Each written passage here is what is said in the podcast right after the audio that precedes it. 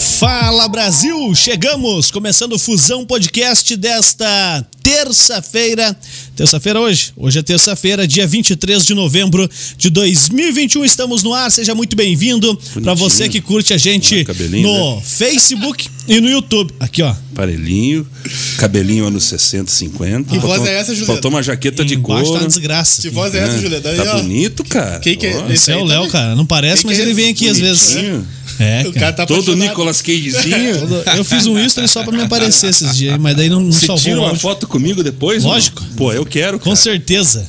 Você que tá no Facebook, curta a live, participe com a gente. Estamos ao vivo em Fusão Podcast, Fusão TV e no TCN The Channel Brasil, entre outras páginas no YouTube, ao vivo no canal oficial do Fusão Podcast. Pra você comentar, é só você se inscrever no canal e aí o chat fica liberado. Fala aí, Léo Bestloff. Achou o caminho de volta aqui? É isso que você falou e o mais importante, compartilhe também para chegarmos, atingirmos outras pessoas, fazermos outros amigos. Muito bom. E aí, cara, beleza? Hoje eu tô bem Certo. animado desde cedo, cara. Sério? Tô, tô bem animado hoje. Acordou no 220 é, hoje. É, eu, eu tenho meu problema na coluna, às vezes eu tô dolorido também. Hoje você não tá nada doendo. Não, hoje, graças a Deus, estou muito bem. Foi na massoterapeuta? Não, Apanhou na acordei mulher. feliz hoje. Não, Fez acordei nada. feliz hoje. Acordei Fala bem. aí, Léo Dal Negro, Fala, beleza? fala- opa! Olha, ó, sumiu. cara, Tudo bom? É o Léo Dal Negro, não o É, Léo do escuro. É. Fala aí, Dal Negrinho. Fala, tudo bom, cara? Tudo Quanto bom. tempo?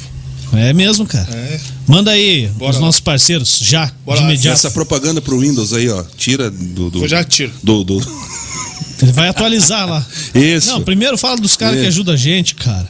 Não. É tudo no tempo dele, tudo no seu Pronto, tempo. relaxa, pô. Pronto. Pronto, Negrinho. parceiras. Fala aí dos parceiros A nossos. Civic Car, nossa parceira, se quer trocar de carro, um carro novo pra família, um carro novo pro trabalho, na Civic você encontra. Fica localizada na rua Dona Isabel A Redentora, número 2799, quinta com a Avenida das Torres, aqui em São José. O telefone deles é o 41 3081 5669 tem o WhatsApp também, pra você fazer uma chamada de vídeo e conhecer o carro sem sair de casa. O WhatsApp é o 41 98870 2567. Temos também a Bulê, móveis de fundamento, que se você quer fazer alguma coisa diferente na tua casa, um móveis diferente com madeira, eles têm uma equipe especializada lá com arquitetos e tudo mais que atende o que você precisa. Mais informações, bule.com.br, a loja física na rua Alberto Baliana, número 497, em Santa Felicidade, e o telefone no 41 3501 5996 e no Instagram, arroba bulemóveis. É daí que vem a mesa, né? Todo aí mundo que tá pergunta mesa dessa aí. mesa. Chega aqui e fala: Meu, que mesa legal. De onde é essa mesa? É da Bulê. Isso aí, da Bulê Móveis de Fundamento. Hoje, mostra a mesa aí já, pra Abre. galera, né? Aí, Aí, Ayrton Batista Júnior. O Tusquinha, a lenda viva do rádio. Ele entende tudo de futebol, de cultura, Carnaval. carnaval e mais um tanto de coisa aí. Tusca, Matei. Valeu, obrigado por ter topado o convite, vir aí bater um papo conosco. Vamos falar muito hoje e, e hoje eu prometo que eu não vou ficar cortando todo mundo Ah, igual Faustão duvido. aqui, porque eu sei que Você o tá Tusca Faustão tem ultimamente? muita... Não, não, Você diminui- assistindo, Léo? Diminuir, cara, diminuir já. o cara Parei aí. bom, bom. É que agora que o Faustão saiu. Ah, entrou outro no Entrou um. lugar. Agora o Léo tá Entrou o Mion ali. É. Não, mas já que falou do Fausto Silva, que foi repórter esportivo, né? Da, Foi. da Rádio Jovem Pan, da Rádio Globo, da Rádio Excelsior. Aí tem um- uma história muito folclórica aqui. Ah, então já começa lan- contando. Lançada pelo Por Faustão. favor. Então, um dia a delegação, a seleção brasileira estava na Europa e daí foi jogar na Itália e, e os cronistas um dia foram passear em Roma e conheceram o Coliseu. O Sidney Campos gosta de contar essa história, nosso colega repórter jornalista Sidney Campos. Aí o um, nossa, mas coisa, isso aqui tudo quebrado, né? Do Coliseu. Tá um assim. pouco velho. Aí o Faustão, não, é que o, teve um jogo recente entre o- a Roma e a Lazio, as torcidas quebraram o pau, por isso que quebrou tudo aqui. quebrou o Coliseu. Por isso que quebrou, por isso que tá desse jeito aqui. o Pensa na guerra. Aí na mesma viagem, o, o Sidney Campos é, estava diante do Arco do Triunfo em Paris, na mesma excursão, né? Que foram de Roma para Itália, para Paris e tal. Aí o Sidney escorregou diante do Arco do Triunfo. Aí teve aquele colega que, aí o caipira, sai lá de Lauro Miller, lá em Santa Catarina, vai me escorregar aqui em Paris. É, mas melhor cair em Paris do que ficar de pé em Lauro Miller. E tá errado, não, não tá errado. Errado não tá. Mas deixa eu contar rapidinho, né? já que eu entrei no assunto. Vai à vontade, vou, Itus. vou contar. Aí na Copa do Mundo de 1990, disputado na Itália, Rádio Clube Paranaense teve uma equipe lá liderada pelo saudoso Lombardi Júnior, grande narrador. E entre os componentes estavam o Eduvaldo Brasil e Lorival Caiute. Aí os dois levaram camisas de times brasileiros para venderem lá em Roma, assim, né? Então, uma folguinha aqui entre um jogo e outro tal. E o Edu Brasil conta que o Lorival Cauti estava vendendo as camisas na praça em Roma. E, obviamente, que nem todos os clientes eram brasileiros, né? gente de todo mundo, né? E apareceu um cidadão lá que falava hora espanhol, tentava falar, hora italiano. E o Caiute também não entendia o que o cara falava, o cara não entendia o que o Caiute falava, não sei o quê. E estavam quase indo às vias de fato, não sei o que tal, porque o cidadão queria comprar a camisa do Atlético Paranaense, coisa e tal, não sei o que, vai, vai, vai. De repente, ah, de onde você é? Eu sou do Brasil, de Florianópolis. tá de sacanagem. Quase você pegando no tapa lá, um era de Curitiba, outro de Florianópolis, assim, tentando falar um portunhol, um espanhol e Só não tentaram falar o português. Eu, do, do saudoso Caiute, eu tenho uma lembrança assustadora, cara. Ah. Tava na Arena da Baixada, Tusquim, uma vez fazendo jogo. é, e aí, do nada, um barulhão e tal. O cara caiu da grua, velho. Quase caiu em cima. Da grua? Da grua. Da grua. Atrás do gol. O cara quase caiu em cima do Caiute. Tá cara. doido? Faltou- por Deus, faltou um, dois dedos pra dar no Caiute. Cara, Assustador. Mas eu realmente. trabalhei bom, com o Caiute também, lá na, na Rádio Iguaçu. Iguaçu de Araucária. É, povo de. Como é que é? Terra de Santa Cruz, povo do meu Brasil. Ele encerrava a participação Aham. dele, era uma coisa assim, né? De, de- de- terra- povo do meu Brasil, terra de Santa Cruz, carinhosamente boa noite tal. Que eu tinha essa despedida é, nas transmissões dele na, na Rádio Iguaçu de Araucária. Bom, mas estou agradecendo ao convite aqui de vocês, né? Léo, Juliano. O outro Léo que estou conhecendo agora aqui, né? não, é, não é muito Léo para. É bastante. É bastante, né? Já tinha mais dois aqui dentro, o Judeu ficou louco. Exatamente. E tem o Léo Carioca ainda que sempre tá aí com a Isso, gente. parceiro nosso. Então você tem que mudar, de base. Léo Juliano. Ah, Não, que isso? Dois nomes, pô. Léo. Mas obrigado aí pela recepção. E mete uma coisa de primeira aqui e tal. A Fusão Podcast, né? Um estúdio bonito e tal, né? Tem que ser bonito, né? porque vai mostrar gente feia, né? Tem que dar, Feia uma, já basta gente. Uma, uma, uma suavizada, né? Então, Um alívio. Eu faz tempo que eu não vi o Léo, que felizmente recuperou-se todos desses problemas todos que teve, né? E Sim.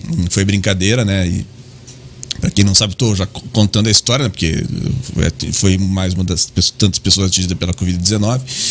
Mas que bom que você está inteiro aqui, né? E a gente tem um, um papo já de muito tempo, né? Desde Sim. Estava na 91 Rock. Isso, bastante tempo. Capitão Hidalgo, Marco Acef, Marcelo Júnior. Bruno Abdala. Isso, turma boa, né? Uma turma boa da turma- 91,3. Turma muito boa. Amizade muito longa, de muito tempo nossa também. Para mim é muito feliz estar te recebendo. Obrigado. Um cara que é um grande jornalista, ama o rádio, né? Ah, Tem é verdade. histórias incríveis para contar pra gente. Vai faltar tempo hoje, com toda certeza. Eu já avisei que só chego três É, horas. vai hein? ter um parte 2 um parte 3 dele, hein, cara? É muito bom estar com você, com vocês aqui, né? Sempre bom enaltecer isso. E quem passa pelo que eu passei sempre tem essa. Essa, lembrança, né? Muitas coisas da minha vida que eu vivo agora e ou revivo, eu paro e penso e falo, nossa, Deus permitiu eu mais uma vez estar vivendo isso ou estar vivendo pela primeira vez. É uma coisa que não sai da cabeça e a gente vai tocando a vida para frente, né, Tusca? São mudanças, são coisas que acontecem na vida, a gente vai, vai elevando, vai carregando a parte boa da experiência. É o que eu tento falar para as outras pessoas Sim. que também tiveram. Eu, graças a Deus, não tive problema psicológico nenhum, mas muita gente ficou afetada, muita gente entrou em depressão, muita gente foi pro lado triste, né, da, da, da mexida, da movida psicológica que dá. E vamos tocar, vamos viver. Deram a chance da gente ficar, a gente vai viver melhor vai abraçar mais os amigos, vai abraçar mais as coisas da gente, né? Vamos tocando barco, cara. E você tá numa nova agora, que na verdade não é tão nova assim. Já queria começar perguntando para você da, da velha CBN, que agora se tornou nova CBN, CBN. mudou de mudou de prefixo, né? Mudou de dial. Vocês estão vivendo uma fase muito legal. É, queria perguntar sobre isso já, cara. Começar com essa. Sim. Bom, é o seguinte, é, acho que creio que boa parte dos ouvintes da CBN já sabe, mas às vezes a pessoa ouve rádio de uma forma geral, mas não tem conhecimento, né? Até o dia 31 de outubro, a CBN Curitiba era sintonizada na frequência de 90,1 MHz, mas aí houve o encerramento da parceria do Sistema Globo de Rádio, que é proprietário da CBN com, a, com o grupo J. Malucelli, que detinha a marca em Curitiba, deteve então até o dia 31, e a partir do dia 1 de novembro, a CBN Curitiba passou a operar em outra empresa, na frequência 95,1 MHz, ligada à CBN de Londrina, do empresário Amarildo Lopes. Então, basicamente toda a redação da CBN 90.1 migrou para a 95.1, é uma outra empresa, um outro estúdio, é uma outra redação, então a gente está tendo ainda adaptação, questões técnicas, né? Mas enfim, é, mas nós fazemos a CBN, não sei se bem ou mal, mas fazemos já há algum tempo. Acho que bem, né? Se continuar, eu acho que é um pouco bom. Eu tô na CBN, independente de frequência, há 10 anos, né? Fui levado para lá em 2011 pelo Valmir Gomes, eh, que era o chefe da equipe esportiva, e fui já para ser produtor, que é a função que eu tenho até hoje. E a gente está se adaptando a essa nova frequência, né? E é um desafio, porque você a gente já faz CBN há uma década, mas aí você tem a, a questão técnica que, vai, que, mudou aqui, é o computador que mudou ali, é, enfim, as coisas internas, né? As quais, claro, que o ouvinte não tem nada a ver com isso, mas a gente tenta é, fazer com que a rádio mantenha o padrão de qualidade que tinha na 90,1 e agora é, que, que se, se mantém na 95,1, né? E eu sou feliz de trabalhar na CBN esse tempo todo porque é uma rádio que me permite que eu fale não apenas de futebol, mas também de, da questão cultural, do carnaval, de misturar o futebol com, com as artes, no caso, né? Já contei histórias diversas, assim, por exemplo, lembra da Aracide Almeida, que era jurada de televisão do programa Sim. Silvio Santos? O Juliano não, não lembra, vai lembrar, não, não vai lembrar, o Léo também não vai lembrar. Contando. É, é para quem tem mais de 40 anos, mais de 35 anos por aí, deve lembrar, havia uma jurada ranzinza no programa Silvio Santos, também no programa do Chacrinha durante um tempo, na televisão, Aracide Almeida. Ela havia sido uma grande cantora do final dos anos 30, início dos anos 40 no Rio de Janeiro, uma intérprete da obra do Noel Rosa. Os biógrafos todos do Noel Rosa a qualificam como uma grande intérprete do Noel. E, mas ela tinha um espírito debochado, irreverente, e um dia o Chacrinha achou que ela servia para jurar de televisão. E ela não tinha meias palavras, né? Então, ela qual é a nota pro calor, hora cedo Almeida? Vou dar 10 paus e estamos conversados. Aracide Almeida, qual é a nota do candidato?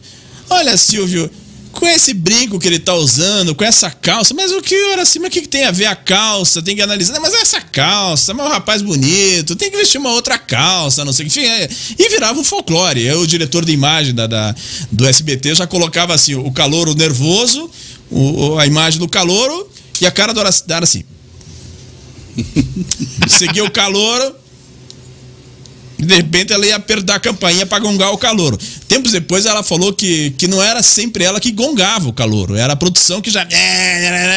Mas ficava na, na, na conta dela. Mas eu falei tudo isso da Araci, que um dia eu contei na, na, na CBN, dentro do quadro que eu tinha lá, Futebol Alternativo, que vai voltar no ano que vem na CBN 95.1. O grande amor da vida dela foi um goleiro do Coxa. O Rei, que foi goleiro do Curitiba, campeão paranaense em 1931 e campeão carioca pelo Vasco em 1934, por aí. Ele foi, foi, ele foi goleiro nos anos 1930. Se eu não falo uma besteira, ele é avô do Gerson da Alistela. Era o Zé Fontano é, Rei, exatamente. É, falecido isso. Gerson que foi também da equipe da 91 Rock, né? Isso e, e, foi goleiro campeão brasileiro pelo Curitiba. Isso. Ele era reserva do Jairo e do Rafael. Isso, e depois foi campeão titular em 89. Campeão estadual.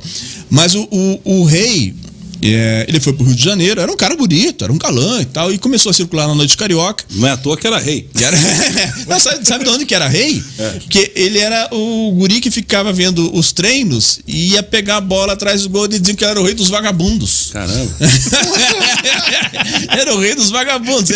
Tinha que fazer, ficava lá, lá, lá, lá ia pegar a bola, como se fosse um gandula, assim, mas não fazia nada, não. Um dia faltou o goleiro, bem se cai. Só virou rei. Né? Aí o, o, rei se destacou no Curitiba foi pro Vasco. No Vasco, ele começou a circular no Noite Carioca e Aracide Almeida também estava começando a se destacar no rádio e também nos cassinos, né? Porque os cassinos dos anos 30, 40 é, eram um ganha-pão de, de, artistas, os né? Grandes palcos, né? Não, exatamente. Em tudo que é lugar. Tinha um cassino, tinha show e tal. Era, um, era, era, era, tipo, agitava, mexia com o meio artístico, né? O cassino realmente era um grande empregador de artistas dos anos 30, 40. Fora até hoje é, né? Sim, exatamente. Fora até hoje é Las Vegas tal. Mas isso é pra gente rica como. é, que conhece isso. É, a gente sabe de ouvir Eu falar. vejo filme. Eu já vi ouvir falar. Aí eles se conheceram, então, Araci e o rei. Bom, daí viveram quatro anos juntos. É, os biógrafos todos tratam o rei como o grande amor da Araci. Daí, quando se separaram, a Araci é, se recusou a usar o nome rei em uma canção. Ela não era compositora, recebia as canções dos compositores, né? Olha, eu gostei dessa música, mas essa palavra aí eu não falo. Aí o autor trocou. Trocou a, a, A letra da música. trocou, tirou o rei lá da, da, da música e tal. Aí, certa vez, quando contei essa historinha, a música do, do, do Engomadinho, Engomadinho era o título da música. E o, o, o rei foi o único jogador do futebol paranaense, o revelado do futebol paranaense, que interferiu na história da música popular brasileira. Porque o fato de Araci não querer mais saber dele e tal, não querer gravar o rei. E ela gravou a música sem a palavra rei, porque estava magoada com ele, tinham se separado e tal. Mas eu fiz essa história toda porque para contar que na CBN eles me permitem, né, felizmente, é, que eu conte um pouco dessa coisa, saindo da questão das quatro linhas do futebol, de quem está suspenso, quem está machucado, quem vai subir, quem vai cair. Tem um pouco de contar um pouco desse desse folclore do futebol, das histórias pitorescas, curiosas, né? Então sempre gostei de, de, de achar esses pontos comuns, assim, né? Então, E pro nosso, pro público que não entende, não conhece de rádio, como faz rádio, o ouvinte de rádio. É simples você estar numa emissora, falta 10 minutos, coloca música. é. Falta 15 minutos, bota, bota duas, três músicas aí e acabou. Na CBN não toca música, é na raça a ali produzir toca notícia. É, foi a primeira FM a falar o dia inteiro, a, to- Sim, a sim. tocar notícia o dia inteiro. Como é, Tusquinha, trabalhar na CBN e ter essa responsa de sentar na frente do microfone e ter ali a obrigação de cumprir uma, duas horas, 30 minutos, 40 minutos de informação pura? Ali você não tem como errar e nem inventar. Como é essa- essa- esse trato com a notícia e com o produto final para o ouvinte? Isso é, é- é algo bem, bem, bem é, importante e algo bem é, difícil, não deve ser simples, né? Não, porque você tem que ter cuidado com a informação, né? É, acima de tudo, né? Você não pode ficar especulando, né? Ou é não ou tem é. eu acho, né? É, não, Lá não tem eu acho. Você pode até dar uma opinião sobre tal assunto, mas não- o achismo não, não tem, né? É, a gente toma cuidado com isso, né? E como você falou, aí às vezes você preparou, um, às vezes não dá tempo de preparar todo o texto do- que vai preencher o programa todo. Mas daí, assim, sobrou não sei quantos minutos. Aí, às vezes, me vem essas histórias. assim, eu uso E muito. vai na goela, né? Vai na goela. Então, assim, quando vão jogar aí, exemplo, vamos dizer que agora fosse, vamos pegar Operário e CRB. Vamos dizer que tivesse que falar de Operário e CRB, domingo 4 da tarde, é, em Ponta Grossa, jogo que o- pro Operário não vale mais nada, porque o Operário não corre mais risco de rebaixamento, mas o CRB tenta a vaga pra Série A, né? Vamos dizer que eu fosse, né, então tem Operário e CRB, tal, domingo 4 da tarde, estádio Germano Krieger, aí o operador, vamos dizer que fosse o Léo fazendo pra gente sinal, assim, de que é que tem horas de conexão com a rede, que é gerada de São Paulo. Então o programa das 16h30 tem que terminar às 17 horas. Mas daí teve alguma coisa em São Paulo que o programa foi se esticando lá em São Paulo. Aí o Léo faz o sinal Vai pra levando. gente, vai levando. daí É o melhor lembro. sinal esse, né? É, Toca aí. Vai, vai, toca aí. Não, é curioso que às vezes é assim, via assim. Você encerra, encerra. correndo. é, vai, vai. Aí depois. Assim, é, é pra sair às 5, mas daí. daí Não é bem assim. não é bem mas- assim. Daí, e daí lembrando que o CRB, que é um time muito tradicional em Alagoas, é, teve seu departamento de futebol criado pelo pai do Zagalo. Isso é verdade. É, então, assim, Aí o cara tem que ter a enciclopédia. Então, Ó, Aí, o- aí o- você o- entende por que, a gente o- usou aquilo lá na chamada do Tusca. Né? O CRB nasceu, é, o nome é Clube de Regatas Brasil. Então ele era um clube voltado ao remo, né? E no final dos anos 1910, ou seja, pouco mais de um século, o Haroldo Zagallo foi estudar na Europa, passou pela Inglaterra e ficou encantado com o futebol. A gente fala assim, Charles Miller trouxe a primeira bola ao Brasil, mas não foi assim que a bola do Charles Miller foi, aí foi pro Rio de Janeiro, foi pro Paraná, foi pra Bahia, não, é, cada estado tem uma história da origem do futebol, como o futebol chegou lá. E o Haroldo Zagallo então encantado com o futebol na Inglaterra, aí voltou para Maceió, ele era alagoano, e daí achou que os clubes de regatas Brasil podia ter um departamento de futebol. Daí ele fundou o time do CRB, o pai do Mário Jorge Lobo Zagallo, o famoso técnico da seleção brasileira e jogador, enfim, o Zagallo quatro vezes campeão mundial, sendo duas como atleta e duas como uma como técnico e outra como supervisor técnico, né? 58, 62, 70 e 94. Mas daí assim, daí eu acabo preenchendo um pouco as histórias, às vezes a informação de última hora também, né? Qual a informação de última hora você tem que tomar cuidado. Porque a gente também não pode ir na. Ah, tá todo mundo. Vai na onda, é, né? Não, tá É. todo mundo falando. Eu não. já vi uns colegas matar muita gente É, aí é, é. que não morreu. É, é, tá, já. tá, tá- tá todo mundo falando. Não, não é assim, ah, todo mundo deu. Mesmo que seja um veículo da maior credibilidade, assim como você falou, de matar alguém. é, não, você tem que. Espera. Vamos ver. Vamos ver. Ah, mas a outra emissora já deu. Não, é, sa- encerra o programa. E hoje é muito fácil, né? Cair numa dessas. Não, muito fácil. E é que não morreu mais. É, É. desmorreu. É, não, aí, aí, aí vamos voltar para outro folclore, né? Que tem aquela do. é, lamentamos informar que, infelizmente. tipo, você diz que morreu, depois diz que não morreu. né? Desmorreu. É. Lame- Infelizmente, ele não morreu. Felizmente desmorreu. É, é, lamentamos informar um erro de. de- de- de- de- é, houve um erro aqui na nossa apuração, não sei o que. Assim, o cara tem que comemorar o fato de que a pessoa está viva, né? E não ficar lamentando. Que Tristeza que deu a notícia. Vocês conhecem a do meu amigo Gil Álvares? Não. Gil Ah. Álvares é um figuraça do rádio, uma das vozes mais queridas aqui de Curitiba, do Rádio do Paraná, e ele conta que quando morreu o Tancredo Neves, ele era calorão em rádio ainda. Tá 104 FM. Isso, e ele entrou com tudo. Morreu o Tancredo Neves, morreu um presidente da República, né? E o Tancredo ficou hospitalizado e tal, problema Meses, intestino né? e tal. E daí ele entrou no ar todo empolgado. E atenção, aconteceu o que todo mundo esperava. Morreu o Tancredo Neves. Não, e- e- essa eu não ouvi. É, mas. conta. Me admiro, Tusquinha não ouviu. Ô, ô Não, Tusca, não, não, deixa eu contar. Mas do Tancredo, deixa eu contar do Tancredo. Não, mas eu, eu, eu, Por não, favor. eu não ouvi o, o Gil vivo. falar isso aí, mas no dia eu ouvi o Gil Álvares na 104, isso foi em 1985. Porque Um quando morcego? Foi só um aconteceu. pouquinho que invadiu um morcego. O né? Batman, o Batman embora. chegando. Mata o bicho aí, Dal Negro. Aí, porque quando acontecia, quando acontecem esses grandes acontecimentos, assim, eu fico girando todas as áreas para ver como é que todo mundo tá fazendo, né? Então, é, eu sou meio doente, assim, né? Mas o, o- no Rio Grande do Sul tem um termo assim, né? O time tá ganhando 2 a 0 43 minutos do segundo tempo, então sai o segundo gol. 2 a 0 tá pelada a coruja. Não vai mais mudar o resultado, né? Já tá determinado que esse time vai ganhar e outro vai perder. E daí reza o folclore, isso eu não ouvi. Então vou voltar no reza o folclore que um repórter lá falou: é, Fulano, é, Leonardo, pois não? É, tá pelada a coruja, morreu o presidente. tipo, não tem. Não mais o que fazer. não, tem que fazer. Melhor que falamos do Tancredo, contar o- outro folclore do próprio por Tancredo. favor. Do próprio Você veio aqui hoje pra isso. Pro- Vai ter do- algum recorte esse. do, do próprio Tancredo Neves. Então tem, tem duas histórias sensacionais do, do, do Tancredo, que antes de ser eleito presidente. Vamos contextualizar que tem gente que tá. Não sabe ouvindo, quem é. Não sabe quem é, né? O vovô do Aécio Neves, pronto. É, mais fácil. além do de ser avô do Aécio Neves. Então, o Tancredo Neves foi eleito presidente da República, ainda não era eleição direta, era o último período do regime militar, então foi o Congresso que elegeu ele presidente da República, a Câmara dos Deputados, no caso, lá em 1985. Mas na véspera da posse, ele foi adentado, foi levado ao hospital e a posse era 15 de março, ele faleceu 21 de abril, então ele ficou mais de um mês hospitalizado e faleceu sem, sem, sem assumir a cadeira de presidente. Daí o José Sarney, que era o vice da chapa, tomou posse. Né? Mas antes o Tancredo foi governador de Minas Gerais. E era um político muito habilidoso, né? Era- era- tinha- ele tinha bom trânsito em todas as correntes políticas. né? E aí, certa vez, um, um político mineiro falou para ele assim: Doutor Tancredo, os jornais estão dizendo que o senhor me- vai me convidar para ser secretário de tal área. Faz o seguinte, meu filho. Diga que você foi convidado, mas que não aceitou. Pronto, tá Tá resolvido. resolvido. Diga que você foi convidado, mas que você não aceitou. E tinha outra que ele. Aí, ainda no período militar, né, no regime militar, que tinha a questão do grampo dos telefones, né? Então tinha- havia a história de que ele às vezes não atendia o telefone em casa.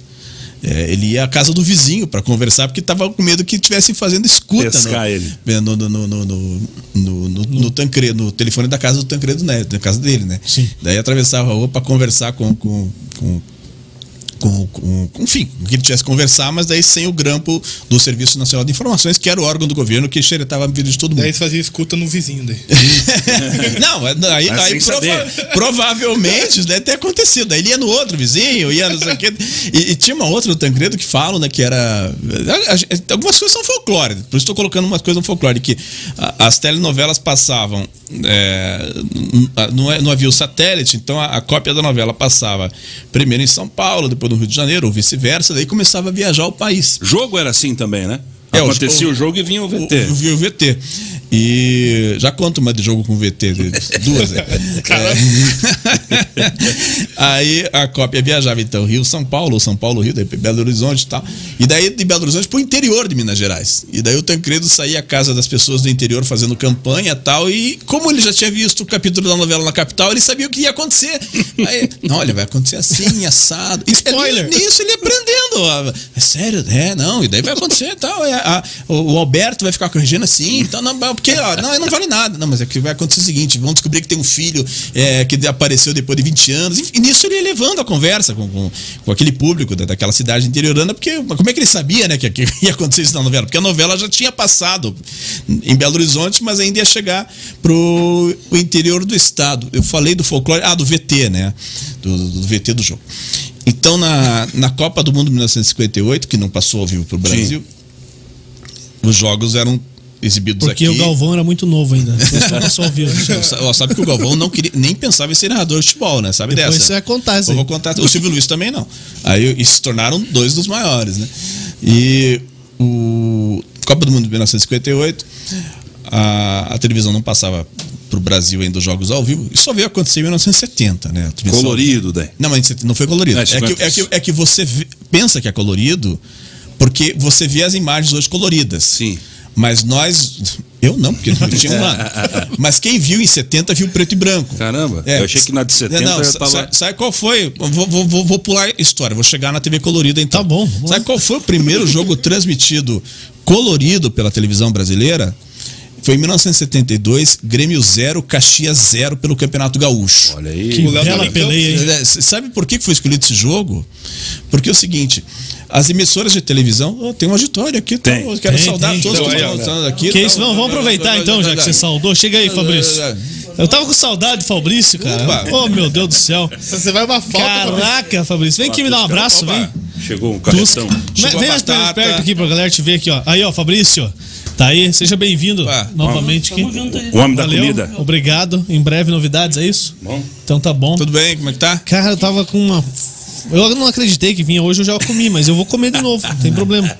Né? Então tá aí. Tusca, Opa. é, aqui, diferentemente dos estúdios de rádio, rádio, onde Não, é proibido não, comer. Não, não é, ó. não é almoço com as estrelas, jantar com as estrelas. É, aqui o dono deixa. Aqui tá você está à vontade para comer. Eu sei que você vai falar muito, mas se você quiser dar uma interferida aí no, no bate-papo, você, Mostra aqui. você pode. Mas não vai fazer, o, comer, não vai tá? fazer o reclame do, do sanduíche? Não, aqui? vamos fazer. Não, É tem que, é, fazer é que o Fabrício, o Fabrício é Ah. um parceirão nosso. Ah. Isso. E vem novos projetos por aí. Então, Na verdade, esse aqui é um esquenta. O, o reclame é o Olha aí, ó. seguinte: vem novidade por aí. Aí, ó, Isso aí, tá aí, isso é ó. uma provinha. Rodando, como diria o Silvio Santos lá, rodando. Rodando. O que, que tem aqui? Maionese caseira? Essa maionezinha de alho da gente. Maionese de alho da Jana. rapaz, que maravilha. Batata Ó. com queijo. Olá, E povo de casa. O cara Aí, cedeu a churrasqueira hoje só pra fazer quatro. Logo você que tá assistindo aí vai poder pedir na sua casa. em Falta breve. pouco. Em breve Mais um pouco você pra poderá vocês, é. pedir novamente a maionese da Jana. Cortou, Dal Negro? É o isso. povo em casa Pronto. se deliciando aí, ó. Ô, Pronto, tá bom. Lopes. propaganda, hein, cara? Oferecer pra quem tá em casa. É, Aí, ó. Você que tá em casa, por favor. é. Fique na vontade. À vontade. Em breve você poderá pedir. Ó. Se tiver bom, você faz igual o, o rapaz lá. que Passa da embaixo da Globo. mesa. É. Nossa, faz só o pra- tremelique pudim. Só pra não me perder. Que horário que passa isso? Passava, agora Que não horário passa que mais. era? Era no horário da. Manhã? É. De manhã eu não posso. Aqui, pronto. Qual canal? Passava na aí você mexeu com a televisão Passava na Globo, agora. passava na Globo. O, o pai do, do, do Piá que fazia reportagem da Chape lá no Sport TV, cara. Eu esqueci, cara. O Você tá bem informado também, né? Então, com o Não sabe, ele que, o, ele que não puxa. sabe o canal, não sabe a hora, o nome é, do cara. Coloca aí, Tremelique Pudim que já aparece alguma Tá coisa já. Mas enfim, vamos Tá voltar pra voltar, TV. Pra não, não perder É. a história aqui, então contar. Então, a Grêmio e Caxias 0x0, Campeonato Gaúcho 1972. Primeiro jogo colorido. Primeiro jogo colorido. Porque é o seguinte, a- as emissoras brasileiras não queriam a cor porque achavam o equipamento muito caro. O governo pressionava porque achava que a cor ia melhorar o nível da televisão brasileira. O governo ficou indignado que havia um, um charlatão que se dizia curandeiro, que se apresentou nos programas do Chacrinha na Globo. Tem uns hoje em dia que também. Isso é mais comum hoje. em dia. e ele se apresentou no Chacrinha na Globo e no Flávio Cavalcante na Tupi, inclusive na mesma noite. Olha lá. Começou a fazer sucesso, daí o Chacrinha, mesmo contra a direção da Globo, o Chacrinha, não, quero esse cara aqui. E a Globo disse, não, ah, não vai nessa, não vai botar esse, esse charlatão aí, tá, botaram. Aí, inclusive, quem viu o filme sobre o Chacrinha tem esse episódio lá. E o Flávio Cavalcante fazia a mesma coisa, botava. O, o cidadão saía da Tupi pra Globo e da Globo pra Tupi. Ficou umas semanas assim. Aí o governo achou que o nível da televisão brasileira estava lá embaixo, e daí achou que a cor ia resolver o nível, como se fosse só botar umas cores lá e fosse resolver o problema. As emissoras eram contra porque achavam que o equipamento para cor era muito caro. Isso foi depois da Copa do Mundo, já era E 1970. provavelmente tinha o, o- o fator também da pessoa em casa ter o equipamento que Sim, o funcionasse. o, né? o receptor, né? Aí foram, foram lá conversar com o governo em Brasília, tal, tentavam adiar, tentavam adiar, olha, ainda não é momento, não sei o que tal. E de repente, quando um dos empresários, o dono da RBS, o Maurício Sirotsky, sobrinho, RBS de Porto Alegre, viu que não tinha como o governo ia pressionar para ter a cor, ele resolveu pelo não, então vamos tentar prorrogar isso aí. Mas ele cochichou lá. Eu tenho uma solução, tem uma solução. Aí ele chegou para o ministro, que era de Caxias do Sul. Ministro, o senhor tem toda a razão, tem que ter a cor mesmo. Vamos começar na festa da uva em Caxias do Sul, não sei o quê. Foi um alívio para os donos de televisão, porque conseguiram Deu um estigar, esticar a coisa, a não ser na data que o governo queria, que era no início do ano. Foi no dia 31 de março de 1972. Então daí teve a festa da uva em Caxias do Sul e teve esse jogo, Caxias e Grêmio 0 a 0. Não teve nem gol no primeiro jogo. Culpa do teu Grêmio aí, Se gente. não Então, tiver e- gol hoje, eu tô feliz. Então, daí, a- Zero a e- e, por que foi tudo isso que é Jesus? Porque o, o Maurício Tirotsky inventou de. "Pô, pô, dá- Pelo menos vamos, esticar isso aí. Ministro, que beleza que vai ser. Tem que ter a cor. Vai ser lá na festa da uva em Caxias do Sul. O ministro era de Caxias do Sul, ficou. Eu quero. Isso, é exatamente isso. Que beleza, valorizando tal. E daí aconteceu isso. Mas vamos voltar para 58. Então, em 72, teve essa coisa da televisão estrear em cores no Brasil. Mas até todo mundo ter o aparelho e até as emissoras produzirem tudo a cores, demorou praticamente uns 4, 5 anos. Eu nasci em 84, até começo dos anos 90, a, grande maioria das pessoas tinham TV preto e branco ainda. É, muita gente tem televisão. Tinha uma telinha que colocava na frente, não tinha? Tinha um, esqueminha. um, tipo um celofane, assim, um- É, eu não sei como um- chama. uma gelatina, né? É, tinha, tinha, tinha. A Janda aqui entregando a idade concordando. Mas que tinha. A Jana falou que era bem assim. Mas em 58, então, quando teve a Copa do Mundo na Suécia, aí que as emissoras até enviaram profissionais para lá para fazer reportagem e tal, e para narrarem o jogo pro videotape. Então, o jogo era no domingo, na terça-feira aparecia a imagem do jogo aqui, todo mundo já sabia quanto é que tinha dado, mas queria ver, imagine, o Brasil comendo a bola, Pelé, Garrincha, Didi, Newton Santos e tal. E daí a TV Tupi fez uma gravação de um dos jogos em 58 na Suécia, e daí na hora de mandarem a fita para o Brasil, eles colocaram assim, alguém colocou TV Rio para chegar na emissora no Rio de Janeiro. Só que TV Rio era o nome da outra emissora. e o filme chegou, o filme da Tupi chegou na TV Rio. Assim, viu? o cara que fez a postagem falou: ah, não, nessa TV, ah, não, do pra Rio de lá Janeiro, do mesmo, Rio de Janeiro. TV, não vai ter duas, sabe? Não, Só vai ter uma TV, não, não, TV Rio. E chegou para concorrente. Daí achou lindo pra botar o filme de graça. presentão, né? Botaram no ar, claro. Botaram Daí, no botaram no ar e daí, claro, dublaram a narração, né? Foram fazer uma narração. E Fazer, fazer uma narração em cima. Que loucura. E, e, e da TV Rio, eh, teve situações assim também transmitir jogos no exterior, que aí tal jogo não tinha acesso à cabine. Aí eles transmitiram do meio do público no estádio, isso também fora do Brasil, colocando a câmera no, no- dentro do pacote do mercado, assim. Começava o isso? jogo, filmar. Que loucura, velho. E, e quando vinha o tape, aí as emissoras faziam um, um grande alarde, assim, tá, olha, a fita já está chegando. O Hernani Buchmann, que foi presidente do Paraná Clube, é presidente da Academia Paranaense de Letras, grande escritor também, é, que também coleciona esses casos do futebol, ele fala que daí quando chegou aqui em Curitiba uma transmissão nos anos 60 de um desses jogos, assim, já, provavelmente da Copa do Mundo de 62, que foi disputado no Chile, Olha, o filme com o jogo da seleção, com a vitória sobre a Espanha, já está no aeroporto. Em instantes, os senhores vão assistir. Tal, daí, daí, dá meia hora. Maluco. Daqui em instantes, então, já está a caminho da emissora. Vocês imaginem a expectativa para ver o videotape do jogo de futebol, né? Já sabia o já resultado. tá- mas as pessoas queriam ver. O Brasil tinha ganho o jogo e tal, né? Então, é, tinha essa, essa, essa ânsia do torcedor que só, só, só tinha acompanhado os jogos pelo rádio, né? Você tinha toda uma geração que ouvia falar do Pelé, Pelé, Pelé e não sabia como é que o Pelé era. Né? A pessoa ouvia Pelé, Só Garrincha, rádio. Só rádio, né? Então, você pegar aí é, Copa de 58 e 62, que a, a Rádio Bandeirantes fez a maior audiência do país nessas Copas com a cadeia verde e amarela. É um nome que até hoje, Até hoje segue, né? eles usam Rede Verde e Amarela, né? O Grupo Bandeirantes usa esse nome, né? E, e a, e a Cadeia Verde e Amarela, que nasceu, na verdade, em 1954. Todo mundo fala que nasceu em 58, que o Brasil ganhou a Copa de 58, mas ela nasceu em 1954. E era um sistema muito, muito interessante, né? Porque as emissoras do interior do país, uma emissora, qualquer emissora, você tivesse uma pequena emissora no interior do país, você mandava uma carta para a Rádio Bandeirantes. Tá liberado. É, olha, eu gostaria de ver minha emissora incorporada à cadeia verde e amarela, tal, não sei o quê, como é, qual é o procedimento, tal. E a Bandeirantes respondia por carta, tal. E era citado, né? E era citada. E- mas a Bandeirantes usava isso, assim, ah, pela.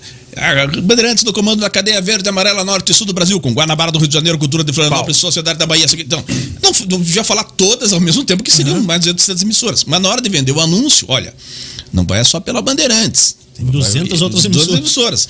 Aí elas publicavam anúncios nos jornais, assim, o- o Bandeirantes, Pedro Luiz, Mário Moraes, Edson Leite, e daí o o comando da cadeia verde amarela. Tinha o nome das emissoras todas ali pro anúncio, para Brahma, que patrocinava a transmissão, saber que estava pagando ah, não só o anúncio na Bandeirantes, mas uma coisa que é o país inteiro. Então, por isso que. é, ouvintes do, do, do país num, num rádio simples, ainda não era o rádio de pilha, mas num rádio simples podiam ouvir a transmissão é, nas suas próprias casas sem ter que. Sempre ser aquele negócio do barulho da onda curta, né? Vou ter que explicar agora o que é onda curta. Porque. Aí vai. O, o- quando você queria ouvir emissora de outro estado, você estava em Curitiba queria ouvir emissora de outro estado, você tinha que ter um aparelho de onda curta. Mas a emissora, a transmissora, precisava ter a frequência em onda curta. Então, ó, Globo e Nacional do Rio, Bandeirantes, Gazeta, Record, depois a Rádio Globo de São Paulo. B2. é, a, A Globo, Rádio- aqui, B2. a Globo Rádio Paranaense aqui, a Universo também teve. É, a Guarujá de Por Florianópolis. sinal, foi desligado em 2019, se não me engano, aqui. As ondas curtas e as médias também. Da- Os dois, da, da Clube. Da Clube. É, da cidade da 1430. É, é, Ondas curtas de 49, 31 Isso. e 25 metros. Exato. Emissoras da Rádio Clube Paranaense, B2. a maior potência radiofônica do Paraná. Então tinha da Guaíba, da Gaúcha, de, de, de- várias. A Rádio Brasil Central de Goiânia era muito potente, a Anguera de Goiânia também. Então, para você ouvir uma emissora de outro estado, você tinha que sintonizar ondas curtas. Tanto que a Clube tinha aquela chamada, né? Se você estiver em Corumbá, no Mato Grosso do Sul, e sentir saudades do Paraná, ouça a Clube. Ela chega lá. Carlos Kleina fazia esse tipo de locução. Ia mudando o nome da cidade. Se você estiver em Volta Redonda, no estado do Rio de Janeiro, e sentir saudades do Paraná, ouça a Clube. Ela chega lá. Então, nas Copas de 58 e 62, o ouvinte poderia, é, que não morasse em São Paulo, no Rio de Janeiro, ou em Porto Alegre, é, essas emissoras de São Paulo, Rio de Janeiro e Porto Alegre estiveram da Copa do Mundo, podia ouvir pela onda curta, mas é, é aquele drama, né? Hum, lá vai o Brasil para ataque, Pelé, até a capata para Garrincha. Hum, hum, Sumia a onda, né? Então, Ferrou, mas, tem que mas fazer. daí com o sistema da cadeia verde e amarela, onde as pequenas emissoras de todo o país se incorporavam a Bandeirantes, aí o cara morava em Rolândia e podia ouvir, através da rádio de Rolândia, a retransmissão do som da E Rádio isso era colocado via satélite? O cara captava o som? Não, nem existia É, satélite, não, né? Não, Satélite, não, não, mas não, chegava direto. Chegava- che- Era na, não, era na hora. é. Sim, Se sim, mas é. como é que ela entrava no, na outra frequência? Captava Ah, não, não, não, de não, rádio não, mesmo? não, não, não. Aí era, aí era aquela linha telefônica Linha entre, telefônica. A emissora interior, é, é, entre a emissora interiorana e a, e a matriz. Ah, né, tá, cidade. beleza. É, aí tinha um sistema assim que, que passava Sim. pelas companhias telefônicas, é, fazia a junção com a, com a- até chegar na matriz Era em no, São Paulo. No plug. É, então, e- mas, na- hoje, mas nada impedia, por exemplo, que uma emissora que não tivesse recursos pegasse assim, fica todo mundo quieto aí, fica, fica todo mundo quieto. Aí o cara já. e- não, fica, fica. Aí o cara esticava o microfone e colocava na, na transmissão da Bandeirantes, por exemplo. Caramba. Assim, sabe, no- no- no- É que naquela época era né, na tipo, unha. né? Na O unha, assim, era tipo na assim, unha. Porque, tipo, você botava o microfone, você botava o microfone no receptor aqui e todo mundo tinha que ficar quieto, porque senão ia sair a tua O conversa. meu avô contava, né, que é, quando tinha jogo fora, externa, a, a comunicação do estádio com o estúdio era em cima de música mesmo, a programação tava rolando, não tinha essa de pré-escuta, nada. O cara falava, alô estúdio, alô estúdio, tava tocando uma música aqui, daqui a pouco tinha um jogo e era testado no ar mesmo, era loucura, né? Não tinha tipo, recurso. no ar, né? Não, Não, tinha e recurso. também tem histórias assim anteriores até. é, o- bom, o teu avô deve ter pego essas histórias assim de o locutor ia fazer um jogo na Rússia, por exemplo, isso aconteceu. Ia fazer um jogo na França, tal, uma excursão desses grandes times brasileiros, do Santos ou da própria seleção brasileira. Chegava na hora marcada, ele iniciava a transmissão, fazia todo o, o- comercial, fazia a leitura dos anúncios, fazia a saudação normal, sem saber se a transmissão estava chegando. E Ele só ia saber se havia chego a transmissão à noite. Depois, Um telegrama. Parabéns, foi Deu certo. perfeito. É, ou infelizmente não chegou. Narrar o jogo à toa. O cara narrou o jogo inteiro. Foi daqui na Rússia de graça. De graça. E não, não chegou a transmissão. Então, é, eram coisas que Não tinha como responder, Não né? tinha como responder. Só ia. Só ia, é, exatamente. Você não tinha um retorno, né? Não Então- tinha WhatsApp? e- né? ma- mas a, a, a Rádio Clube Paranense era tão potente que ela funcionou de retorno para Bandeirantes, por exemplo. Teve É, essa passagem, né? Pessoal da, da Bandeirantes pediu pra. Pediu, é, o, aqui em Curitiba ela é sintonizada na onda média, então a, quem estava ouvindo a Rádio Clube naquele, vamos dizer que fosse anos 1960, continuou ouvindo a transmissão normal da Rádio Clube Paranaense. A Bandeirantes foi fazer um jogo na Europa, e daí o locutor disse: Olha, a única emissora brasileira que eu consigo captar aqui é a Clube de Curitiba. Eu não consigo ouvir a Bandeirantes, não consigo ouvir mais ninguém. Eu só ouço a Clube de Curitiba. Você lembra que época era esse? Que ano que era? Isso era anos 1960, assim, 60. sabe? É, na década de 60. E daí a Bandeirantes pediu para que uma das emissoras de ondas curtas, não sei se é de 40. Na época a clube não tinha 31 metros, era só 49 e 25. Quer dizer, só não, porque não era, já era muita coisa. no- provavelmente a 49 que era mais potente. A Bandeirantes pediu para que a emissora de 49 metros, para que uma das ondas curtas da clube entrasse em cadeia com a Bandeirantes, para que o locutor da Bandeirantes pudesse se ouvir Tem um retorno. ter o retorno no estádio da Europa. Então é uma coisa que até orgulha nós aqui paranaenses que somos apaixonados por isso, né, por essas histórias todas. E e daí por conta disso a clube cedeu tranquilamente a, a onda curta tal para naquele dia quem sintonizou a clube em 49 achou que estava ouvindo a Rádio Bandeirantes. Ainda que a emissora de São Paulo tenha feito diversos agradecimentos Sim. conosco através da onda curta de 49 metros, a Rádio Clube Paranaense, a PRB2, né, era o termo que se usava era PRB2, depois virou simplesmente B2, B2. né? A Rádio Gol do Brasil. É, então, essas histórias do rádio, né? Que a, a Clube era a emissora dos auditórios aqui em Curitiba, das rádios novelas, né? A partir do final dos anos 1930 até é, meados dos anos 1960. O Mário Vendramel, que foi o grande animador de televisão do estado, tinha o programa O Expresso das Quintas na Rádio Clube Paranaense, tinha um auditório ali na. A B2 é a primeira rádio paranense? É, de 1924. Terceira do Brasil. Terceira do Brasil, né? é. Primeira do Paraná. Primeira do Paraná e terceira do Brasil. E ela se orgulhava disso, tal, e ela nasceu em 1924. É que ela teve várias administrações, né? Ela, ela- a, a B2 ela demorou. Como outra, como mais, mais, mais ou menos como aconteceu com a Nacional do Rio de Janeiro, que foi a emissora mais potente do Brasil até o final dos anos 1950. É, quando acabou aquele formato do rádio com auditório, é, com novela, né? é, os grandes programas Chegou a TV. chegou- é, quando veio a televisão, o- esse rádio sofreu, obviamente, né? Sim. que a televisão pegou o formato, né?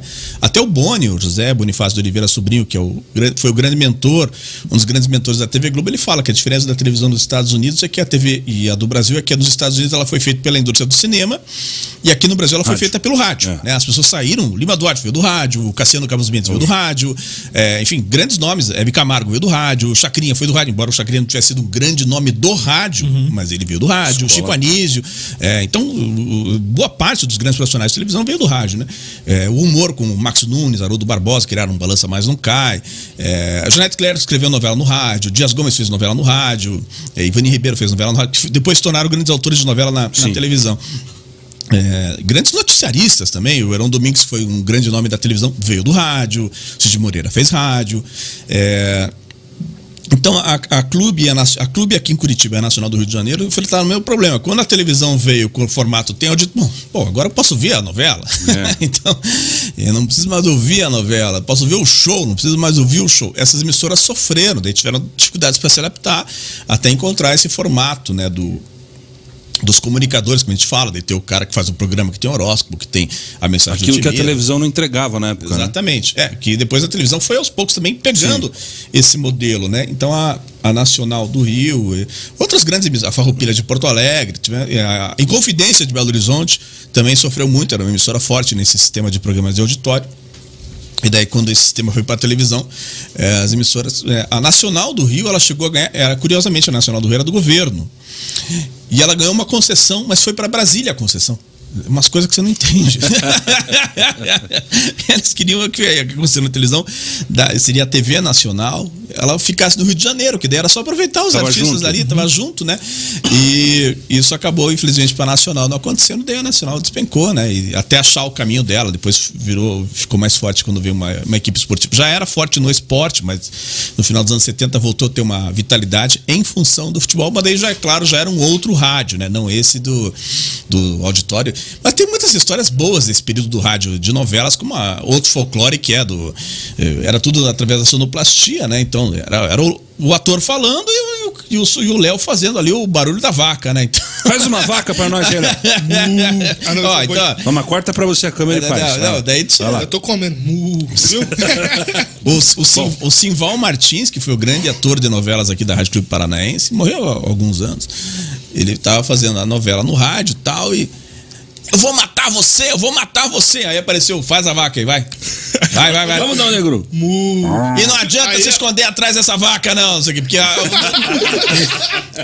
Tinha que ser bom. É, é, não, sim, Tinha que ser bom. É, porque não, era, não tinha vaca nenhuma na história, né? Eu vou matar você, eu vou matar você. Aí vem a vaca. Ah. E não adianta se esconder atrás dessa vaca. Não quê. Mas ela também. Era, era muito, era muito improviso também. Tinha muito Então. improviso, a pessoa tinha que ter um conhecimento muito grande, que às vezes fugia do texto, né? Então, e. e- Grande Era ao vivo, teatro, né? Era ao vivo? Era ao vivo, Tudo ao vivo, novela cara. Era ao vivo. é. Nada, não existia Não, nada gravado. é, não, e a, e a televisão era ao vivo também. A, a televisão aqui no Brasil é de 1950. O videotape só chegou em 1962. Então foram Teve um 12 tempo anos. legal. Ah, e era um grande, eh, como você falou muito bem, da exibição do jogo, era algo, as pessoas não acreditavam que aquilo não estava gravado e foi, estava sendo exibido depois que aconteceu. Era um fato marcante. Meu avô conta histórias desse tempo, Tusquinha. Oi. De ali, ele morava na região do Batel, onde hoje é Batel, Santa Quitéria, e uma pessoa só tinha rádio, rádio que pegava, e a antena do rádio era mais alta que um pinheiro. Nossa. E juntava todo mundo da, da, da vizinhança tele- poder ouvir. E naquela chiadeira que você falou. Escutava lá embaixo, longe. E, cara, aquilo ali era um, grande O evento. meu pai contava que na Copa do Mundo com TV, o cara cobrava o, o, o Kisuko lá, o Guaraná. Mais o pay-per-view. Não, o cara cobrava o Guaraná pra, as crianças poderem assistir o jogo, cara. É. Nós vamos assistir o jogo, era só um cara que tinha TV. Daí eram os televizinhos É. que se chamavam. Ex- Existia assim, esse termo, televizinhos. paga lá o Guaraná pra tomar o, o pãozinho com cachorro quente e vai assistir o jogo. É justo. Senão não Mas no tem. tempo da televisão, que ela era toda ao vivo, o videotape estreou em 1962 aqui no Brasil, na TV Rio. E o Chico, foi o Chico Anísio Show, o primeiro programa. O Chico Anísio ficou apaixonado com a ideia, eh, da ideia dele poder contracenar com ele mesmo. E o programa era dirigido pelo Carlos Manga, que foi um grande diretor de cinema também, diretor da Chanchada da Atlântida. Fez o Homem do Sputnik, com os Caritos e tal. E, então o Carlos Manga e o Chico Anísio desenvolveram o primeiro programa com videotape, que foi o Chico Anísio Show. Mas nessa primeira década em que tudo era ao vivo, também tem histórias do, do folclore da. Aqui da, da televisão de Curitiba mesmo, aqui da TV Paranaense, né? Que estava se apresentando no noticiário, assim, às 19 horas. E, e daí já estava.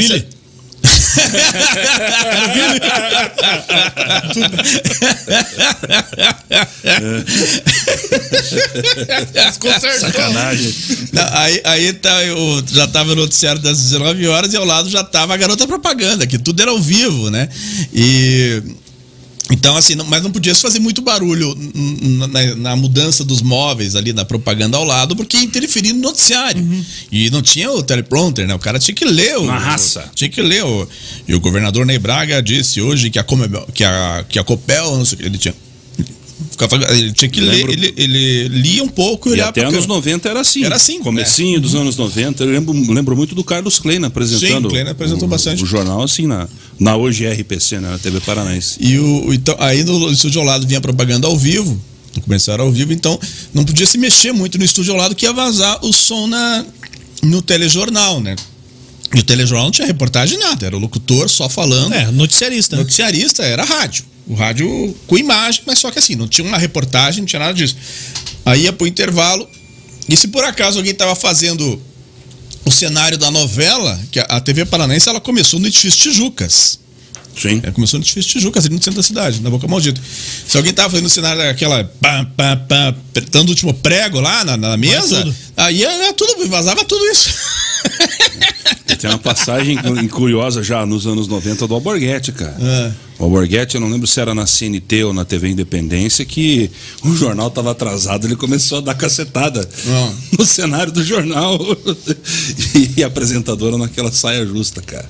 Ele berrando lá no fundo e Tá tremendo o cenário, ele dando cacetada no cenário. Pensa assim, Que tá- tava avançando o horário? É, tava atrasado, ele gritava, vamos com esse jornal, que na hora do meu programa, e pau! E, a jornalista ali segurando. O, o, o Alborguete, para que as pessoas tenham ideia do fenômeno que ele foi na, na, na televisão, aqui do Paraná, quando ele veio de Londrina para Curitiba, em 85, 86, por aí, aí a, a Bandeirantes estava transmitindo um jogo de basquete das Olimpíadas de Seul, 1988. A Rede Bandeirantes transmitindo Olimpíadas e tal. Aí faltava dois minutos, faltavam dois minutos para terminar o jogo. E o programa do Alborguete, vamos dizer que fosse 13 horas e 15 minutos. Aí quando chegou 13 e 14 começava a ter o letreiro. Em instantes você vai acompanhar a cadeia com Luiz Carlos Alborguete. Eu vi isso, ninguém me contou. Em instantes você vai acompanhar. E, mas o- o- a- não podia esperar os dois minutos que faltavam. Chegou 13 e 15, deu aquela machadada mesmo. não, mas o programa. Saiu, saiu o jogo. Você faltava lá um minuto para acabar. Pautorando Cadeia, cadeia com Luiz Carlos Alborguete. É o meu horário! Eu, eu não sabia nem se ele fazia pressão pra isso, mas era um negócio que eles ficavam avisando assim: em instantes você vai assistir cadeia com Luiz Carlos Alborguete. E deu a hora. Interessa não, o resultado não, do não, jogo. Não, não, não teve nem a rede, dizendo, ó, a partir de agora, você no Paraná vai ficar Nada. com. Não. Corta. Co- Veio, veio Acabou. um machadão ali da- interessa da, da- mais. na TV Paraná e entrou porque era o líder de audiência, né? Entendeu? Então aí. E não interessava a questão dos anunciantes nacionais que haviam pago cota de transmissão da Olimpíada, não. Na hora. só Ninguém na quer hora. saber, ninguém quer saber. Na hora tal. Mas teve antes do Alborguete. Bom, o, o, o noticiário policial sempre teve grandes personagens. Teve o Zé Sim. Domingos, que foi anterior, algo assim. O. Zé Domingos tem que vir aqui. Tá, o Zé tem trazer. que ver. Não, o, o, o Zé, eu costumo falar que quando Curitiba esquece, quando Curitiba, a cidade esquece alguma coisa, recorre ao Zé Chama Domingos, ele, né? Porque é. ele fala assim: encontrei hoje na Boca Maldita o Meu antenor. Rodrigues Siqueira, Estava que é neto do José Rodrigues Siqueira Filho, que foi chefe do setor de administração do antigo Banco do Estado, tendo sido lotado em Londrina, Jaguariaíva. Cascavel, Coronel Vivida, depois esteve também em Astorga, onde conheceu sua esposa Magali, Casou, né? vieram a ter três filhos, depois se tornou superintendente do departamento de estradas e rodagens, tendo sido lotado em Santo Antônio da Platina e nunca deixou de acompanhar as coisas do Clube Atlético Ferroviário, tendo, tendo ouvido com muita E ele emoção. fala com aquela entonação de radialista das Não antigas. chega, né? é. Mas é, muito bom. É muito bom, né? Assim, não, e tem uma memória fabulosa, Fabulosa. né? Então, e, e fazer, o, o Zé, eu cheguei a ver o Zé fazendo noticiário policial no, no, no canal 12, na TV Paranaense, que ele fechava o jornal do meio-dia, aí ele falava, fulano e tal, vai pra cadeia. Vai pra cadeia. Ele fazia o sinalzinho assim pra dizer que o bandido tinha sido preso e tal. Mas eu, eu me lembro de uma figura que não era exatamente jorna- jornalismo policial, o Ari Soares, que trabalhou na Rádio Cidade, a M670, ele tinha um programa também nesse sentido de, de gritar as coisas, assim, de, contra os bandidos e tal. Mas era um, era um radialista que veio do Rio de Janeiro, ele tinha, casado, tinha sido casado com a Dercy Gonçalves. E- Imagina, É. cara, casar com a Dercy Gonçalves. Mas a Dercy Gonçalves tem vários maridos, né? Ele foi produtor teatral da Dercy Gonçalves. Acho que Foi um deles. Imagina. Ah, puta que pariu. O que é que você quer, cara? Mais ou menos assim. Vai te fuder. Você chega em casa, nem fez nada, já toma uma xingada. Eu te amo, porra! Sabe nem o comer? Puta que pariu, pô. Assim mesmo. Ele foi casado uns dois anos com a Araci de Almeida. Com a Araci, Dercy. não, não, Dercy, não, não, é, tudo- nem todo mundo casou com Aliás, a Araci não casou, é que é verdade. Só morou, morou lá com o rei quatro anos, depois, mas a Dercy foi casada várias vezes. E ele, o Ari Soares foi produtor teatral dela e foi o marido dela. Aí passou um tempo, o Ari Soares tinha um programa na TV Tupi chamado do Rio, só pro Rio de Janeiro, chamado Aqui e Agora. Que não tem nada a ver com esse Aqui e Agora, que era do SBT, que fez sucesso aí já nos anos 90, com o Wagner Montes, com o Gil Gomes, né? Com outros nomes aí, Cristina Rocha e tal. E, e era um programa desse que realmente o povo aparecia no palco da televisão pedindo emprego, pedindo assistência, cadeira de roda, remédio. Também havia espaço para o charlatão, né? Então, é, infelizmente, as coisas se misturam, né? Porque você começa fazendo uma coisa que pode ser de utilidade pública, ajudando alguém que está precisando de um remédio, está precisando de uma consulta, leva lá um advogado para resolver o problema, né? Da pessoa que está com problema de divórcio, não sabe como é que faz, como é que não faz tal. E Mas apareceu, também teve denúncias de charlatanismo. Mas fato é que a Tupi saiu do ar, e o Ari Soares trouxe o formato aqui para Curitiba no Canal 4. O Paraná aqui agora, virou o nome chamado Paraná aqui agora. Ele virou o Jimmy Hall, aquele que foi um. O Jimmy Hall foi um locutor de FM muito famoso aqui em Curitiba. Sim. E depois ele voltou para o Rio de Janeiro. Ele era do Rio de Janeiro. Ele se revelou assim como grande nome aqui, daí voltou para lá, chegou a apresentar programa musical na Rede Globo, o Globo de Ouro. Tal. Pois faleceu recentemente. né? Recentemente. O, morreu no ano passado. O, o Jimmy Hall se, se, destacou aqui inicialmente num dos programas do Ari Soares, que ele era do Canal 4 da TV Iguaçu, depois ele foi para o Canal 6 TV Paraná. Mas ele trouxe esse formato de ser o, o programa em que as pessoas iam pedir as coisas, no, lotava o auditório né? da TV Iguaçu no início dos anos 80. A, a TV Iguaçu, Canal 4 hoje é Rede Massa, né? Ela sofreu muitas dificuldades a partir de 1976, quando ela perdeu a parceria com a Globo. Né? Houve uma pressão muito grande do Ney Braga, que era ministro da Educação. Vocês sabiam, vocês, garotos aí, é, os mais é, novinhos? É, a Globo já foi no 4. a Globo já foi no 4. Já foi no 4, é. O, o, o 4 era um canal muito bem equipado tecnicamente. Isso dito, eu, bom, eu. Essa época era do Paulo Pimentel já? Era, já era do Paulo Pimentel. Sempre foi do sempre Paulo foi. Pimentel. Sempre foi. O Canal 4 começou em 1967. E a, a, acabou a parceria em 1976. E, bom, como você deve perceber, eu também leio muito pesquisa sobre história da televisão, né? Eu li três biografias de diretores da Rede Globo, de pessoas que fizeram a Globo no início: do Boni, do Joe Wallace e do Walter Clark. Os, eles têm vários pontos de discordância, mas os três são unânimes quanto ao Paulo Pimentel. Eles falam que o Paulo Pimentel era um excelente empresário de televisão, que a TV Iguaçu aqui em Curitiba e a TV Tibagim Apucarana eram muito bem equipadas e que eles ficaram um ano tentando manter a parceria da Globo com o Paulo Pimentel. Eles argumentavam para o Roberto Marinho, Tô Roberto, se cada pressão política regional vai fazer a Globo mudar de parceiro em cada estado, toda semana nós vamos trocar de parceiro. Que o Roberto Marinho, claro, não queria ceder à pressão do governo. Ele... E provavelmente o Paulo aqui também recebia pressão política por conta disso. Né? Sim, porque por é, ser o é, governador. Por, é, não, não, não, é que o, o, o, Paulo Pimentel ele já não era governador quando é, ele, ele foi, tornou-se dono da televisão. Ele ele tornou-se empresário da televisão no, já no governo dele. Sim. Mas nesse período ele já não era.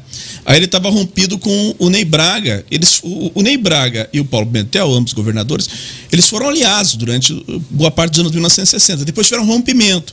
Mesmo se mantendo no mesmo partido, que era a Arena, o partido do regime militar, eles romperam. E o Ney Braga, então, no meados dos anos 70, não, ele não queria que o Paulo Pimentel tivesse poder algum no Estado. Isso é histórico, documentado, comprovado. E daí ele fez uma pressão, ele era ministro da Educação, fez a pressão para que a Globo encerrasse a parceria com o Paulo Pimentel. A pressão, segundo esses, essas pessoas que fizeram a Globo, esses diretores, durou quase um ano. Porque a Globo resistia, não. Nós não podemos estar tá entregando. Descartar. Descartar. Porque a semana vai ser no Paraná, na semana que vem vai ser em Goiás, na outra semana na Bahia, e não é que vai parar, né? Então, e as emissoras Paulo Pimentel. As, e certamente naquela época não era tão organizado como é hoje. Como né? é hoje, mas segundo os depoimentos, as emissoras do Paulo Pimentel cobriam, dois canais só cobriam todo o estado.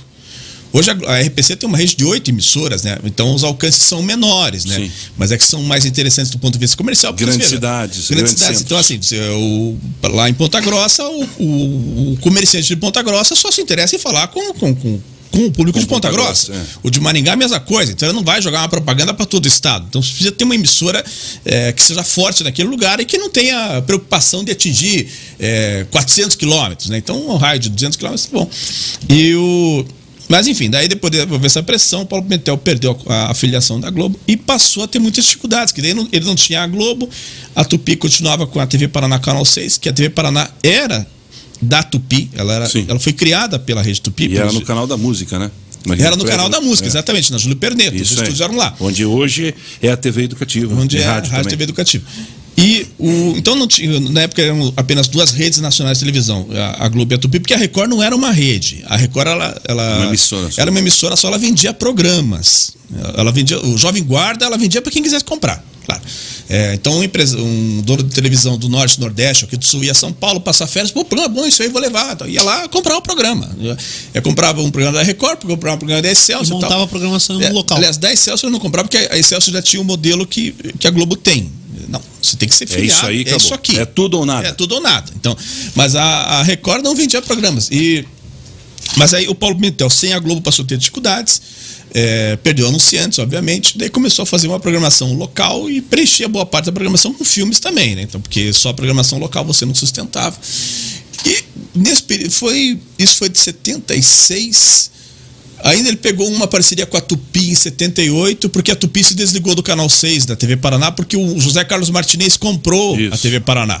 Então daí, e a Tupi já estava ladeira abaixo, fim, né? no fim, a Tupi ficou mais de 10 anos com muitas dificuldades administrativas, né? Ela saiu do ar em 1980, mas aqui em Curitiba ela já era transmitida pela TV Iguaçu Canal 4 do Paulo Pimentel. Daí já acabou a Tupi, o Silvio Santos passava em rede pela Tupi. Sabe que o Silvio Santos foi da Globo, Globo, né? isso. Ele foi da Globo. E aí ele passava em rede na Tupi. Então, quando acabou a Tupi, o Silvio Santos conseguiu manter essas emissoras que não eram próprias da Tupi.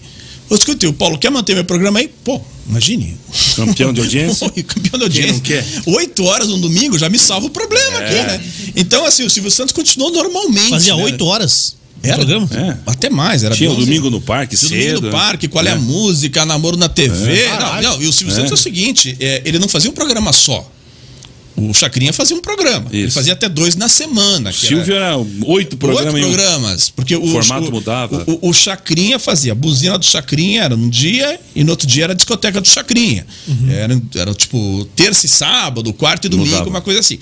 O Flávio Cavalcante tinha um programa só. Tinha quadros dentro do programa, mas o cenário era o mesmo, a roupa era a mesma. O Silvio Santos ele tinha oito programas diferentes. Que, que eram que funcionavam até de forma independente. Você lembra assim? Tchau, pessoal, até a próxima semana. E era algo ousado pro tempo, né? Sim, era algo não diferente. Existia, não existia igual. E então a, a TV Iguaçu, daí o Paulo Pimentel costurou uma programação local, né? E com a ajuda do Cândido Martins de Oliveira, que foi secretário de segurança mais tarde, mas que era o diretor da televisão nesse período. E até acho que alguém deveria escrever um livro, não pergunto por que eu não escrevo, porque eu sou muito. eu não tenho disciplina de escrever. Mas, de- desse período que vou datar, de 1977 a 1982, por aí, é, entre o fim da Globo no, no Canal 4 e o início do SBT. Tá, pegar esse período aí. Então, é, que daí foi um período de muita programação local e de muita criatividade também. E com poucos recursos. Então tinha o Vivo Futebol, por exemplo, que era uma mesa redonda esportiva na hora do almoço, que tinha uma rede de fundo. Dirceu Greser. Dirceu Greser comandava. Foguetinho. Carlos- José Lacour, Paulo Mosman, Eduval do Brasil, Carlos Mion, Boris Muzialovski, Luiz Carlos Cavalcante, Roger Marques Filho, Thorsten Dor, Sônia Nassar. É, então eu ficava assim, batendo boca, batendo boca, porque era um momento de debate esportivo, de futebol. E daí tinha uma rede ao fundo, assim, e daí o mais engraçado é que o Dirceu Greser era o diplomata, assim. Uma figura séria. Organizado. né? Organizado. O Edu Brasil um dia me contou, nosso grande colega Eduardo Brasil, que o, eu vendo em casa, quando achava que o Dirceu Greser estava. Oh, peraí, fala um de cada vez, fala um de cada vez, que bagunça isso aqui tal. Ele tava, ele tava adorando aquilo dali, porque ele achava que tinha que ter o contraditório do programa. E o, o, o Edu Brasil conta até dando risada, assim, de que. Pro, pro espectador, eu vendo, achava que o, que o Dirceu tava indignado com aquela, aquela briga toda, sei, mas ele tava gostando de ver os tricos Lenha na fogueira. Vai, vai, vai. Mas daí, nesse período, eu fui ver o programa do Mário Vendramel. Fui lá no canal 4 ver. Fui ao canal 4 ver o programa do Mário Vendramel, que era sábado à tarde. É, o Mário Vendramel tinha sido do canal 12, TV Paranaense, daí foi para TV Iguaçu, canal 4, depois foi para TV Paraná, canal 6. E era sábado à tarde. Aí, três coisas sensacionais que descobri vendo no auditório do programa Mário Vendramel. Primeiro, por que, que as bailarinas não erravam a mão? As dançarinas lá que chamavam de marietes e tal. Porque ficavam, ficavam. Como é que essas meninas não, não, não, não erram? perdem. Não perdem a- Compasso. a- o passo, né? Aí ficava uma de canto que quando ela fazia assim, as outras faziam assim também. Se ela fazia assim, as outras iam atrás, tá entendendo? A cópia. A cópia. Tinha, era uma, tinha uma bailarina guia ali. Dança né? sem música. Então, é, e- mas assim, era uma que estava no palco também dançando, mas quando aquela mudava, as outras iam atrás. Aí, em casa, eu via o programa e pela televisão, parecia que o público estava em confortáveis poltronas de cinema, assim, sabe? Tipo, porque realmente existiam poltronas de cinema no auditório da TV Iguaçu. Só que lá eu constatei que essas poltronas iam até a quinta fila. Pra trás era no caixote. Lá e pra trás é, uma- é um arquibancadão de circo. Mas é que o povo ficava tão exprimido que a gente não via a madeira. Ficava assim, o povo lá, tal, se via que tinha um monte de gente, né? Assim, mas você não via daí, você não ficava reparando se estavam sentados em, em poltrona, não sei o quê. Se via na frente um público na poltrona, mas dali adiante era assim. Foi e- sumindo. e- aí a, a coisa mais espetacular que eu vi, né? O programa era feito com três câmeras. Aí tinha uma câmera. Vamos ver se a gente consegue fazer? Vai, então tinha uma câmera no cantor, que é o Leonardo. Vamos ver a- o Leonardo. Aí tinha uma câmera, vamos dizer que eu fosse aqui a plateia. Tá? Então a câmera 1 foi pro cantor, a câmera 1 saía daqui e ia pro cantor, o Leonardo. A câmera 2 vinha do palco, onde estava o Leonardo, para a plateia aqui. Aí você não vai conseguir fazer o terceiro movimento. Que era a terceira câmera filmava uma bexiga, um balão de aniversário. Então, assim, ao mesmo tempo, estava ligada a câmera no cantor, estava ligada a câmera na plateia e uma terceira câmera num canto focava um balão de aniversário. Aí o que acontecia com isso? Da fusão, ó, no Fusão Podcast. Misturava as imagens. Misturava as imagens, daí parecia assim, o rosto do cantor com uma moldura do formato da bexiga. Mas a gente em casa não via a bexiga, via o, for- o rosto do cantor no formato. E ao lado, emoldurando o cantor, o público. Que, que engenharia, hein, O- cara? O, cantor tava num plano, o público tava no outro. Mas aí com a, com, com a câmera ligada no palco e na plateia e a terceira câmera na bexiga, fazia essa moldura no rosto do cantor. E ao lado, assim, dá pra ver que eram planos diferentes, mas Sim. tinha, criava um efeito legal. E o programa era feito com três câmeras. Mistura aí, Dom Negro. É. Bota aí, bota geral. Aí, aí, aí. aí. Isso. Pronto aí, ó. Aí, ó, então. Minha cara tá uma cara de bexiga. ó. Aí a bexiga, Né? a bexiga e Pronto. Mas é, essa história eu gosto de e o contar- cantor. É, essa história eu gosto de contar porque eu vi. Eu tava falando de histórias que eu li, que eu ouvi falar, não sei o que e tal. E, e- claro que algumas eu não passo adiante porque eu não acredito, mas eu só conto as histórias que eu realmente acredito. Só verdade. E, só verdades. Mas eh, e daí eu fiquei com isso na cabeça. Tanto que passaram-se 40 anos, eu não esqueci, né? Foi em 1981, também em 2021, de ter ido lá no, no programa do Mário Vendramel e observado essa coisa da. Dessa coisa de ter a. E se você não vê, jamais ia saber como era feito, né? Não. Era algo. Mas existia muito improviso, assim, as chamadas traquitanas, né? Do Osni O Bermudes, É, isso. o Osni Bermudes, o, o Chacon Júnior conta muito isso, dos caras, na época, não ter como legendar filme, não ter equipamento de GC, é, não ter como colocar o caractere. E eles construírem na manivela o texto inteiro do filme e o filme vai passando e você na manivela vai olhando ali e escutando o que está acontecendo e vai passando na manivela com uma câmera recortada e o filme rolando, cara. Tá A, maluco. a fita de legenda. É, e você vai ia girando aqui na manivela e lá passava um clássico do cinema e a, e a legenda era aqui na mão, cara. Coisa de louco. Ô, Tu- ô, Tusca, Oi. não sei se você vai saber, mas é é uma, uma das histórias que a gente ouve na faculdade, ou, já que a gente falou do Paulo Pimentel, diz que ali antes de vender pro, pro Ratinho, houve-se uma possibilidade de vender a TV Iguaçu e toda a rede pro, pro pessoal da RBS. Você tem ideia disso? Não, eu, eu já ouvi falar essas histórias, assim. o seu não, Francisco foi quem calçou lá. O, o dono da É, RBS é, teria é. calçado ele com, com um checão lá pra pagar um dia só pra não deixar o pessoal da RBS vir pra, É Curitiba. é porque se a RBS já tinha Rio Grande do Sul, já tinha Santa Catarina, Santa o Paraná, realmente ela se tornaria uma, uma rede não nacional, mas ela teria um grande Sim, mercado, sim. né? Imagine três estados, né? Então eu ouvi falar isso aí, mas eu assim, não confesso que eu não, não Uhum. posso cravar que, que como informação, porque se veja, daí a RBS era, é parceira tradicional da Globo, né? Sim. Então daí a, a, a, Pegar o SBT, a Glo- é, na a, época já a- é, a Globo, a Globo provavelmente ia mudar é, de mãos, então se isso se acontecesse. Mas eu só ouvi, eu só ouvi isso sim sendo comentado, mas eu nunca tive a confirmação de que isso teria acontecido, né? De que realmente a RBS esteve aqui para comprar os veículos que não diz que na época falava assim não apenas os- as televisões, mas também os jornais, né? Rádios. Que- e as Rádios é verdade. O sonho da RBS era colocar a Atlântida aqui em Curitiba. Atlântida FM. E provavelmente continua sendo. É, É, daí já é uma coisa que já não, co- não compete, assim, no caso assim, de, de- da televisão, que seria no caso dela. A bronca é grande, né? É, com, A briga é caso, grande. É, porque ela tendo três estados, ela poderia até, quem Mas sabe, criar um mercado próprio de Reso- televisão. e resolvia né? Fácil. rede de televisão, né? Resolvia fácil. Colocava a Globo é, no Não. canal 4 de volta e a Fusão TV no 12. Isso, fácil, não é o problema. O Tusk ia tocar o esporte pra seria nós. legal, muito bom. Acabou.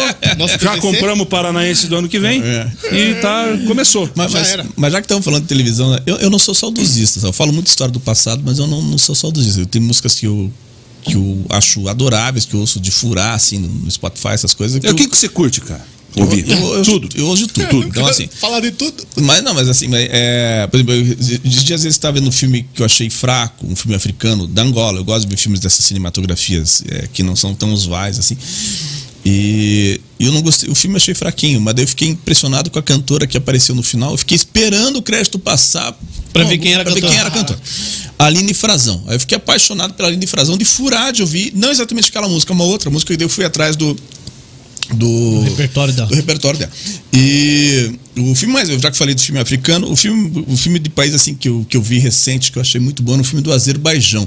O filme chama-se. Como é que é o sutiã? Quem pegou meu sutiã? Uma coisa assim, parece nome de porno chanchada, né? Já, já chego na porno chanchada também. Mas não, é de quem é o sutiã. Eu vou, vou contar rapidamente. O filme é do, do ano retrasado, 2019. É, um maquinista, então o trem passava num vilarejo no Azerbaijão, numa cidade pequenininha. E as casas muito próximas à estrada do trem, ao trilho. Então eh, não havia uma grande distância. Então as pessoas esticavam as roupas de uma casa até outra e o trilho estava no meio. Daí quando o trem ia passar, um garoto chegava avisando: vai passar o trem, vai passar. E todo mundo tinha que desfazer, a tirar a roupa do varal. Desmonta o cortiço. E nisso o trem levou o sutiã de alguém. Ai, ai. Aliás, só uma informação: esse filme é mudo. Oi? Caramba. Filme, ele- ele- aliás, ele não tem diálogos. Ele tem, você ouve o som todo, né? Mas não tem diálogo. Mas ele é fascinante e tal. É, daí o trem leva o sutiã de alguém. E daí começa, de quem é o sutiã? Porque o, o maquinista começa a percorrer as casas todas para encontrar, mas não é que ele é um tarado que quer, não sei o quê.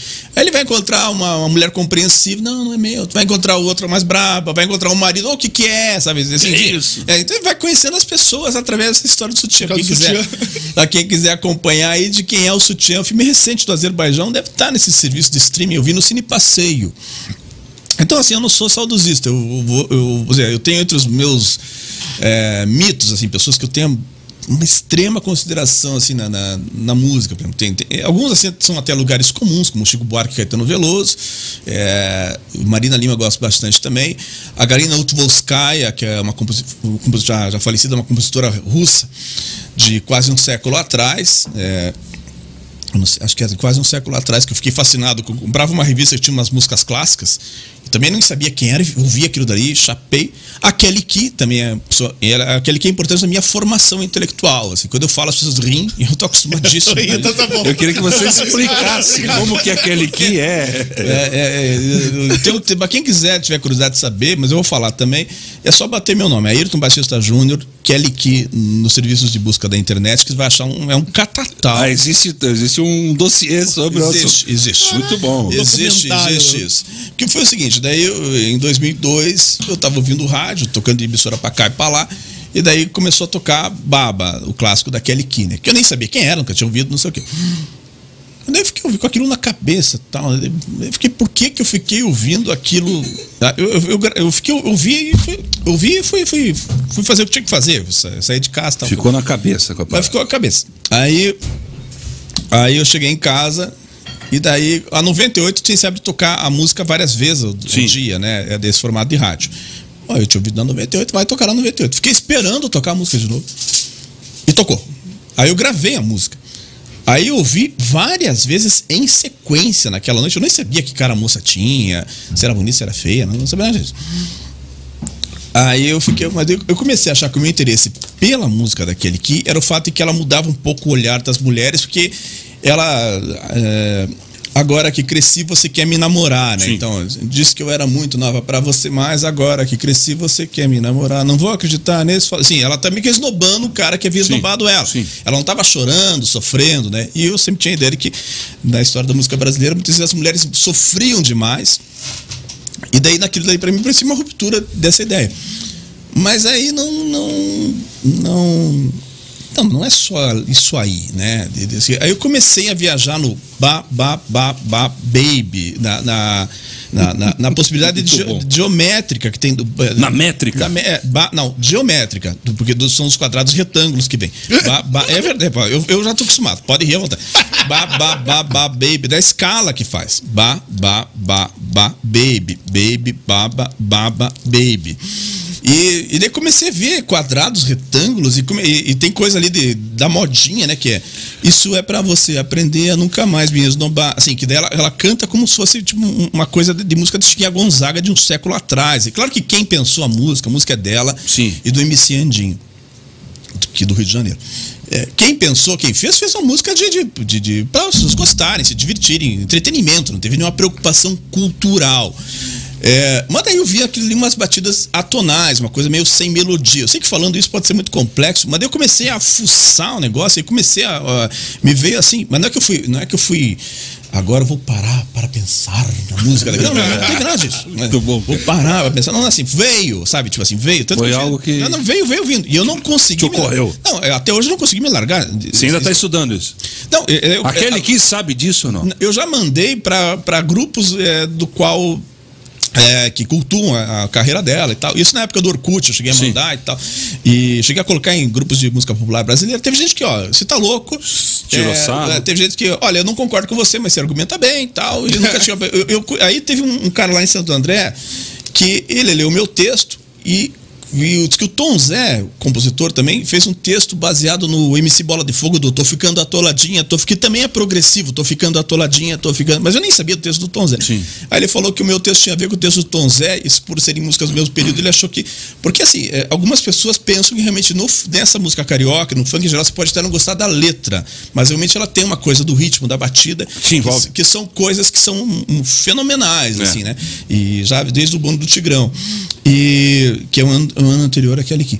Aí, eu me lembro que eu estava em São Paulo quando tocou, quando vi pela primeira vez o bonde do Tigrão, quer dançar, quer dançar. E isso foi, foi um choque, assim, isso aqui é diferente mesmo, assim, sabe? Tipo, um negócio assim que você pode até não É, gostar. a, gente vinha de um tempo que era só música baiana, É, né? exatamente. Que era uma besteira rasgada, ali já via que era um duplo sentido nítido, e realmente foi uma quebra, isso foi uma quebra na, na- na cultura e, e- e pegou. Pegou. O povo acabou gostando. E, o, e assim, mesmo em algumas dessas músicas, tem coisas que você vai dizer, ah, isso aqui é. A letra pode ser vulgar, não sei o que, mas a, a questão do ritmo tal. Sim, é, é uma, a batida. Uma batida.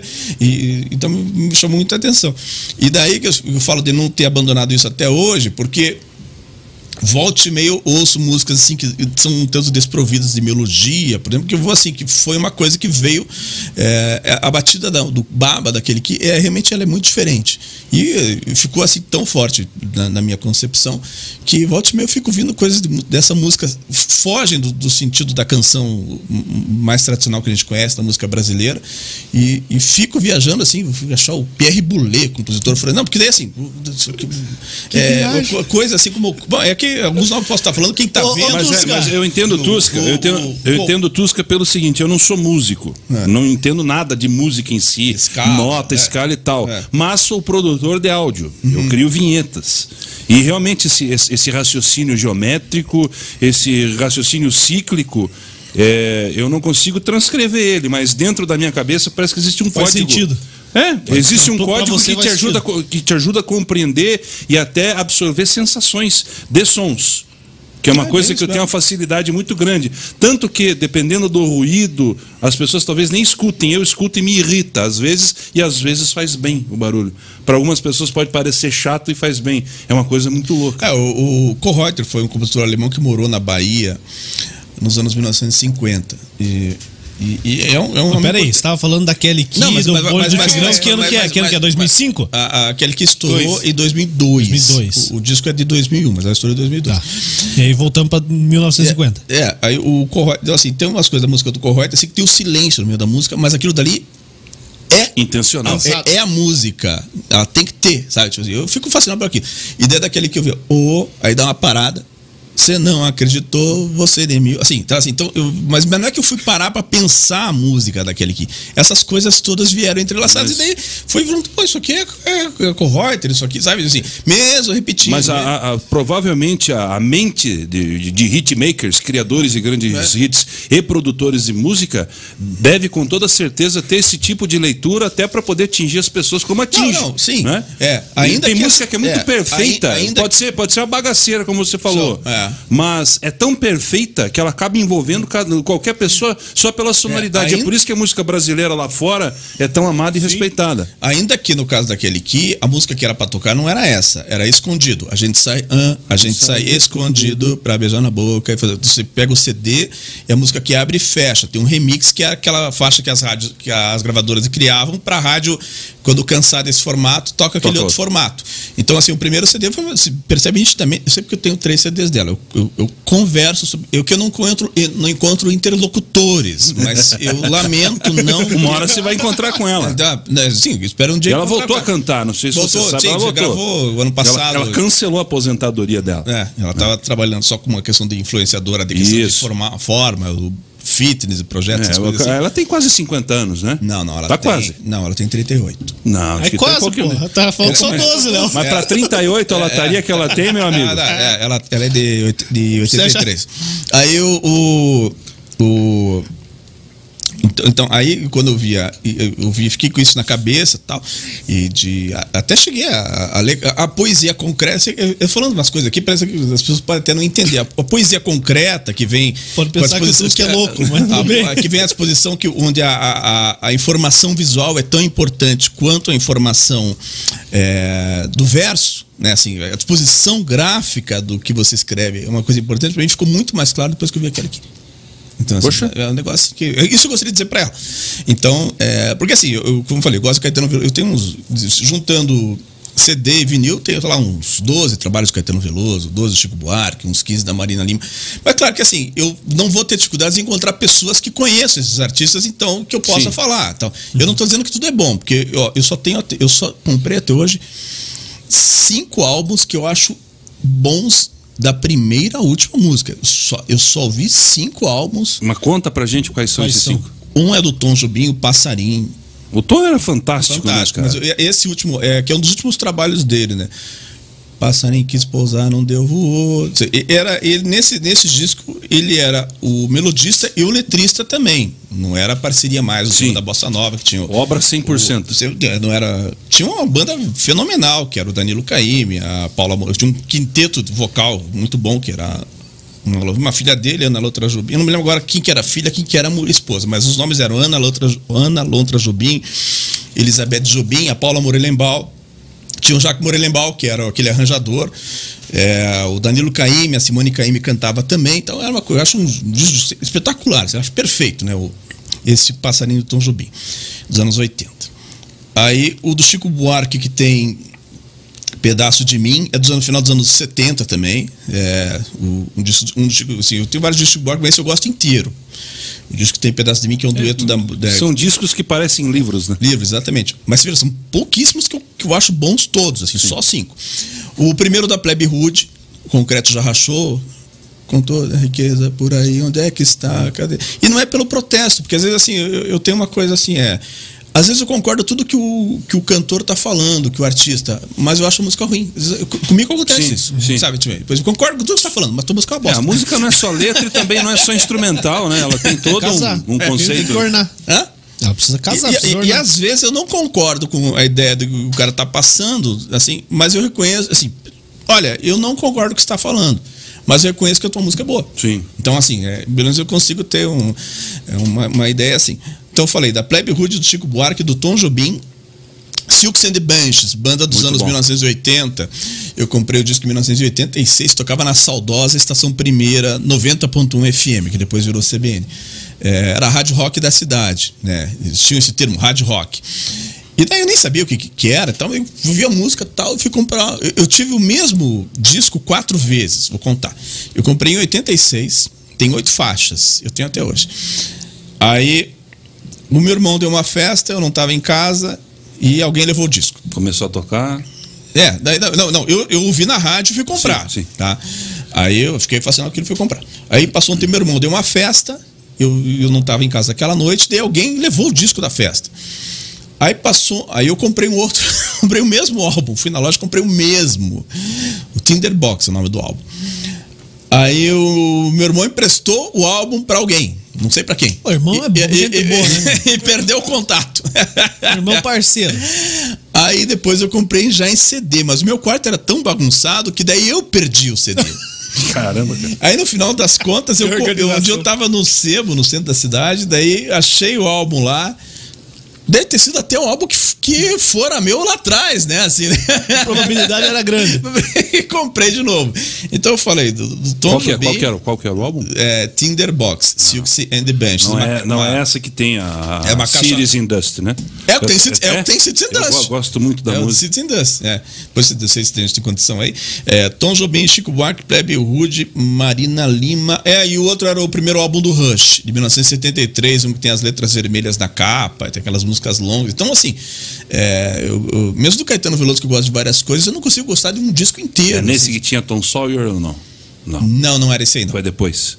Era o primeiro, era o primeiro, o primeiro do. do- não, não, é, eles não tinham tantos teclados, assim, sabe? Ah. Nesse, nesse primeiro álbum não é uma coisa tão presente assim. E. Então, assim, cinco discos. Mesmo daquele aqui, tem disco que tem música que eu não gosto. mas, eu, mas, eu, mas eu gosto de vários, hein? Eu sei que umas 10 músicas aí eu levo. Canta se- se- sossegado no karaokê, você toca se, se, se, se, se fosse convidar a cantar, não, sério, eu sei, eu tenho, eu tenho de- decorado. E, Decorado. Não, sério mesmo. Por causa de você, não uso mais batom, rasguei meu short curto, diminui meu tom, troquei os meus amigos por alguém que só me arrasa. Falou em cantar, nós temos que trazer o Crispim pra cantar aqui, cara. Ah, do Igual É, Crispim. Crispim é Boa, cantor boa. de karaokê, cara. Então, aí, e ao meu tempo que eu tenho isso de. é, eu, eu tenho um exercício que eu, eu não. Não devo, ter, não devo ter criado isso, mas eu, para mim, eu acho um negócio importante. Tem músicas, músicas, filmes, livros que eu acho bons e eu gosto. Tem músicas, filmes, livros que eu acho ruins e eu não gosto. Tem músicas, filmes e livros que eu não acho bom, mas gosto. Tem músicas, filmes e livros que eu Acha acho, bom? acho bom, mas não, Não gosto. São quatro É, é, é, possibilidades. ass- é assim que se torna eclético, né, cara? Não, É, quando, então, quando eu então, falo então- que eu, que eu gosto de ouvir o Rogério Skylab, a galera dá risada, cara. Mas o Skylab é legal, cara. É, Ele- Fazer o dos passarinhos lá, É, o de matador de passarinho, pô. É que passarinho. você não conheceu ele ainda, totalmente Caraca. maluco. Aí eu- eu pretendo, cara. Maluco. Tem, tem uma música, por exemplo, da. Falei da Marina Lima, né? É, a primeira gravação da compositora Marina Lima foi feita pela Gal Costa. É, Na verdade, ela tinha sido feita a gravação pela Maria Bethânia, mas a música foi censurada.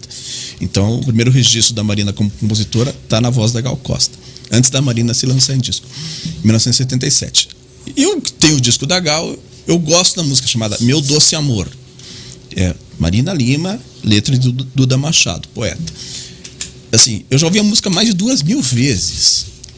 Eu, obviamente, eu gosto, mas eu não defendo. Eu acho ela mal cantada. a música. é mal cantada. Eu acho que olha que a Gal é uma baita intérprete, assim, sabe? Eu, acho, eu tenho discos da Gal também, mas essa música ela canta mal. A, a, a letra não acho grande coisa. A música, a melodia também não. Eu, eu fui, "Mas por que, que eu ouço tanto isso? O instrumental da coisa. Tem o Roberto Silva na né? bateria. Tem alguma coisa que é legal. É, alguma então, coisa é boa. Mas o curioso é que eu tinha até dizer pro cara que fez a letra, o Duda Machado, poeta, que assim. É, porque daí eu fui fuçar a obra do cara, eu fui ler as poesias dele, assim. Mas eu vou dizer pra ele no dia que conheci, ó. Eu vi aquilo dali, eu vi não sei quantas mil vezes, mas não defendo. Não aprova. Não, mas é que, mas, mas é que eu ouço, eu gosto. Mas assim, mas se alguém falar, eu acho uma porcaria, ó, beleza, eu Mas é, igual, mas é igual, eu vou dar um exemplo É pra igual, vocês, uma é. coisa que eu não gosto, É. mas eu Olha. às vezes paro e fico assistindo, cara. É. Quando não tenho que assistir na televisão, sabe o que, que eu É. admiro ficar apreciando, cara? Leilão de gado. Pô, é da hora, daí cara. é bom, Para ali, Os caras são bons, cara. cara. Vende cabrita, vende boi, vende vaca. Eu, eu acho aquilo uma coisa boa de ocupar a cabeça. É melhor que aquele da É mão, bom. né? Ou- É melhor que aquele da mão. O que, que é da mão? O leilão, leilão de leilão de joia. Ah, não, é que a gente, para nós, não, se colocar para qualquer uma das nossas mulheres aqui, para elas é o, o- um grande, um, um É. baita programa. Né? Não, não a rola. Outra coisa que eu gosto de fazer é colocar na na NHK do Japão. Quando não tem nada pra ver, eu fico vendo japonês lá. cara. E os caras fazem cada coisa de Lá- maluco. lá cara. passa Dragon Ball? Aí, aí você Lá fica. Ao vivo lá. lá ao vivo. Lá ao Eles nem cara. devem gostar disso lá, cara. Você para e fica pensando, fala, que cara, o que, que esses caras estão falando, velho? O que esses caras estão fazendo? É um outro planeta. É bom, É, passa na sua casa É que, pra você vai- é que você tá certo, né? A, a Deutsche também, da, da, da Alemanha, é uma outra paranoia, cara. Você É um outro, uma outra galáxia. Aí os caras mostram, falam e repercutem e se exaltam e você não entende porra nenhuma. E é muito bom, cara. Muito bom, muito bom. E passa tempo Faça na sua casa pra você ver. Quando você não tiver que assistir, põe a... É, muito, bom, velho. Muito bom. Mas com o tempo ele não. Mas é bom, cara. Às vezes você não tem o que ver, é isso aí. E aí, eu- aí cai no, no argumento do Tusca, cara. Não é bom. não é bom, mas é legal de, de- de ficar ali apreciando. É, é uma coisa diferente, cara. É melhor do que Concordo, outras Mas o- coisas o, por aí. curioso dessa canção específica, Meu Doce Amor, né, que a Gal Costa gravou, é que daí eu mesmo não achando a letra grande coisa, embora eu goste de alguns versos dela, e tanto gosto que eu ouço volte e meio. Duas mil vezes. É, aí, mas, assim, mas eu fui pesquisar a, a história do cara que escreveu a letra. Daí eu fiquei fascinado pela poesia do cara, em livro, assim, sabe? Então, assim, então leva as coisas assim. Então, é que de tudo se pode tirar informação, sabe? De absolutamente tudo. E curiosidades também, né, cara? assim. Então, é, então não existe isso de você julgar alguém como ignorante, porque a pessoa ouve isso, ou você achar que a pessoa é um intelectual porque acompanha aquilo. Às vezes a pessoa pode ter um baita conhecimento sobre ópera, mas só está repetindo o que já foi dito sobre a ópera, tá entendendo? Então, ô, ô Tusca, Aí uma, aí uma só completar um pouquinho assim, porque assim, então a pessoa, porque não, se você se de- debruça sobre a ópera, por exemplo, é, eu não sou um, um conhecedor do assunto, mas se você só repete o que já foi dito, você não tem um grande exercício de, exercício de inteligência, porque não tem como você se debruçar tanto em algum assunto sem, primeiro, quebrar alguns lugares comuns, não que você vá lá para quebrar lugar comum, mas claro que você não vai concordar com tudo que já está estabelecido sobre aquela arte, e da mesma forma você também vai ter que é natural que se você se debruçar sobre aquele tema, você vai encontrar alguma coisa que os outros não viram, né? Que outras pessoas não viram. Opa, olha, eu gosto disso, disso, daquilo e gosto disso aqui. Eu tenho um fascínio para falar daquele aqui, por exemplo, de outros em relação a outros artistas, porque eu não tenho interlocutores para falar sobre ela. À medida que eu tivesse 10 mil, né? Então, até eu já teria esvaído isso de mim, já nem, nem tava. Assim, eu continuaria. Mas nós vamos recortar essa parte aí, você vai ficar famoso. eu e vamos marcar ela, hein? Vamos ver se ela responde. Eu continuaria falando sobre ela, porque eu, eu, eu sou, eu tenho um negócio que é o seguinte: não é virtude, não é defeito. Mas eu ouço uma música hoje, um filme, uma peça de teatro, não sei o que, não sei o que.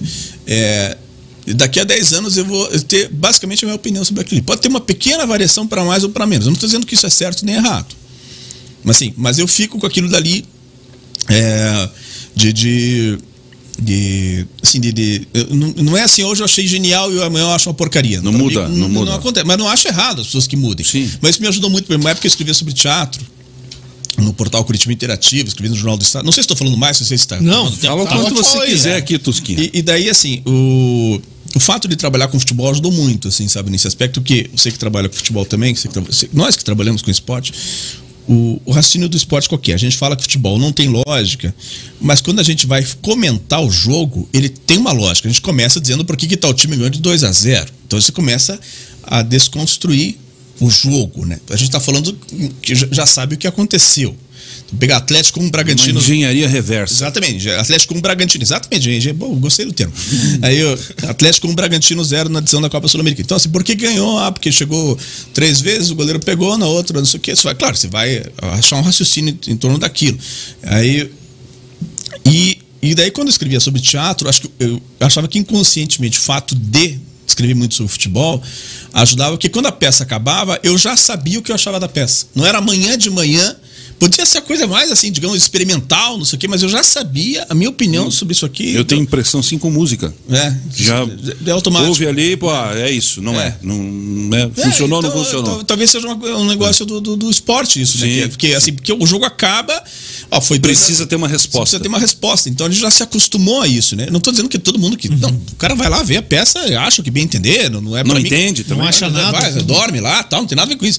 E, mas eu, eu tenho um amigo meu, poeta, Wellington Bujocas, que ele tem algumas paixões, assim, né? O João Cabral de Melo Neto, poeta, ele conhece muito da Turma da Mônica, dos gibis. Ele tem todos os exemplares da Turma da Mônica, desde a primeira publicação pela editora Abril em 1970. E treino de Fórmula 1. Ele não via corrida, ele via o treino só. Caramba, especialista em treino. É, então, assim, ele não via corrida. Hoje eu não sei se ele acompanha mais, mas eu até, até conversar, assim, mas ele- mas ele via muito. Eu falo com ele com frequência e tal. E, e, e gosta de cinema japonês e tal. Então, assim, então, coisa aparentemente assim, pô, cinema japonês. A poesia do João Cabral, de Melo Neto, que é pernambucano. Aliás, foi jogador de futebol. O João Cabral foi meia juvenil do Santa Cruz, campeão pernambucano em 1937. Ele tem poemas sobre. O João Cabral, o autor de Morte e Vida Civilina, tem poemas sobre futebol.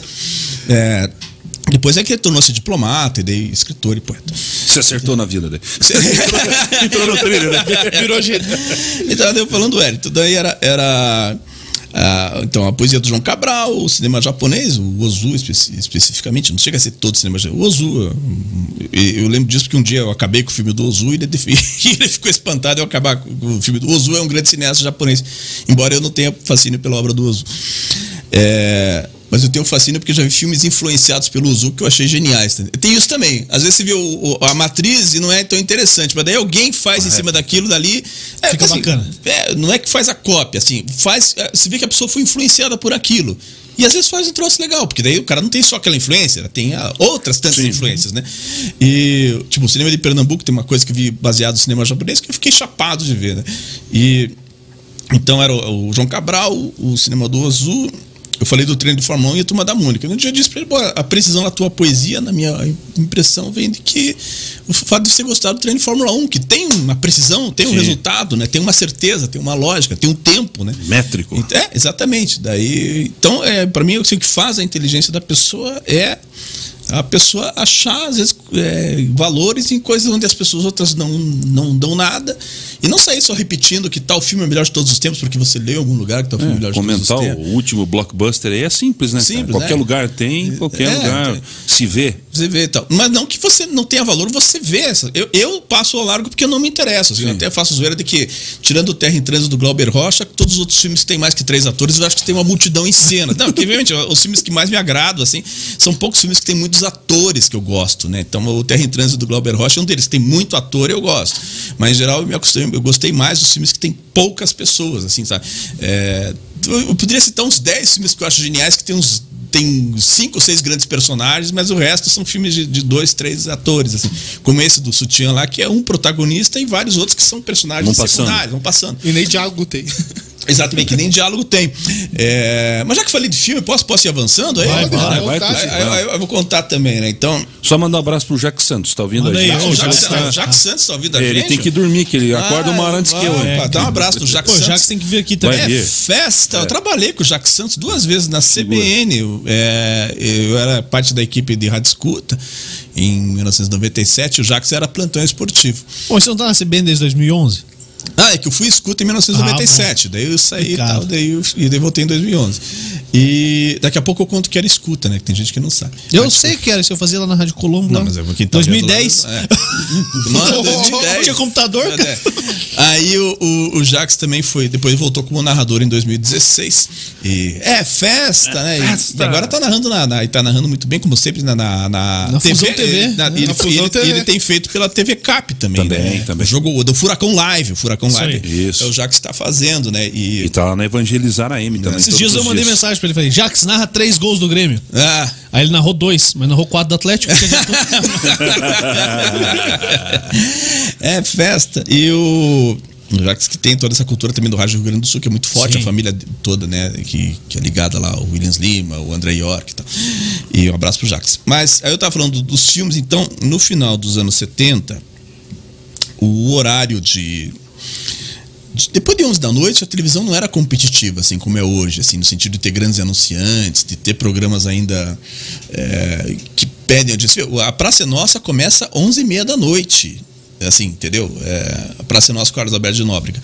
É, no- naquele período, não tinha exatamente a Praça é Nossa, mas os programas do gênero começariam, tipo, no máximo 9 da noite. 10 horas estava acabando, daí Hora de dormir. é hora de dormir.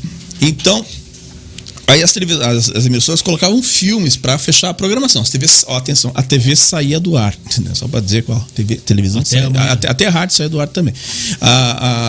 Aliás, tem aquela do Até Amanhã da, do Até Amanhã da Globo, você conhece essa? Não. É que você falou Até Amanhã. Não, eu, eu conheço ou, ou histórias, né? Que ouve. Aí o, o. E daí, como passavam os filmes, mas eram filmes assim, como não, não tinha um- uma grande expectativa de audiência, geralmente era filme velho, preto e branco. Mas isso passava Cidadão Kane, O Bandido da Luz Vermelha, Crepúsculo dos Dedos, filmes assim sensacionais, mas eu também não tinha informação do que fossem, né? Assim, Aham. Mas disso que eu conheci é, o- o- esse- alguns desses filmes assim, porque passava na Globo mesmo, assim, de meia-noite tal, às vezes passava em outros canais também. Mas não faz muito tempo que mudou isso de ser 24 horas e tal, né? Não. Há pouco tempo aí parava, parava, Parava. a Band, parava a Globo, Tudo, parava é. tudo, parava todo mundo. E- Aquela tela colorida. Isso, isso aí. E daí, mas então, muito dessa informação, às vezes vinha assim, que você nem imaginava, que, pô, o que, que é isso, né? Tô vendo, tal, nem sei quem é o diretor do filme, nem sei o nome do filme aqui, mas fiquei encantado, porque eram coisas que passavam na televisão, assim, no horário que a televisão não tinha uma, uma expectativa de audiência muito grande, e o filme basicamente era colocado lá para você dormir no meio do filme e amanhã acordar sintonizado naquela emissora. É, Tanto que eu só tinha um intervalo na sessão da Globo lá, que era a sessão Coruja, Classe A. O, o nome variava todo dia, campeões de bilheteria. Eu lembro que na Band dava horário, eles desligavam o transmissor. E aí você dormia com uma certa altura da televisão, acordava assustado lá com.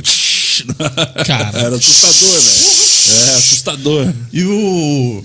E, e aí um dia eu falei de porno chanchada, né, lá atrás que eu falei do filme de quem é o sutiã, e que parece o nome de porno chanchada. Porno chanchada me explicava que era, era um, foi um fenômeno do cinema brasileiro nos anos 1970 que não era o sexo explícito. Era o sexo simulado, porque a censura não permitia que tivesse o filme explícito no Brasil. Nos Estados Unidos já existia. Já passava o filme lá com, com, com- sexo mesmo, real. Tal. E aqui não, né? No Canal Brasil, de vez em quando, esses filmes passam, né? Até eu fiz palestra sobre esse tema, sobre a porno chanchada, alguns anos atrás, na Universidade Federal do Paraná. Não, não sei se alguém já tinha feito palestra sobre porno chanchada na Federal. Uma mesa redonda que estava lá, mas eu, eu fiz. Né? Me chamaram lá, eu fui fazer. É que cinema brasileiro eu sou viciado, assim, sabe? Então eu vejo de, de cinema E tem brasileiro. muita coisa boa, muita coisa louca, coisa muito legal. cara. Então, assim, eu, vejo assim, de, de, de, de- eu vi de todas as épocas, assim, mas falo assim com uma naturalidade maior dos anos 1950 para cá. É, aí. Só nesse período aí, só de 50 pra cá. É eu 70, é, não, quer, não quer dizer que eu vi tudo, mas, mas vi muita coisa. Às vezes acho- principais, né? Só o que foi feito. Não, e às vezes não até, ah, eu, às, até, às vezes até umas coisas que eu até, até faz o ano. Eu vi até filme que não foi feito, né? Então, assim. já achei no YouTube assim, o que, que é isso? Aí começa É a um ver. trecho tá- do filme que ia ser Não, feito. é assim, né, eu, eu- eu vi assim, é, antes o verão. Um dia achei no. Do nada, assim, eu tinha lá. Hugo Carvana, Norma Bengel Jardel Filho, que era um baita elenco dos anos 60. Ué, mas como é que esses caras estão nesse filme? Eu nunca ouvi isso aqui. Aí, aí fiquei encantado com o filme, sabe? Um filme espetacular que passa numa cidade é, do interior do estado do Rio de Janeiro, mas também uma cidade litorânea e tal. Daí acontece um, um crime e a mulher tenta eh, seguir a vida como se nada tivesse acontecido, o marido começa a desconfiar. Enfim, antes o verão, é o nome do filme. Quem quiser assistir, tem no YouTube inteiro. É, e daí, da, da- falando da porno chanchada, tinha esse fenômeno nos anos 70, que os filmes passavam, é, e eram popularíssimos, tal, eram filmes baratos. E tinham grandes atores, né, cara? Sim. Bastante gente boa. Não, lá é, passou, é, gente passou por lá. A Vera Fischer, Antônio Antônio, Fagundes, Fagundes, o, Hugo Nuno, Carvana. Nuno- o Nuno Leal Maia É. fez também, tal, enfim, vários nomes que, de- que depois se consagraram. No, Você assistia bastante, Léo? Mas é claro, cara, no cinema nacional, o antigo é muito mais encantador do que o de agora, porque era artesanal, meu brother. O som era uma loucura. Eu não consigo É, imaginar como som. era captado É, som é que direto tinha, na que tinha- época. É que tinha que dublar. É, Até e era- você tinha que dublar. Era feito a, a cena e depois dublava de novo, Os porque não tinha como captar. Os atores tinham que dublar. É? E, e aconte- maluco, e acontecia, acontecia daí do ator que fez o filme. perde a emoção. No, no- naquele dia, daí o cara você era, era do Rio de Janeiro e foi fa- fazer o filme em São Paulo e depois voltou pro Rio. Aí no período da dublagem o cara tava fazendo teatro. Vem outro aí. E aí tinha outro, o, o, o Juliano voz, era o, o mocinho e daí o- a voz era do Leonardo. Assim. Mas como às vezes o público não o- conhecia. O dublê de som. É, aí, o- o- o- como o público não conhecia, mas daí assim, depois de ver tantos, aí dos, dos anos- de- essa coisa de você não ter preconceito, né? É, eu comecei a ver no canal Brasil, passava não sei o quê. Daí eu comecei, não, essa porno chanchada é, é de um jeito, esse aqui é de outro, esse diretor faz assim, esse diretor faz assado. Então, assim, eu sei, se bater o olho, eu sei, basicamente, esse filme é de diretor, ele trabalha assim, trabalha assado. Tem alguns que eu não gosto, aliás, muitos eu não gosto, né? Então, não tem como você ver muito filme e achar todos sensacionais. Não, boa parte eu acho que é, é ruim mesmo. E. Mas daí, desse período aí, um dia, quando o Piá, eh, o canal 2, que hoje é Band, era TV Curitiba. E ele não era ligado a nenhuma rede específica, assim. Era ele por ele. É, é que Tá não bem, tinha- é- é- era. Caiu aí, Negão? Caiu, caiu, caiu. Morreu. Tá vivo, tá vivo? Chama o Samu. Aí eu, o- aí passava assim, sexta-feira passava a sessão onde passavam as pornochanchadas. Daí o Piazão queria ver um peito de fora, né? Porque. Pelo menos, né? Mas, é, Imagine, o gurizão Era o auge. Com 11, 12 anos, consegui ver, né? Então você não tinha acesso nessas coisas. Sim, imagine, um gurizão assim e tal. Aí eu. assim. Tá, eu comecei a ver, o filme de sexta-feira, na outra sexta-feira tal. Aí um dia começou a passar Cabocla Teresa. Que não tem nada a ver com sexo, assim. É uma história do, do interior paulista, é um caos lá, uma história do folclore. Uma história trágica e tal. Só que a atriz principal, a Zélia Martins, era atriz de porno chanchada. E eu comecei a ver. Ach- esperando. Eu fiquei achando que, puta, mas a mu- a mulher. É usava- agora. A mulher usava, ó, o vestido ia daqui até o tornozelo, cara. Mas da onde que essa mulher vai tirar a roupa, né, cara? Eu fiquei uma hora e meia, assim, vendo o filme lá e tal. E nada. E nada. Aí acabou o filme e nada, não sei o que. Então, um dia até escrevi uma crônica sobre isso, que foi a vez que fiquei olhando e tal. E. E, e eu até depois, bem mais tarde, né, já, já, já agora adulto, assim, escrevi um, fiz um texto para a revista da Biblioteca Pública do Paraná sobre filmes feitos aqui em Curitiba, nos, no Paraná, nos anos 70. Não houve um movimento de cinema aqui, mas era uma tentativa de algumas pessoas de fazer um cinema popular. Então teve esse filme com os irmãos Queirolo, filmado em Campo do Tenente, teve porno chanchada, né, teve drama, enfim, teve, teve comédia, teve vários, vários aspectos. Né? História- e aí eu fui atrás das histórias que cercavam os filmes, que são melhores que os filmes. Então, aí, aí uma que me foi contada, né? A produção de acho que era Caminhos Contrários, que é o nome do filme, Caminhos Contrários. Aí foi, foram ao Rio de Janeiro, o elenco seria todo aqui da cidade ou do estado, é, todo paranaense, mas eles queriam um nome assim nacional para chamar a bilheteria, né, para Destacar. destacar e para ir atrás de, de apoiadores, patrocinadores e tal. Daí dizer que o, o produtor foi lá na porta da Globo, ele foi na porta da Rede Globo. O, o primeiro galã que concordasse era para vir. Topou, né? valeu. Topou, valeu. Aí você que passou assim o Tarcísio Meira, não deu, não deu bola. Aí passou o Francisco Coco, não deu bola. Aí passou o Cláudio Cavalcante, que era um ator bem destacado da época, fez a primeira novela Irmãos Coragem. É um cara que aparece no filme chamado Memórias de um Gigolô, que também é muito bom, com o Jesse Valadão. Esse filme se acha fácil no Canal Brasil. E passou o Cláudio Cavalcante não apenas ouviu a proposta ali e tal. E daí, não, então a gente começa dia 20 lá e tal, não sei o quê. Se- não, só acertar a passagem, vou, não sei o quê.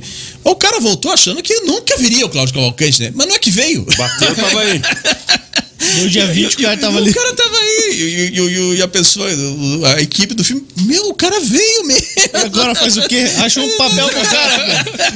Escreve um capítulo aí, pelo menos. Tinha colocado no roteiro, cara. Nunca cheguei nessa parte, né? Mas você tava falando que essa coisa do som, por exemplo. E tinha essa coisa também do, do filme não poder ter a repetição da cena, porque não tinha o, o, o- o fita, pra, o filme pra, pra ficar repetindo aquilo. Era muito caro, era tudo película. Hoje você pega. Vai lá e grava, não tem grava, essa de né? ficar... Então, é, uma produção melhor você podia repetir e tal, mas assim, mas era meio. é, Contado. pô, tá contado, né, cara? Não, um clássico do cinema brasileiro, Deus e Diabo na Terra do Sol, do Glauber Rocha. é, o filme é genial. Assim, eu- eu- eu- bom, pra mim o filme tem que ser bom o que você vê na tela. Tá, é, essas coisas que ele tá falando aqui pode tornar a história mais engraçada, pra você fazer folclórico e tal, pra escrever um livro, mas assim, mas o, pra mim o, que me interessa é, a o que passa. É o que é a Produto música, final. é o produto final, assim, né? Então, no caso de teatro, mas você não entendeu o que o autor quis dizer, bom, mas se, se quis dizer, porque não disse, né? Então, sabe, tipo assim, entendeu? Esse, não, é, não é o que o cara sopra pra você que é, é o que você tá observando ali, né? Você pode até debater depois, tal, mas a, a- o filme tem, a, a mensagem tem que ser passada naquela hora da projeção. Então, Deus Diabo Terra do Sol termina lá, o, o Geraldo Del Rey e a Iona Magalhães correm no deserto e assim, no filme tá perfeito aquilo. E ela tropeça. E ele segue correndo. É, se você pesquisar no, no YouTube, Deus Diabo na Terra do Sol, o clássico do Glauber Rocha de 1964. É, e, e o Geraldo Del Rey segue correndo. É a cena que encerra o filme. Tô contando o final do filme. Boa, foi, boa. O cara fica curioso E- com a metade, com. Aí, e, o, e a Ioná tropeça na pedra e cai. Assim, perfeito, ele sai correndo e tal. Depois é que fui saber é, que não tinha, ela tropeçou realmente e não tinha mais filme. e o Glauber falou, segue. Quando o Geraldo- e o- o- quando, quando ele percebeu que o Geraldo Del Rey ia ameaçar, falou, segue, corre, corre, corre, corre, corre. Então, como do dos cafajestes do que é outro clássico do cinema brasileiro de 1962, que é um filme do Rui Guerra que tem a Norma Bengel, o Jesse Valadão e o Daniel Filho. E a cena clássica, qualquer um que está nos assistindo agora, que se bater no YouTube, Os Cafajestes, Norma Bengel, vai achar. É uma cena genial em que a Norma Bengel está nua na praia e ela fica se escondendo, assim, sabe? Daí a câmera gira em torno dela. Assim, mas a câmera gira em torno dela porque, na verdade, é o olhar dos dois cafajestes que querem amedrontar, querem criar um terror em cima dela e ficam. E, e ela fica. Ela, ela, ela, só- ela tá nua na praia, então ela fica desesperada, assim, ela não tem uma toalha, não tem nada. Daí ela começa a tentar criar alguma defesa, né? Mas é uma co- uma coisa uma coisa impossível. Aí. E é uma das cenas meio básicas do cinema brasileiro, assim, dessas antologias do cinema brasileiro, você sempre vai ver essa cena. E o, o Jesse Valadão conta. as- as- eh, ficou perfeita por falta de recurso, porque eles não tinham tripé para instalar câmera. Caramba. Senão ela seria assim, ó, uma cena meio parada. Normal. Normal. Mas daí eu. Puta, não temos tripé e tal. Agora, como é que vai ser tal? O carro que era usado pelos personagens virou o carro da produção também. Que daí a câmera ia dentro do carro, dando volta em cima, em torno, em cima não, em torno da Lava Bengo, e que criou essa cena genial, né, do, do, do cinema brasileiro. Então tem coisas que vêm assim do. do... Olha lá ó, Deus de Diabo na Terra do Sol. girar o sol. Ó, Deus- ver- ver ó, aqui. essa é a cena do Deus da Terra do Sol. Se entrega, Corisco, eu não me entrego, não. Não me entrego, tenente, não me entrego, capitão. Ó, dá um capote terra- não é nem Deus, é o Sérgio Ricardo que canta. Isso que você está lendo em espanhol aí é a letra Olha lá, da música. Tombou o Jeep. Ó, olha, ó. E coitado. ela- e ele segue, ó. Já era, ó. Vambora! Vambora. Esqueceu, Vai que tá né, acabando? Vai, vai. Olha lá, também. Exatamente isso. Largou lá. E ela nem levanta, cara. É, Ela que lute. Cada um por si. Aí Cara. voltou um outro plano. Mas, bem, mas ele, é, e, e assim, você vendo tá perfeito, né? É, Parece que é, que isso é isso, né? Que, que, assim, ela se acidentou mesmo, tal, não sei o quê. Que Esse é o bacana. final do Deus Diabo na Terra do Sol, de 1964. Cara, 64? 1964, cara. Então, é, enfim, de filmes de, de, de, de- de todas as épocas, eu, Eu já cansei só de ver esse filme. Correndo, pô, o cara não vai correr. Cara, que legal. Ô, ô Tusca. Oi. É, Eu tô gostando do papo aqui, por mim, eu Pô, vou falando muito aí. bom, tá não. A sei- gente quer não que você é fale muito. Eu não sei se é Eu só muito quero, eu só quero tá mandar, mandar um abraço aqui pro, pro Edilson de Souza, que um abraço de ele falou Souza. assim, esse pod É o cara, é o será cara. do caralho, literalmente. Foi o que Não ele disse. Esse Souza. pod provavelmente será do caralho. Está sendo. É. E aqui o Valcir, o Valcir é um grande amigo meu que, que eu tive a honra de trabalhar. E ele diz aqui, ó, show de bola, show de bate-papo. Quando se fala em rádio no Paraná, seria elevadíssimo citar doutor Ubiratã Lustosa, memória viva Quero trazer Ah, aqui. sim. radiofonia. Quero trazer aqui. Tive a honra de trabalhar, prestar serviço a ele. Você? Ó, o Quanto- doutor. quantos anos está o Biratã? Ele tá com 90. 90 anos, cara. O, o Biratã Pensa. Lustosa, ele fez uma música chamada Curitiba, Curitiba, que, para surpresa dele, foi apresentada na Rádio Nacional do Rio de Janeiro nos anos 1950, quando a Nacional era a mais importante emissora do país. A letra é dele com a melodia. Eu não me lembro agora do, o nome do outro, do, do outro, do parceiro do Biratã na, na letra. Mas se bater no, no, no YouTube aí, Curitiba, Curitiba, Rádio Nacional vai acusar. É, daí, claro, daí, por ser uma canção a gente teria que ouvir, que daí aparece até a mensagem dita pelo apresentador da Rádio Nacional da música que fala da nossa cidade. Isso em meados dos anos 1950. Foi ele mesmo que me contou, e daí eu fui pesquisar. Entendeu? Então um dia eu entrevistei ele na, na, na CBN, e daí o Biratã Lustosa daí ele Pô, fazia, ele vem, será? Vem, né? Vem, vamos convidar. É, é, não, são pessoas assim que E ele, é- ele é ativo no Facebook, ele tá sempre. sempre né? tá, Tá, com as até comentou dele, no- dele, da, é, com a- da participação do Tusca aqui hoje. Sério, o Biratã Lustosa? Ele falou? comentou no teu, no Ah, teu não, Facebook tem lá. que ver lá, pô, obrigado. Fico até orgulhoso. Foi no assim, teu Face. tão- O, o, o curtir, enfim, mas esse, esse, eu sempre vejo coisas dele lá no, no Facebook. Mas deixa eu né? contar mais uma história de Lógico, por favor. tá? Aí, já que estamos falando desses filmes assim mais antigos, aí tem uma cena que eu choro que é O Grande Momento. O filme, o nome do filme é O Grande Momento, com o Jean Francisco Guarnieri. Eu, eu, essa eu não vou pedir pra você localizar, não. Não se incomode, que senão eu vou ficar Não, já tá ficando brabo já. não, não, não. Vou desligar tudo. É, já vai tirar a gente do ar aí. É, chega. Como que é? É, Aí o. é assim, né? Chega, já, já É. tá. Aí eu- já tá- Querendo demais já. A, a Nacional tá entrando. A rede quem tá. É. Aí o. O. O Jean Francisco faz um cara que vai casar. Coitado. É o grande momento. tá explicado o filme. Mas aí, pra custear a cerimônia, ele precisa de dinheiro. E daí vende a bicicleta, e que é a grande paixão dele, né? Depois da noiva, obviamente. Ou não. Ou antes, não sei. Aí o- e daí ele pede, quando ele vai vender a bicicleta lá, ele pede pra ela, mas se me permite dar uma última volta com a bicicleta, daí ele dá a última volta com a bicicleta, assim, rua larga de São Paulo, anos 50, aí eu começo a chorar vendo a cena, né? E daí, anos depois, eu, eu, eu até, eu até falando já mesmo assim. Aí, anos depois, eu vi o Isso aí pode dar risada igual daquele kill ou isso é sério mesmo? não, é sério mesmo. Eu choro. Mas pode Não, rir? não, Você vai, você, vai, você vai rir, você vai rir agora mais ainda. Aí, aí anos depois, aí, bom, isso foi nos anos 50, eu não era nascido, né? Aí eu tava no Teatro Guaíra em 1998, 1999, e o Jean Francisco interpretando o poeta Pablo Neruda. E eu tava na primeira fila.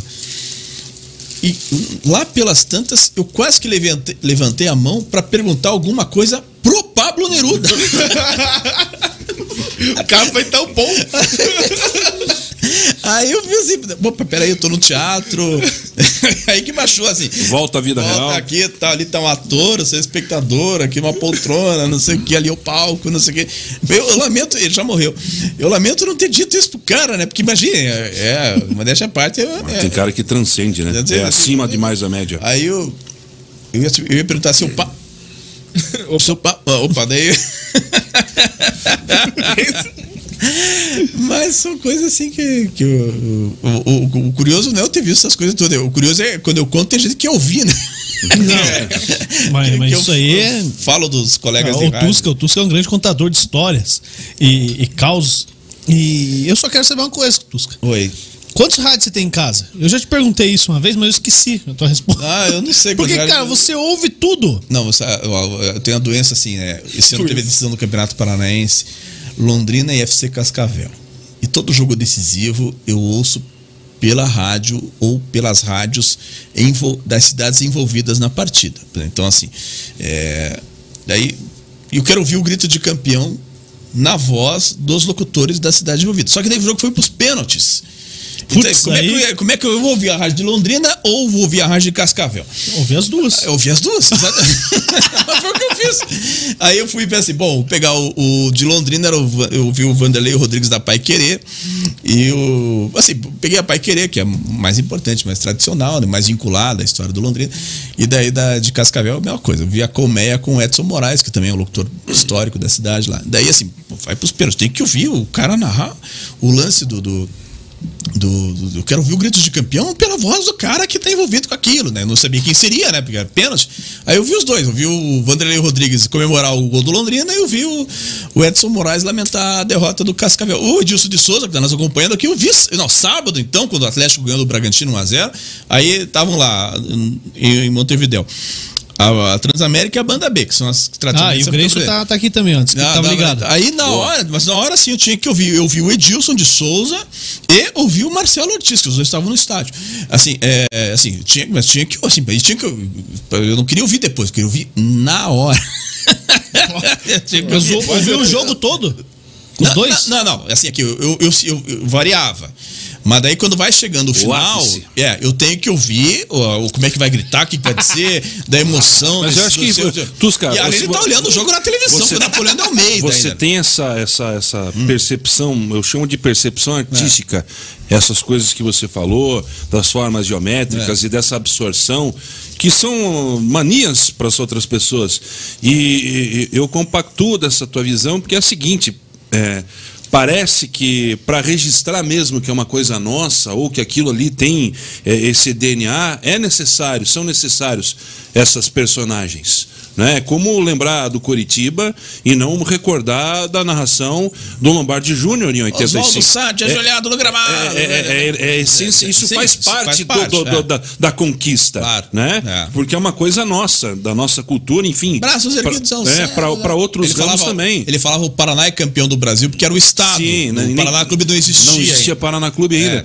Então são coisas que fazem parte. é, isso Não, é, tanto que a narração de rádio fica mais que a na televisão. Com certeza, e isso tudo faz parte da conquista, isso está eternizado.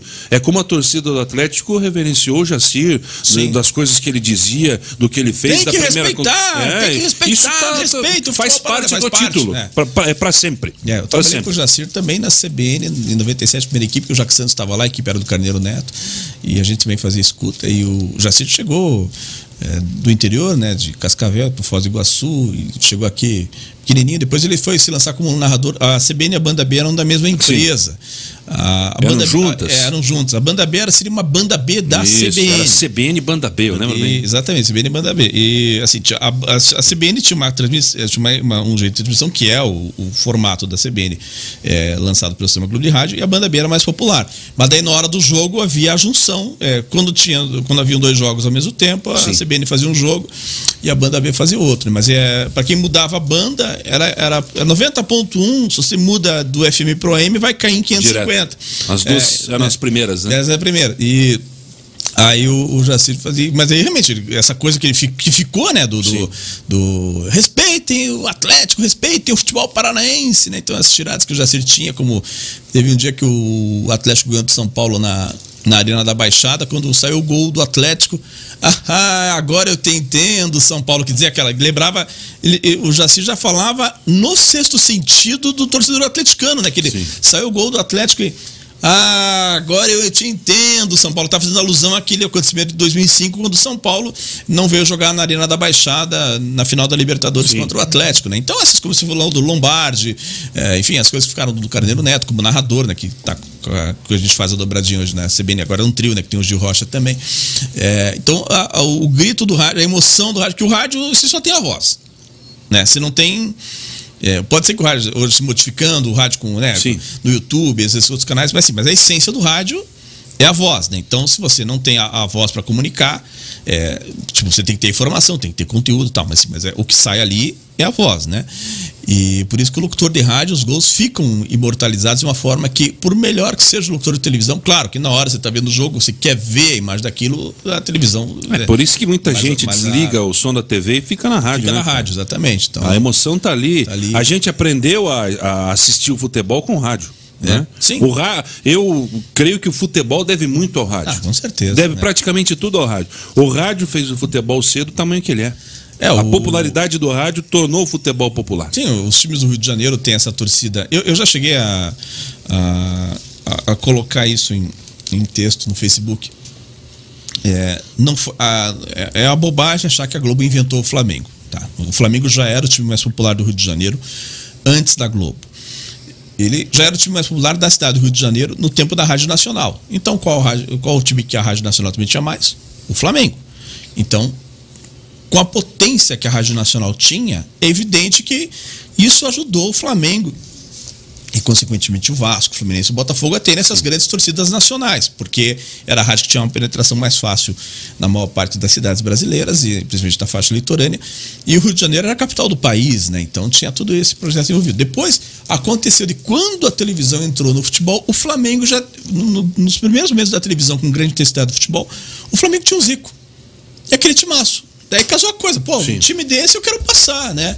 E então assim, então o, como você falou, o, o futebol deve muito ao rádio de, de que o futebol, hoje a televisão tem uma grade de futebol que é domingo, quarta, mas mas não é todo time que tá passando domingo e quarta-feira, nós aqui do, do, do Paraná, né? Você, você tem que você acompanhar. Ou é pay-per-view ou é rádio. É, então, mas é, nem todo mundo tem pay per view. Popular é o rádio mesmo, Então, ah, vai Tem passar jeito. até Atlético de São Paulo amanhã passa na Globo, mas vai passar amanhã, vai passar o- em função do São Paulo, vai passar domingo em função do Corinthians, mas tipo, mas, é, mas quem tá ali quarta, domingo, quarta, domingo, com o Atlético, tipo Paraná, é o rádio. E assim é. É, a gente aqui cidades, muitas né? vezes os caras falam que é o jogo do rádio, né? Que não tem TV. Sim, né? que não tem televisão, né? Então é, então é isso que o rádio rádio é, é até um clichê falar, né? Que não vai morrer, né? Então É, tá- vai se adaptando, vai, vai criando outros formatos, né? Então a, a TV Jovem Pan, por exemplo, eu posso ter discordância de, das coisas que falo lá, não concordo na maioria das vezes, de opinião, essas coisas. Mas a, eles lançaram o canal TV Jovem Pan. Jovem né? Pan News. É, é, Jovem Pan News. E se você ouvir, ver o canal, tudo que está sendo mostrado está sendo dito. Na Jovem Pan News, tudo que é mostrado é dito. E o slogan deles é a rádio que virou TV. É a né? rádio que veio TV. Assim, eu sei porque eu já, já fiz experiência de, de, de- de ver a. Eu acho que quando eles fazem a cobertura do assunto, não estou entrando no critério de opinião, quando fazem a prestação de serviço, então, é, eles, é, tudo que está sendo mostrado no vídeo está sendo. Eu fiz essa experiência porque eu fiquei de costas para a televisão. E eu não perdi a informação. É diferente, por exemplo, não vou ficar aqui citando o nome de emissora, assim, que às vezes pega um programa de televisão e joga no rádio. E daí, A vácuo. veja as imagens do conflito. Não, a, a, a É, Band é, é, faz, o é, Jornal é, da Band faz isso aí. Ou, assim, ou, é, que, mas que maravilha, que Olha coisa só, linda. olha aí, olha aí. só. Pô, o que, que é isso, né? Então, é, então, então, aí já acho que é um- até desrespeito ao, ao ouvinte de rádio, né? Então, desse tipo de, de colocação de pegar um, um produto de televisão e jogar lá sem nenhum cuidado em relação a quem está ouvindo rádio, né? Então, eu falei da experiência da, da Jovem Pan News, que eu um dia estava vendo lá e é realmente tudo que eles estão falando. Que o programa é o mesmo na Rádio Jovem Sim. Pan e na Jovem Pan News TV. né? Isso. Então, assim, então, então eles não esqueceram que a matéria-prima deles É rádio. É rádio. Eles estão entrando na televisão aí e tal. Mas a matéria-prima é rádio. Bom, Tosca, você gosta de ouvir muito rádio e muito futebol no rádio. Sim. É, qual que é o modelo que você mais, que mais te agrada? Todos. É, eu sei, eu sei. Quero saber qual que é o que mais agrada. Não vem com essa resposta genérica aí. Mas é Porque o- sério, o, o- o rádio do Rio Grande do Sul é um rádio, assim, salvo exceções novas, É. mas o tradicional é. Não tem vinheta. É um giro de exatamente, tempo lá sim. que a Guaíba põe lá um giro de tempo só e mais nada. É, São Paulo já é outra história. É, Belo é, é o Horizonte, que é então, aqui, né? tem, tem menos vento do que Porto Alegre. Tipo, Não- na- não na, acompanhei na, muito. na Itatiaia é assim, Ricardo Eletro informa o tempo de jogo. E. Uhum. Aqui no Mineirão, Cruzeiro 2, Democrata e Valadares 0. Aqui em Uberlândia, Uberlândia 0, Atlético 1. Gira e. Tiaia, sabe? Assim, Aham. Então, E- na e Gaúcha, aí, na Guaíba, tem, Bahia ainda é tem um escândalo na hora do tempo. Né? Tipo, na Gaúcha, na Guaíba, ela tem assim. é, como é que é? Merc, é, tinha- esqueci, eu tava tentando lembrar um patrocinador agora. É, o tempo da Mercúrio transporte é o melhor tempo. Tum. Então, pelo menos tem isso aí mais forte. Mas ainda assim, em relação ao Rio e São Paulo, é muito pouco, né? E no Rio, no Rio de Janeiro, eu acho assim, que hoje eu, eu, eu sempre gostei muito do rádio do Rio de Janeiro da Globo, da Tupi, da Nacional. Só que eu acho que no Rádio do Rio de Janeiro ele ficou nesse modelo do José Carlos Araújo, que é um fenômeno, sabe, que é um gênio do rádio, é, mas não se criou uma outra escola. Porque o Car- o José Carlos Araújo, eu ouço desde sempre que estava na Rádio Nacional, que ele era uma linguagem jovem em relação a Valdir Amaral e Jorge Cury na Rádio Globo e a Dolce Camargo na Rádio Tupi. É, e daí, quando ele se tornou o estabelecido, ele ainda ficou sendo uma novidade durante muita, muito tempo, daí na Rádio Globo. E, mas daí não veio uma outra linguagem para se contrapor a dele. Ou se veio, não teve ressonância, que eu também ouço as emissoras, diga- digamos assim, menores do Rio de Janeiro também. Então, assim, ficou um modelo muito do José Carlos Araújo. Luiz Penido é um seguidor do José Carlos Araújo. E o Penido foi, foi segundo do José Carlos na Rádio Globo muito tempo atrás. Não que não. O Penido também é muito bom locutor, eu sou fã do Edson Mauro da Rádio Globo. E. Então, assim, no caso do Rio de Janeiro, assim, que eu acho que daí fica essa coisa do, do tempo, assim. É, 6h25 no reloginho da Tupi. Tum, tum, tum, tum, tum. Apite comigo, galera. Pim, pim muita plástica. Assim, eu gosto, que na hora eu embarco, assim, tanto que eu, que eu guardo isso, né? Tem na hora que eu tô ouvindo, eu faço, eu fico uhum. falando. É, é, a, a voz do, do Zé Vai Carlos é, é, música, assim. Eu vou junto, como ia no tempo do Jorge Cury, que era. Anotem! Tempo e placar no maior do mundo! 37 minutos de luta na etapa final. No placar do ponto frio, bonzão. Flamengo! Um, cinco, dez, Vasco! Um, Roberto 10, Rádio Globo, a maior audiência do Brasil. Então, assim, eu, eu embarcava nisso. Mas é claro que hoje, assim, é, fica uma coisa. e o, o giro do placar, é, quando ele fica só concentrado num jogo, ele ficou uma coisa obsoleta esse tempo todo, né? É legal na banda B que ele solta o giro, daí já emenda com uns dois ou três jogos, uma informação na CBN. O Oscar Ulisses faz em São Paulo isso também muito, muito ágil e tal, e daí vai girando com outra informação de um outro jogo. É, o sistema Globo de Rádio até diminuiu a vinheta do, do tempo de jogo, né? Bem, bem mais curta do que era antigamente. Então, assim, eu, eu adorava essas coisas todas e, e hoje ouço, tipo, Zé Carlos Araújo, Luiz Espírito na Rádio Tupi. Assim, mas, assim, mas eu acho que eh, o modelo não teve uma renovação, né? Então, assim, eles são ótimos, né? Assim, mas eu- seria legal que tivesse uma. Um, um outro modelo no rádio do, do Rio de Janeiro, né? Assim como o Zé Carlos foi um outro modelo em relação ao Valdir Amaral, Jorge Curidor, Alcei Camargo. Tipo, do Rio Grande do Sul, dessa história de sempre ser o jogo lá e cá, né? É, os caras metem duas transmissões São do- duas é, para, é, É sempre igual, o- a- a- eu duplex, ouço muito. O muito a Guaíba. Eu me É. considero um guaibeiro, né? Zé- os caras Zé Aldo falam. Pinheiro. É. E. Que é muito bom, eu acho o Zé Aldo Pô. hoje é o melhor locutor do, do Porto Alegre. assim, Ah, né? os caras hum, excelentes. E, e o lance é lance, né, cara? É. Pô, É que o Grêmio chegou, bateu pra fora. Aqui no Beira Rio a Isso. bola rola. É um negócio que tem. O cara, e você faz aqui. Não, dá é- tilt, é, cara. É, não, é aqui, é aqui, aqui em Curitiba já se tentou fazer e não deu certo. Assim, o público nosso não gosta, assim, hum, tipo, as respostas em geral não são boas, né? Então, e tanto que a Transamérica fazia jogo em duas bandas, né? 100.3 e 95.1. A banda B tem o sistema de fazer um jogo aqui, daí joga o outro pro canal do YouTube.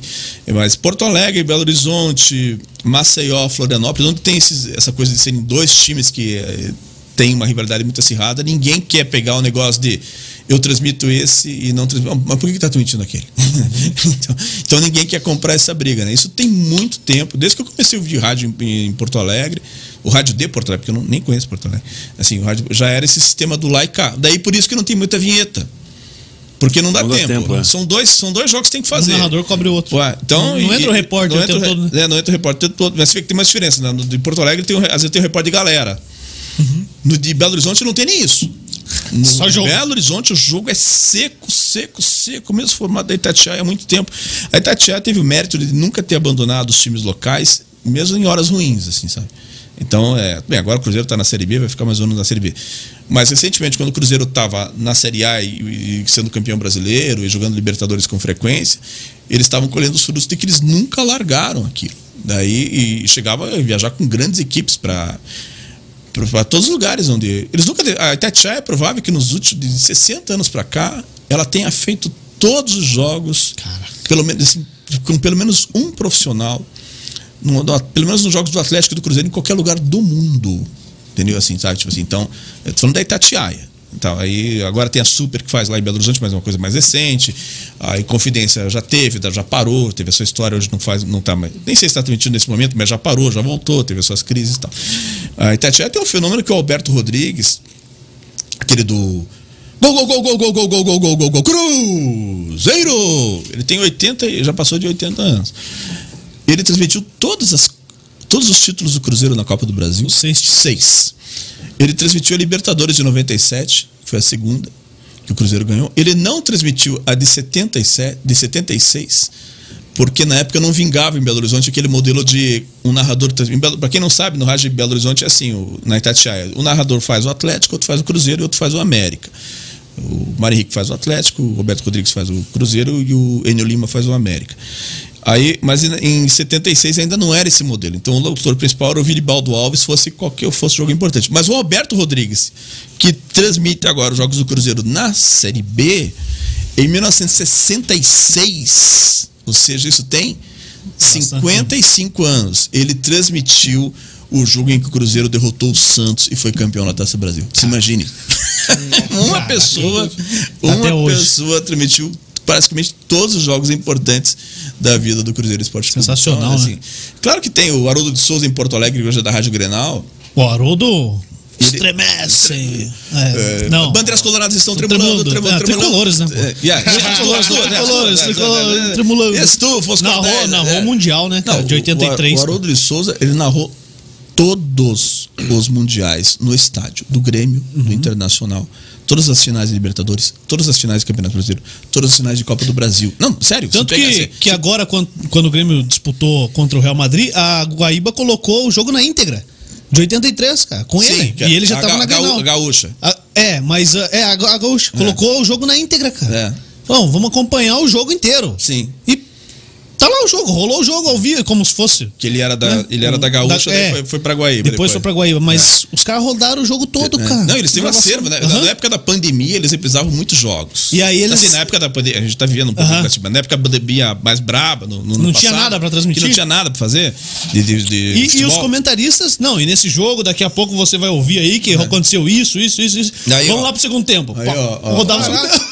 Não, aí a, a doideira, ó, olha, daí passava assim, sábado à tarde, domingo à tarde, esses jogos históricos na, na, na Rádio Gaúcha e na Rádio Guaíba.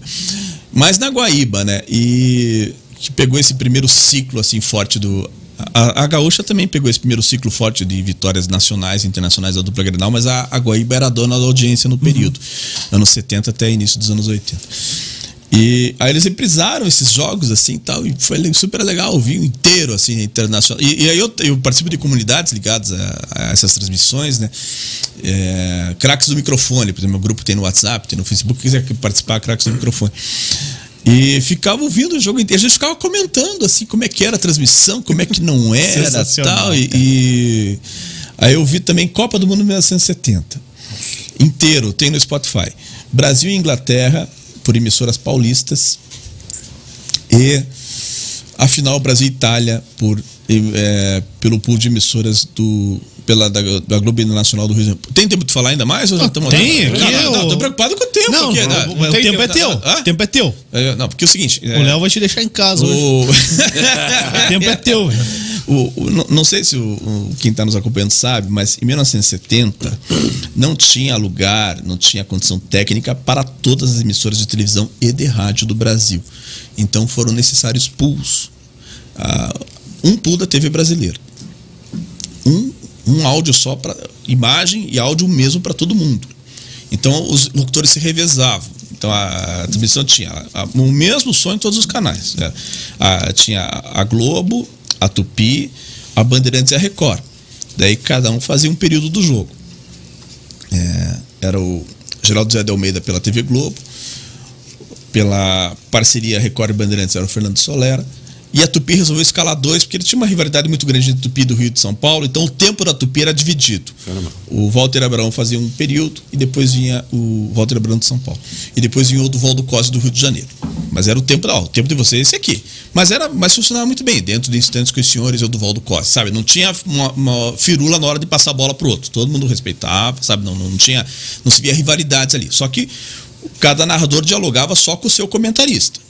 Era o narrador e o comentarista, Caraca. depois tinha outro narrador e outro comentarista, e assim. O Geraldo Zé de Almeida e João Saldanha, o Fernando Solera com o Leônidas da Silva, que fora artilheiro da, da Copa de 38 na França, depois tornou-se comentarista, e tinha Walter Abraão do Valdo Cosi e o Rui Porto, que era a equipe da, da Rede Tupi. E o rádio também, eram cinco canais de rádio só. Então as emiss- e tinham mais que cinco emissoras interessadas em transmitir. E Então as emissoras tiveram que criar pools, ó, vou fazer com você, você faz com aquele e tal, não sei o quê. Então, a, se você ouvir a transmissão desse Brasil Inglaterra, que era, eu vi pelo, por um pool de emissoras de São Paulo, Rádio Nacional, que depois tornou Rádio Globo, Rádio Jovem Pan e Rádio Bandeirantes. E o- o- houve um tempo do jogo com o Fiore Giliotti. O, ele só se reportava o repórter dele atrás do gol, que era o Roberto Silva. E às vezes é é o comentarista, que era o Mauro Pinheiro. No segundo tempo, Pedro Luiz assumiu a narração com comentários do Mário Moraes e as reportagens do Juarez Soares. Assim, e, só se reportava essa equipe. Aí, e- aí você ouve a final Brasil e Itália de também de 70, já tô falando do mesmo período, mesma Copa do Mundo. E aí já tinha, era, eu vi Brasil e Itália com a equipe da Rádio Globo do Rio de Janeiro, da Rádio Nacional do Rio de Janeiro, e tinha o Willy Gonza, que era da Rádio Gaúcha de Porto Alegre. Mas os locutores principais eram Valdir Amaral, da Globo, e Jorge Cury, da Nacional, um tempo pra cá. Era como se fosse uma equipe só, assim, sabe? Tinha oito vozes, assim, e dialogavam, assim. Então, se, se tinha uma ideia de um rádio dinâmico já em 1960, isso era coisa do Valdir Amaral, que foi uma coisa, assim, que era uma figura, eh, já morreu, mas, assim, que, na minha opinião, foi um, um- grande nome do rádio esportivo, assim. O, o criador do futebol como espetáculo no rádio, para mim, foi o Valdir Amaral. E daí se houve na, na Copa de 70, dessa coisa assim, de que não importava se o cara era da, da Globo ou da Nacional tinha o diálogo, claro, chamava no tempo certo, como ele tinha que chamar, mas não tinha uma, você não percebia uma rivalidade entre as emissoras, sabe?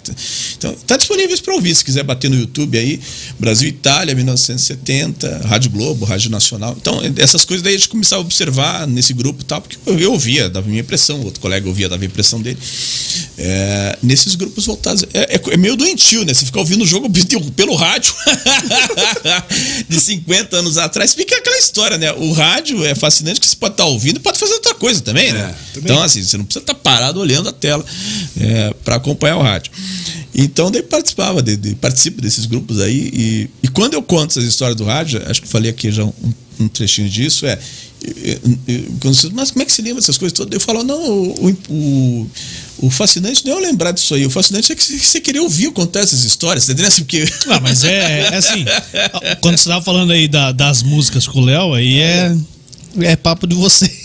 Mas, é, pô, do rádio muito me fascina, né? tudo, tudo isso. Agora sim, já que você não disse que todas, todas as rádios você gosta de ouvir e tal, quem que é foi o maior narrador para você de rádio? Nacionalmente? Monta uma equipe É. pra nós. Monta uma equipe, a equipe Não, do não, Tusquinha. não, na verdade, assim, eu montaria uma equipe que junto não funcionaria. É, eu já pensei que o meu, tecnicamente o melhor narrador foi o Armindo Antônio Rosolin de Porto Alegre. Ele, é anteri- ele foi competidor do Haroldo de Souza um tempo, mas ele é de uma geração anterior. Ele se destacou já a partir dos anos 60. Foi o rival do Haroldo. Na verdade, o Haroldo foi rival dele, porque ele era Chegou maior. depois. Que, chegou depois, o, Haroldo, o Ranzolin era acima do Haroldo na audiência. é, e depois eles se tornaram-se rivais com uma intensidade maior, né? Mas o. Então, tecnicamente, para mim, foi o Armindo Antônio Ranzolin da Rádio Guaíba e depois da Rádio Gaúcha. É, o comentarista melhor, assim, tecnicamente, que eu acho, é o Cláudio Zaidan da Rádio Bandeirantes, que está no ar hoje, que é comentarista hoje. E acho que o repórter, assim, nacional, assim, que eu acho que, o- acho que o Vanderlei Nogueira da Jovem Pan, assim, sabe? Vamos dizer que fosse citar, para não ficar citando muitos nomes, assim, então, Sim. é, daí acho que seria esse. Mas assim, mas acho que é um trio que não funcionaria junto, assim, porque tem muito isso de. É, o melhor comentarista não é às vezes o cara que sabe mais, assim, é o cara que sabe ver o jogo na hora, né? Né? Assim, às vezes o cara em 30 segundos, assim, tipo, é o cara assim, não, claro, o cara tem que conhecer futebol. Mas assim, às vezes você tem um baita conhecimento, mas você não consegue resumir em segundos aquilo. Tipo, na hora do jogo, você tem que ter um poder de síntese muito grande. O Valmir Gomes, por exemplo, é imbatível nesse aspecto, né? Eu jo- jogo, joga pro Valmir ali pra falar como é que tá o jogo. E ele mata o jogo ali em 30 segundos, né? E no Rio de Janeiro, cito o exemplo do Washington Rodrigues, o Apolinho, né? Que eu não acho que, que ele seja o melhor comentarista do futebol do Rio de Janeiro. Mas na hora do jogo ele mata em, 30, seg- em 20 segundos o que está acontecendo. E naquela, naquela hora você tem que situar com rapidez, né? O, o ouvinte do que está. Considerando que a pessoa não está vendo o jogo, né? Você está falando para quem está ouvindo. Então, acho que seriam esses times aí. Claro que aqui do Paraná eu trabalhei com tanta gente que eu gosto, assim, e tenho orgulho de ter, de ter trabalhado com o Valmir, o Paulo César Time, que também está sempre acompanhando aqui. Aliás, eu mando um abraço para vocês. Eu- o PC, assim, na, na meta, assim, ele tinha muita coisa do boleiro, né? Pegou de chapa, sabe? Essas coisas assim. Quem, jo- bola, quem né? joga Quem é joga, muito mais fácil, é né? fácil, né? Então, O cara já tem linguagem. e fez aquele cerca Lourenço, sabe? Assim, então, e o, o, eu trabalhei com o Edgar Felipe, né? Que o Edgar, ele era um gênio, né?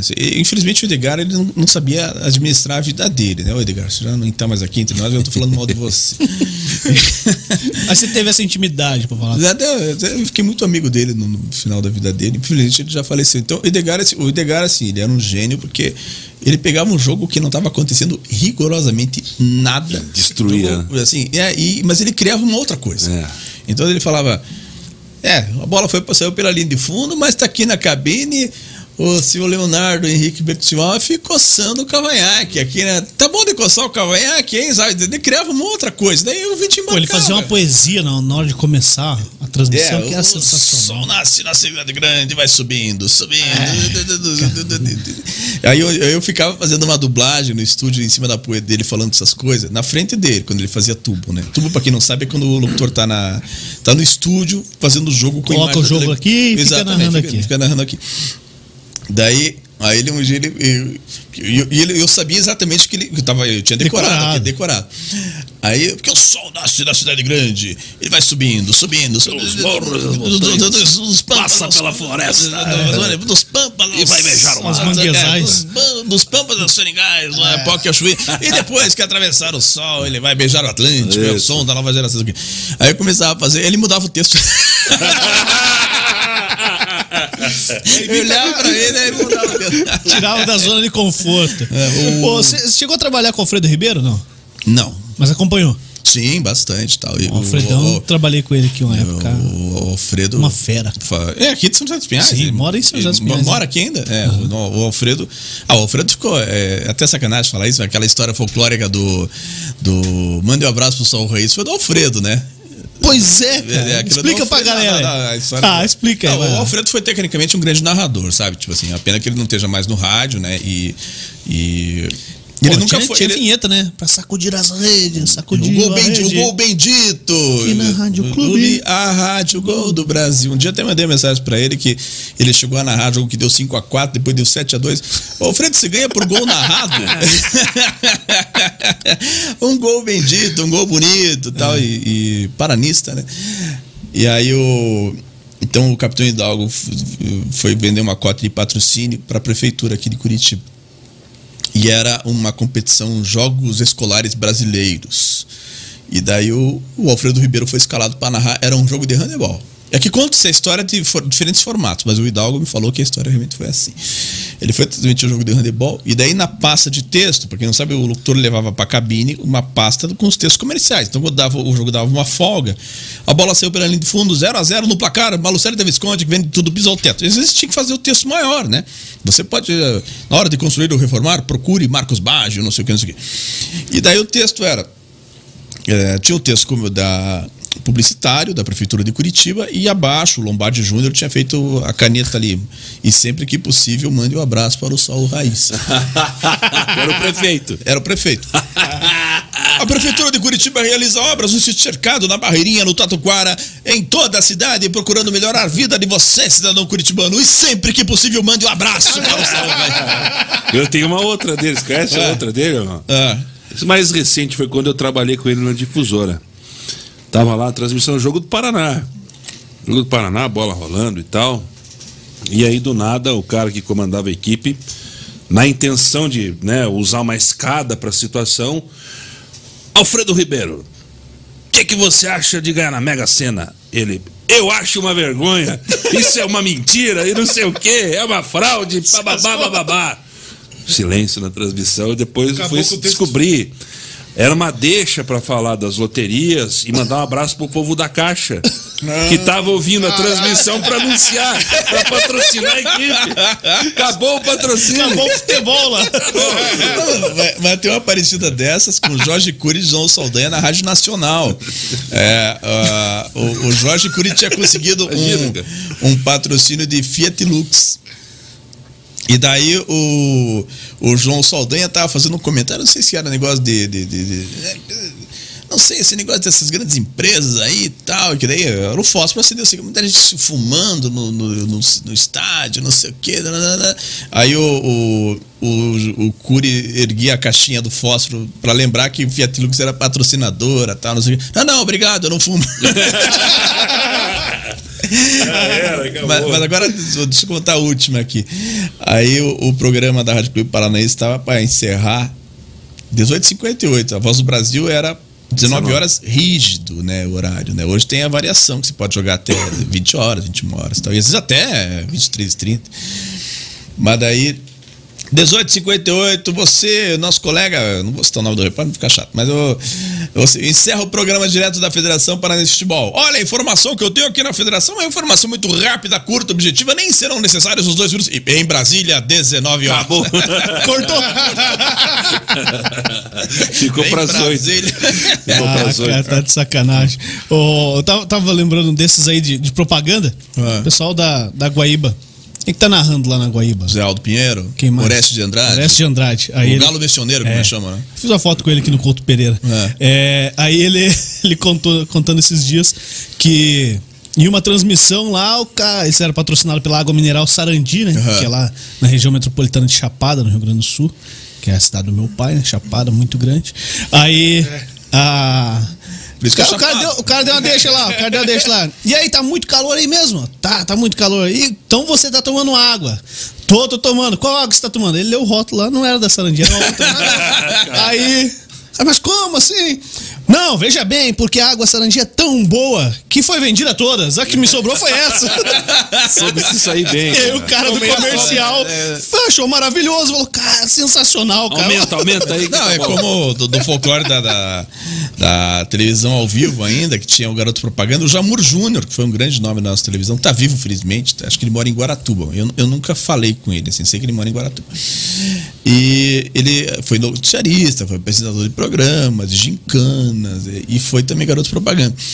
E a- aquela coisa da publicidade ao vivo, daí ia pro intervalo e daí ele mostrava o- a, a habilidade, como você poderia facilmente montar o sofá-cama.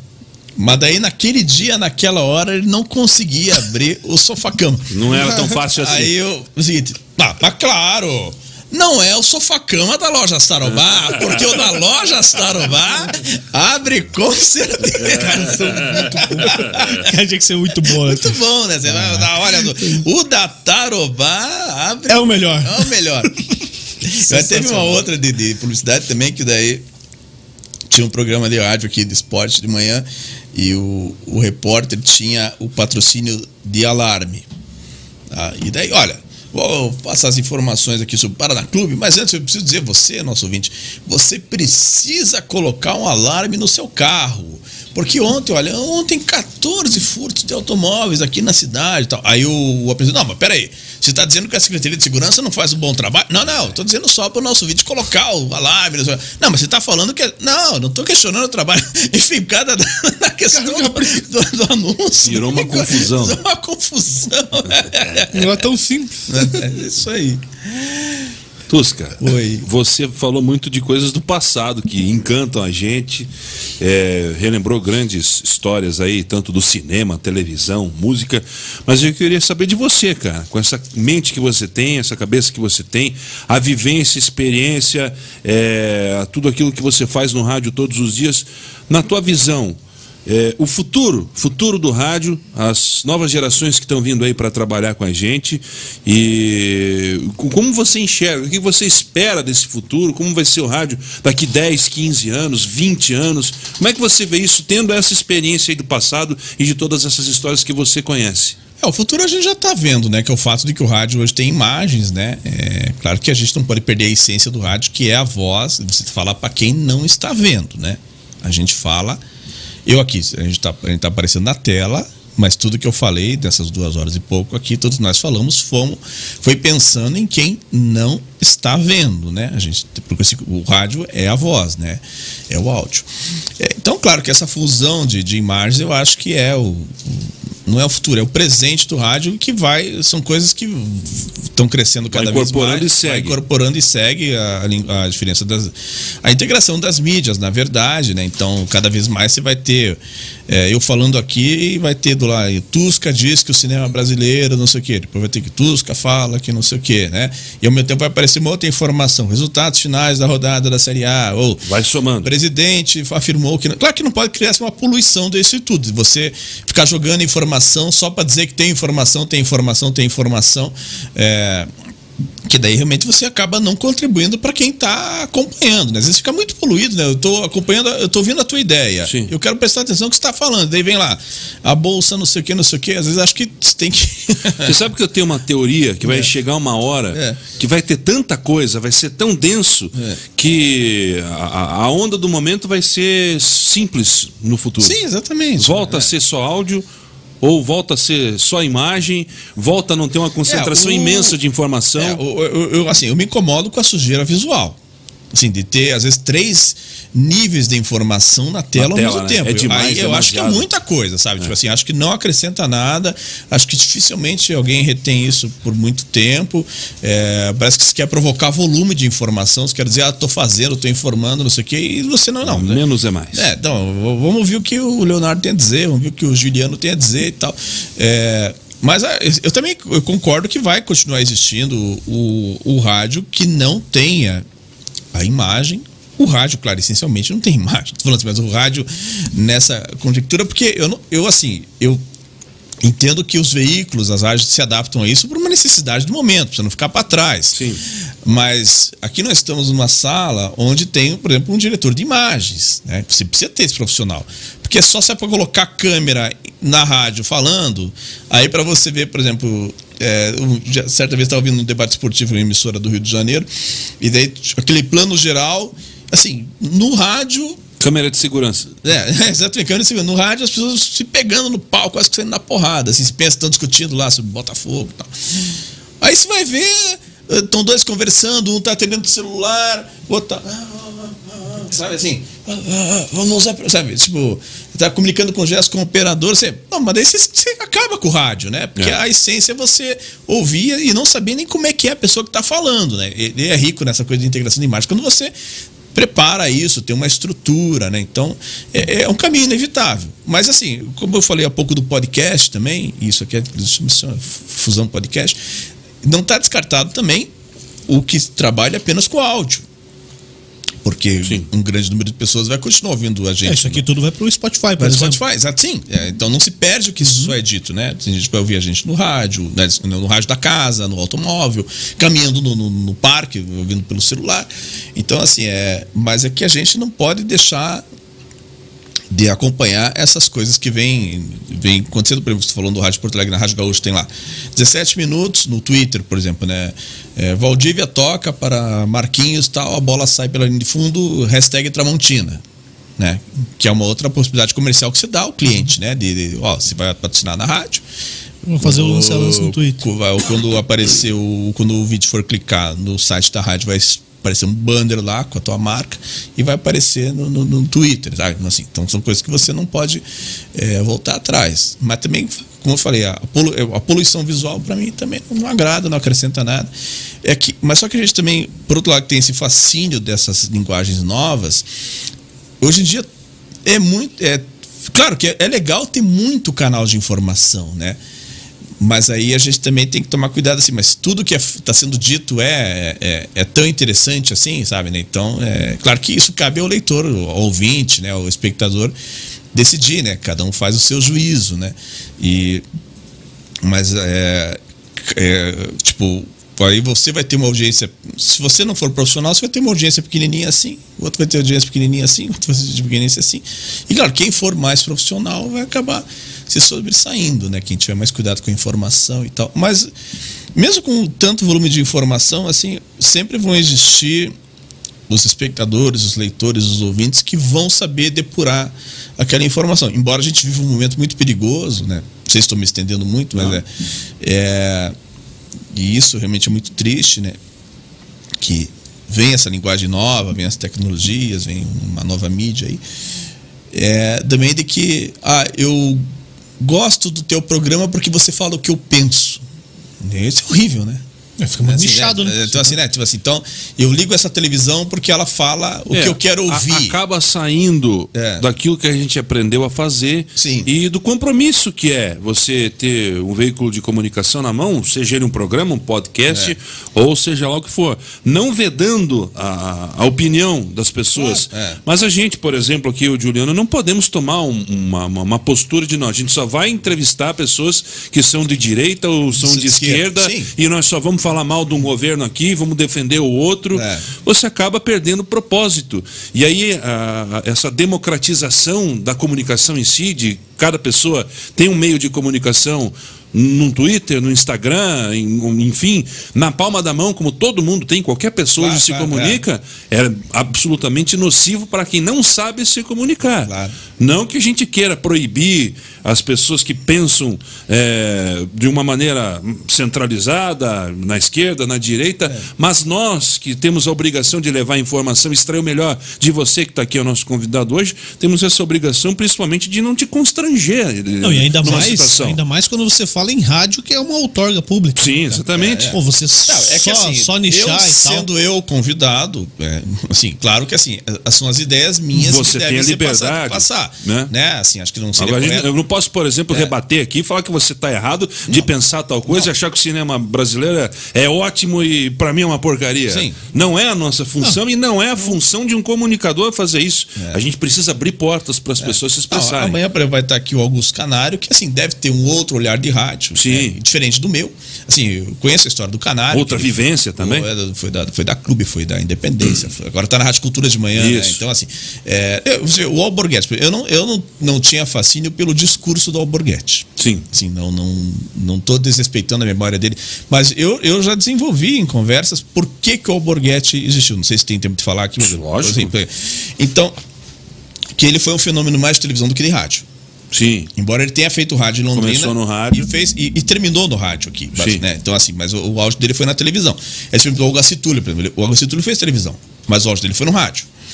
E o. Então, o, então eu tinha assim, eu, eu podia não ter simpatia pelo discurso, do, do- admiração pelo discurso do Alborguete, mas, mas eu sempre tive, já falei isso para. Às, às vezes querem saber o que, que eu acho do- desse fenômeno Sim. de comunicação, daí eu saio falando.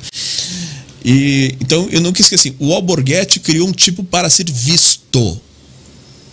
Entendeu? Ele não era um cara, ele não fazia o rádio na televisão. Outros radialistas que cobriam o setor policial faziam rádio na televisão.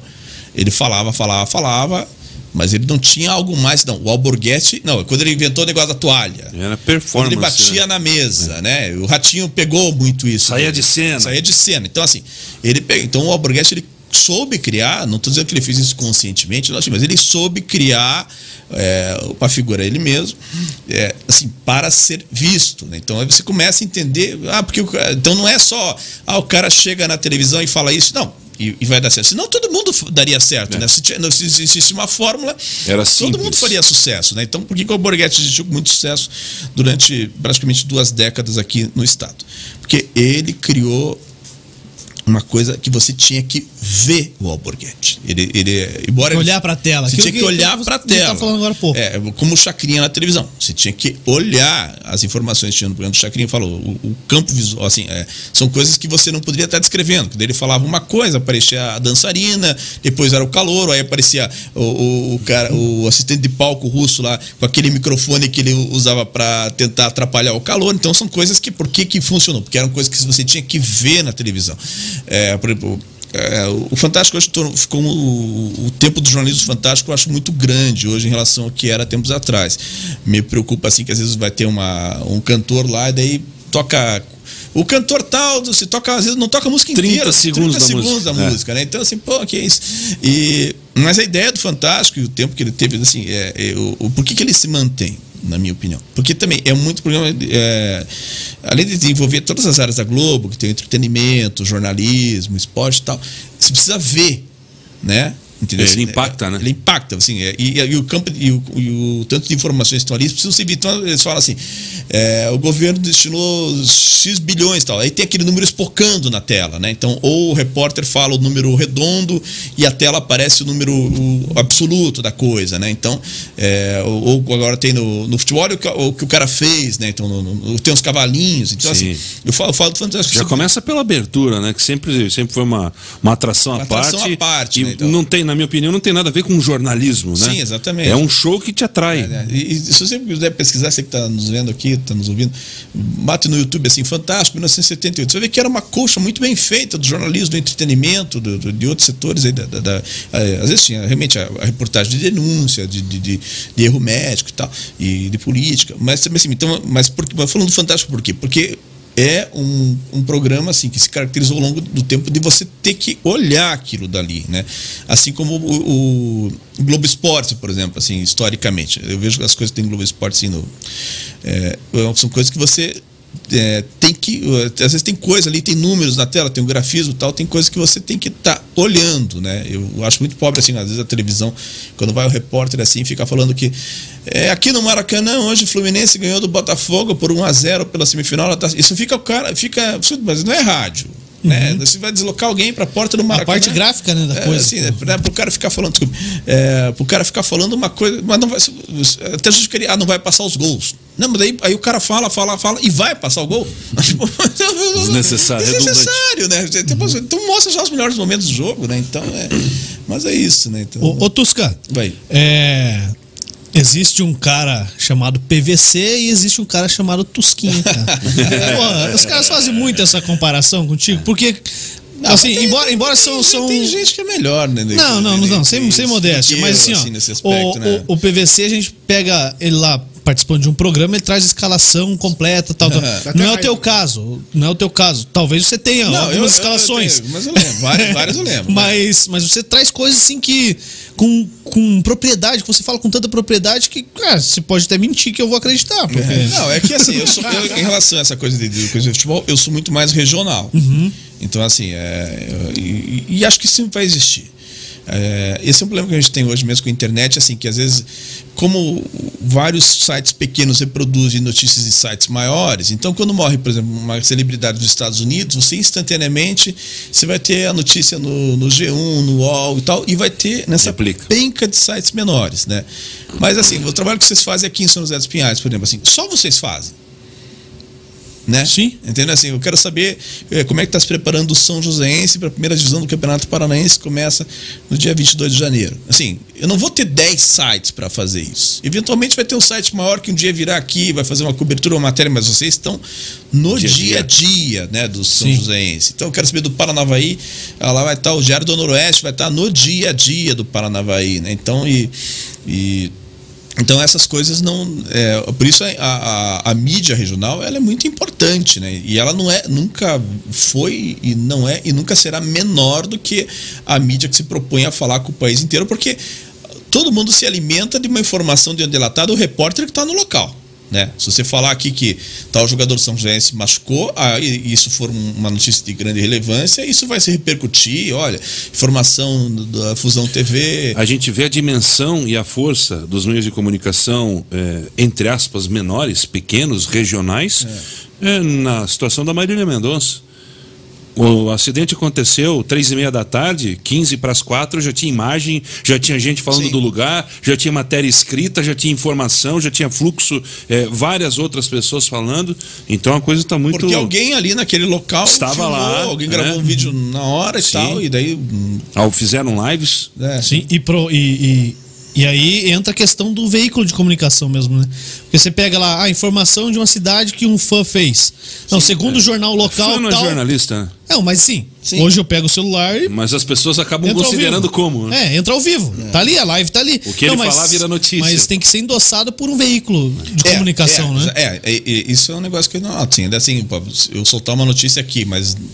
É, não digo eu na CBN, Uhum. claro, mas, mas isoladamente soltasse uma notícia que não tivesse um carimbo de um veículo maior, as pessoas. Tipo, a morte da Marília Mendonça, se não tivesse saído no G1, no UOL, Todo mundo esperou. Esperou um Esperou. grande carimbar. Carimbar, Tinha né? informação antes, mas ninguém acreditou até um veículo maior É, atestar. testar aquilo dali. Né? Então, aliás, a Marília Mendonça, lembrar duas curiosidades. É, eu entrevistei a Gal Costa em 2019 e ela na CBN por telefone. E daí ela tinha gravado um CD com participação da Marília Mendonça. E daí eu perguntei.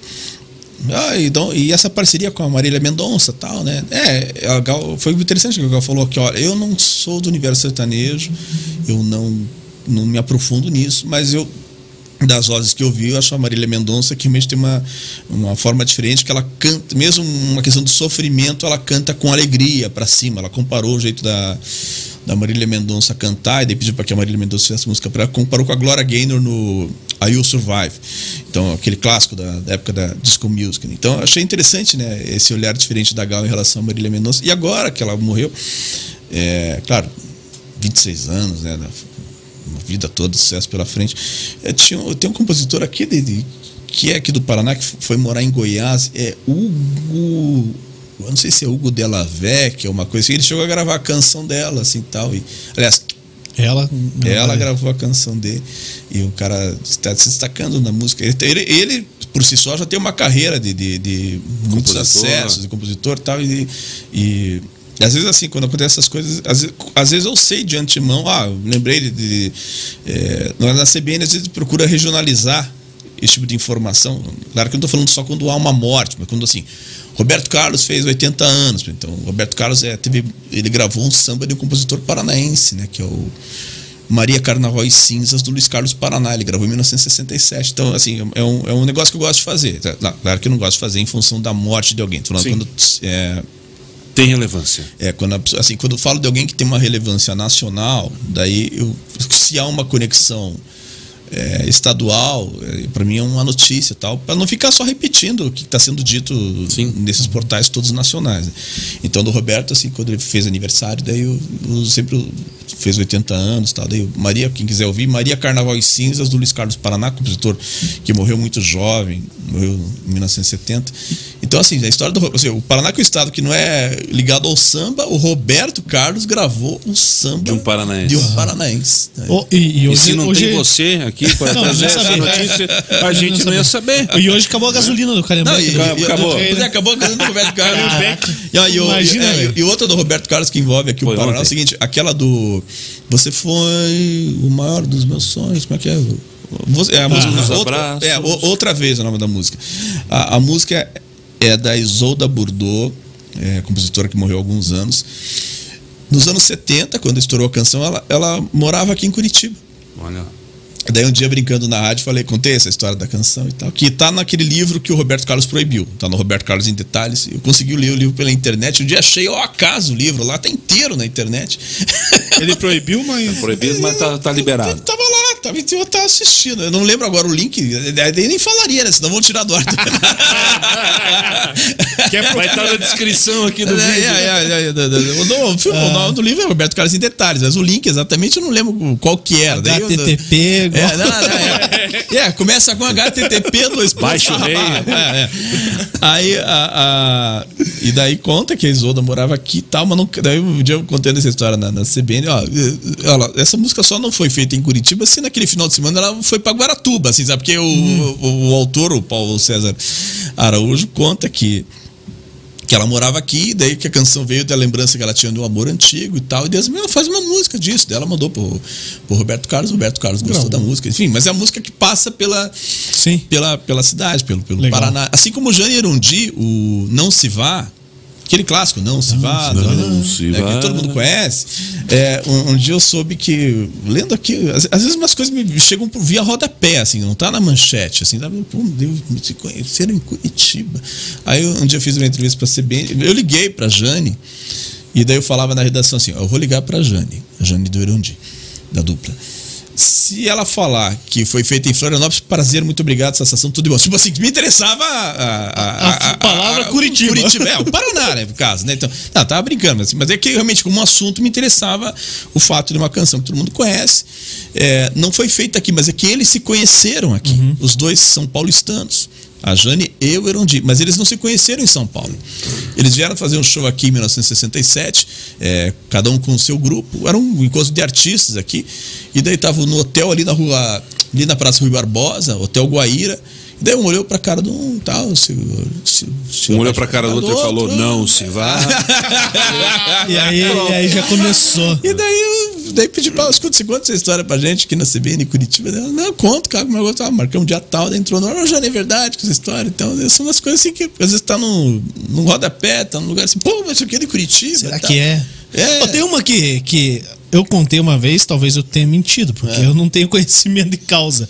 Mas quem que foi no, no Gato Preto aí da- dos Não, a história do gato Julio Julio Julio Iglesias, Iglesias. Então eu não é. menti, cara. Ah, é, o- o- e, e tem. É verdade. assim, e- Conta aí pra galera. E, e tem comprovantes. Então, Há indícios. Não, não, não, assim, é, é- realmente, é, é de acreditar. O Julio Iglesias, no final dos anos 90, estava no Hotel Bourbon, Pertinho. pertinho ali do Gato Preto, né? O Bourbon na esquina da Murici com a Cândido Lopes, em frente à biblioteca.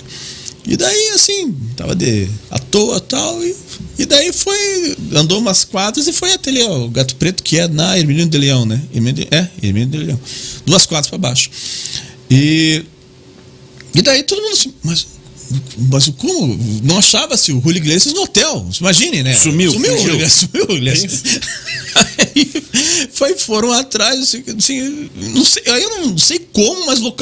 Iniciou-se a busca e localizaram o Julio Iglesias no Gato Preto. Disfarçado. E, e, e, e dizem que ele, ele queria cantar lá a música e tal, e eu, eu- eu- e acho que a pessoa não acreditou que fosse o Julio Iglesias, ou assim, não, deixa eu cantar, a música é minha e tal. Assim, Tá lá o Julio Iglesias lá. Deixa Manuela.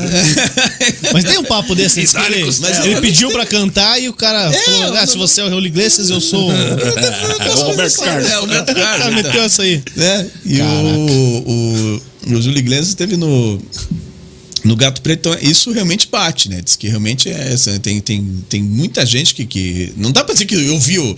Eu falo, você não vai encontrar 200 pessoas que viram o, o Júlio Iglesias no Gato Sim. Preto. Isso é verdade. Mas o que você tava fazendo no Gato Preto? Comendo, Comendo costela. Essa é a desculpa. É, não, mas a pessoa vai falar, mas, todo mundo foi no Gato Preto naquele dia, parece que adivinhava. Nós, nós vamos tornar uma missão isso aí, Gil. Que susto. O Julio Iglesias não tem como a gente falar tão fácil. E no Gato Preto, como é costela? Nós vamos, enco- não, vamos encontrar o dono do Gato Preto aí, quem era na época, o gerente, Não sei, sei lá, é que é. cara. Agora é Pantera Negra. Mas, né? o- agora, É agora dono. é Bandeira Negra. Aí o- mas a do Roberto Carlos tem uma famosa também, desaparecimento. Nos anos 60.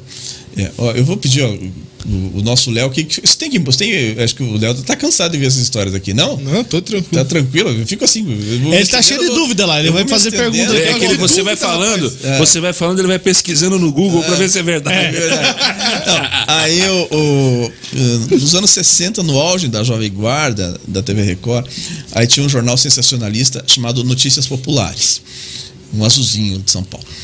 E daí o, o, o repórter ia fazer uma matéria com o Roberto Carlos, mas daí o, ele ligou pra televisão. Não, o, Roberto não tá aqui, tá? Mas onde tá? Não, ninguém sabe. Tá? Sumiu. Sumiu.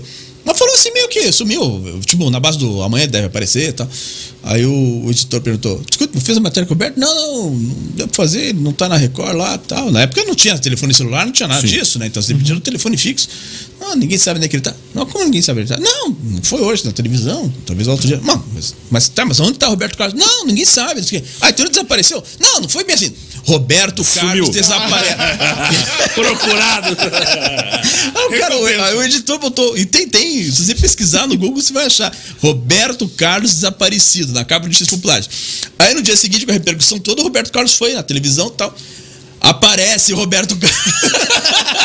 Encontrado. Maravilhoso, né, cara? Não, é, histórias que. Isso, tem, isso é documentado, tem, né? você bater no, Google e vai achar. Notícias populares. com a Essa cara- é verdade. Essa é verdade, do, do Roberto Carlos. Então, mas, mas então desapareceu? Roberto Carlos desaparecido. Agora, agora apareceu Localizado. Roberto- localizado o Roberto Ô, Carlos. ô Tusca, Oi. que horário que a galera te acompanha na rádio lá? Como é que faz pra te acompanhar? Você aceita todo mundo no Facebook também? Ó, eu, eu só não aceito é, é, aquela história de estar virando galã de menina de Porto Alegre, né? Conhece essa? Não. não, de repente numa quinta-feira, uma menininha lá de nem 20 anos pedindo minha amizade no Facebook. Ah, Me chama no WhatsApp. né, né? Aí, na, isso na quinta. Aí na sexta-feira veio outra menina de Porto Alegre pedindo minha amizade no Facebook. Eu pensei, pô, eu- aí cada vez que alguém pede minha amizade, eu vou lá olhar o perfil da pessoa quem pra é. ver. É, Posso até não conhecer, mas sempre tem uma conexão, no caso, o esporte, Conhece alguém. música, conhece alguém e tal. É, Kelly Key. e- É, depende, é fã da Kelly Key. Vai que aquele que manda um É que inbox. aquele Key mesmo. Aí eu. aí eu Vai que aquele que manda um inbox com o WhatsApp dela. Me liga. Eu não falei de atriz francesa ainda. Não, quero casar com essas mulheres todas, né? Então, assim, já teve uma que eu quero Admiração casar. artística, é, é, né? mesmo. É, não, mas algumas até eu não sequer acho, não, não, fico babando. Não, não, pela aquele que mesmo. Baba é só música. Não, é, não, não, não tem isso. E eu, um dia eu fiquei explicando pro amigo meu que ele ligou, nossa, velho, aquele aqui tá gostosa. Assim, mas olha, eu, eu, estaria sem a frente, assim, que me estaria, mais desse ponto de vista. Mas a. Ah, tô falando da, da, da menina de Porto Alegre. né? Eu nem, eu, Porto Alegre, né? Incrível, vocês conseguiram falar comigo duas horas e meia e eu não falar de atriz francesa ou de atriz brasileira. Você vai falar ainda, Não, não, não. pra, pra encerrar. eu falo. Aí eu. Aí, aí no sábado mais, eu de Porto Alegre. Eu comecei a achar estranho. É eu fui- rei aí, aí eu parada. fui, aí eu fui em todas as minhas faixas de idade e todas assim, só a menininha na foto, não tinha a mãe, não tinha a irmã, não tinha pai, não tinha nada. E nos comentários só aquele bando de tarados, né? Aí linda, muito gata. Porque geralmente quando é, é alguém que existe mesmo, tem outras mulheres que vão e comentam, Sim, né? Ó, tá gatíssima, tal, nossa, ficou legal a sobrancelha. Aí Aí eu pesquisei no Google Golpe, Facebook Porto Alegre. Que daí é aquela história que você sabe que daí a menina pede o teu WhatsApp, daí Isso. começa a trocar, o cara manda a, ima- a imagem muito íntima e vice-versa, e um dia toca o telefone, é o, É um suposto, o suposto O pai da delegado lá, menina, o o suposto suposto delegado, delegado. essas coisas. Não, eu não caí nisso porque eu comecei a, eu nem, nem levei conversa, assim, sabe? Por isso que eu falo assim, é, é, é, eu só não aceito esse meu fã clube de Porto Alegre, porque todas eram de Porto Alegre, assim, sabe? Mas em geral, assim, eu aceito e tal. E, legal. E tô na CBN é, em vários horários, mas fixo é. 11 Mas não pode ser de Porto Alegre. Pra você de Não, Porto não, Alegre, não. Pode ouvir, pode CBN ouvir. Curitiba. Curitiba. É, exatamente. É, 11 e meia da manhã e 4 e meia da tarde são horários do esporte fixo da rádio, né? O CBN Curitiba Esporte, tem duas edições. Eu, o Gil Rocha e o Carneiro Neto fazemos lá a programação e tal, e falando do esporte de uma forma geral paranaense, né? E, claro, focando mais os nossos, O aqui, nosso. os nossos times aqui também. É, falamos às vezes do futsal, né? O, pode ter uma final paranaense na Liga Pode ter. Ontem, Futsal, 4 a 2 o Cascavel 4 a 2 ganhou. Cascavel na Associação Do Carlos Barbosa. E um a um o- Foz e- O Foz e o Sorocaba empataram, foi um a um. Daí no final, agora na outra semana tem a volta. É domingo e segunda, né? Volta. Domingo e segunda. isso. Domingo 11 horas e segunda 7 horas. da É, domingo, domingo, em Casca, domingo é o jogo do Cascavel, É, né? isso, e segunda Barbosa. é o Foz, né? Inverte agora, né? Isso, Né? isso. Lá em Sorocaba, Foz e É. Cascavel, Carlos Barbosa. Então pode ter uma final inédita, né? De dois, com dois times O paranaenses. nego tá? se meteu no assunto, Não, cara. ele sabe tudo, Ó, grava aí que dele, agora cara. sim. Sal. Agora vai. dele, cara. E aí seria o terceiro título do estado. Temos só dois no Com o futsal. Pato, né? Teve o Pato Futsal, né? E tem os títulos do Cianorte na Libertadores Feminino Sim, também, feminino. né? Em 2019. Então é isso. Então, né? 4 e meia, 11 e meia, 4 e meia. é 11 Isso. e meia, 4 e meia e tal. E de repente mais na Fusão TV, quando me chamarem de novo, Pô, que me aguentarem aqui também. Então, é isso, né? Sempre é gostoso falar de, de rádio. de- eu, eu, tô- eu falei da Kelly Key e falei de outros nomes conhecidos, mas também tem as pessoas assim. Eu tenho uma amiga minha, aliás, que era minha amiga, chamada Bárbara Kirchner, que é Bárbara Kirchner, que é uma grande cantora aqui da cidade. E- Não é de Porto Alegre. Hã? Que não é, não é de Porto Alegre. Não E- ficou agora. Aí, o, aí quando eu falava da, da música dela tal, que eu realmente o- ouço de furar as músicas da Bárbara Kirchner. Mas, assim, aí, mas eu não conheço outro fã dela, né? Só eu. aí o. o- aí quando, quando eu falava, passava adiante, assim, conheço outras pessoas que conhecem o trabalho dela, mas eu. Aí eu passava adiante o. o- o- olha, uma, amiga minha, a Bárbara Kirchner, canta muito bem e tal, mas tá falando isso que é amigo dela. Daí eu resolvi o problema, rompi a amizade. Deletei continuar ela. podendo falar bem dela. Não, né, daí eu, eu, falo- eu falei, Bárbara, não sou mais teu amigo. Sou só não, seu fã. Só seu fã. Eu, assim, não, Melhor recuso, não quero mais saber. Não, e daí Não me virou, ligue mais. virou um hábito, né? É, No Instagram, eu também tenho Instagram, é, Ayrton Batista Júnior. E daí eu não escrevo sobre futebol no Instagram. É, eu não, não tenho futebol no Instagram. É, daí eu coloco minhas poesias lá, né? E daí, mas sempre que eu vou falar de alguém da cidade, assim, que é, Lá é só poesias e Kelly Key. não, não, nem Kelly Key entra. Não, não entra. Só poesias. Não entra nem Isabelle Huppert. Isabelle Huppert é a atriz francesa que eu acho a maior de todos os tempos, assim. E aí eu falo, não entra, nem a Isabelle Huppert entra no, no, no- no- no meu Instagram. E aí o. o o- eu, eu- comecei esse hábito de quando eu gosto muito de alguém aqui da cidade, da obra tal, daí eu evito dizer que é da cidade para não acharem que eu estou defendendo por ser daqui. Fala só da pessoa o e da livro tal, obra. o livro do cara, não sei o que, não sei o que, não sei o que. E pronto. E pronto. É um cara aí. É o cara e tal. Então é Ah, isso. que da hora. Ô, Tusquinha, Oi. vamos pedir pra você indicar alguém. Enquanto você vai pensando em alguém pra indicar, aí deixa eu falar do Guilherme Gross, que é nosso parceiro, e trabalha. Tá aqui, ó, no cantinho, ó. Apareceu. Aqui. Vou mostrar ali, ó. Não, aí, ó, já apareceu, ó. Mas Mostra inteiro, cara. Cantinho, cara. Aqui, aí, ó. ó, pronto. agora sim, foi tudo. Guilherme Gross. Vai receber tudo agora, hein? Ó, cadê ele aqui, ó? Ó, ó vai pagar é é o dobro agora. Ó, ó, ó. Foi tudo? Você tá de Pronto. sacanagem Vai lá. com o meu topete, velho. Mas aí indicar Ó, o quê? O Guilherme Grossi, ele trabalha com planejamento financeiro e trabalha com a MetLife. Se você Ele é da Grossa em Materiais de Construção? não se, se for, tá Pode anunciar também, anuncia também. Não, porque o Munir Caluf tinha um comentário na TV Iguaçu Canal 4 4 era oferecimento de grossa e materiais de construção. Será que é? É, de repente é neto do, Vamos descobrir. Gross e tal. Tá investindo Então, meu dia. Deus. Se você não sabe o que é a MetLife, entre em contato aí com o Guilherme Grosso no Instagram, ele vai te explicar a ferramenta e você escolhe se quer ou não contratar. Guilherme Grossi, underline, underline no Instagram ou no WhatsApp, Dal Negro. 41 99278 1051. Repita. 41 99278 1051. Beleza. Fechou, isso aí. Bom, pensou em alguém, Tusca? A próxima, ó, eu convidei o Gil Rocha já pra vir aqui. Ele falou que tá Sim. corrido pra cacete lá. É, que tá tá iniciando um tendo que projeto. vo- É. subir no balão lá e tudo mais. Vai pilotar balão, Gil Rocha, Hoje, agora? hoje ele foi passear de balão, Ah, tá. né? Passear parado, porque o balão não, não sai, tem Só as cordas ali e tal, só sobe. E aí eu vou. Meu, Não desce? vou- quando ele vir aqui, eu vou cortar o cabelo e deixar igual o dele. Arrepiadinho, padrãozinho e tal. Beleza? Mas. Olha, cara, Alain Delon. é? Delon. Caraca, hein? tá igual. Tá igualzinho. Nossa, igualzinho. Faz uma cara assim, meio de chupei limão, vai lá. limão. Essa cara Sei, de chupei limão. Não consigo, Cara, cara. assim, É que ele não, ele não tinha aparelho, eu coloquei agora. Ah, Senão era tá a com mesma pessoa. fechada. igualzinho, cara. Não, mas a verdade que diferencia é o bigode. Eu até pensei que era uma bigode. foto tua lá pelos anos 90, Eu não assim, tenho. Não, 80, Isso aí é a foto do Juliano de 70. 60. É, vê 40. o atual, cara. Tá com 86 anos, acho. Daí é muito É branco. mais parecido, eu acho. daí. Um AVC. É parecido. Pensou em alguém, Tusca? Pra vir aqui? Pensei agora que você puxou aí. é, Mas é que vocês fazem assim, uma hora vem um do estilo mais assim. Não, dia não tem regra. Vem aí, vem. Não, eu vou seguir assim, agora regra. me vieram a cabeça. O Romiro Gomes já veio aqui? Não, ainda não. O Paulo César Time já veio? Ainda não também. Ah, o Cândido de Oliveira. Bom também. O Cândido de Oliveira, ele já veio? Não. Não. Mas História. uh, também fez história, História fez boa. História, história boa da polícia, de carnaval, foi cabeleireiro, jurado de televisão, enfim. A, a a carreira do, do, do Cândido é muito curiosa, porque ele era cabeleireiro. Caramba. E daí ele começou a cortar o cabelo dos artistas que se apresentavam nos programas aqui, do Mário Leonel, ó, Leonel Rocha, Leonel Rocha tal, não sei o que. Daí ele começou a fazer jurado nesses programas, daí começou, foi pro rádio, foi pra televisão e tal, e, e com o palco do povo que Figuraça. tinha. E, é, e a Margot Brasil, que o Margot nome. legal também. no- fez história nas rádios rock, na Estação, Estação Primeira, Primeira, na 96. 96 Rock. Assim, então tem, a, tem uma história a mundo livre, né, muito vinculada a esse, a esse formato do rádio, rádio rock, né? Que veio com essa, aqui Curitiba veio com a Estação Primeira. Enfim, é, tem muito nome aí. Você que- passa o zap da galera Isso. pro, pro... Passa o pra mim. pra do Cândido mesmo eu não tenho contato, mas o que eu tiver aí eu, eu Boa. Boa. É, do Cândido me ocorre, assim, porque é uma figura que também acho que é, tem uma história, como você falou, uma figuraça, assim, mas histórias muito boas, né, que o Cândido tem, né, e, e apresentava o baile da Bem Bolada, o maior concurso de passarela do sul do Brasil. Tá?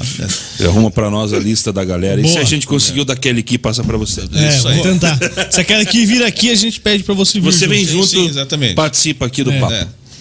Fechou? É isso? Fechou, Léo, amanhã, vamos falar de amanhã, né, É, cara? Amanhã cara, tem mais um aí. convidado legal, Augusto Canário. vai Você vem amanhã de novo? Venho. Caraca, você tá brincando? Não. Venho porque eu quero conhecer, eu já conheço ele pessoalmente, mas nunca Ei, me apresentei. Mas quinta-feira não tem nada, né? Quinta-feira que eu saiba, não. Não, senão você já ia querer pedir música, tá louco? Não, Três não. dias seguidos na semana, não.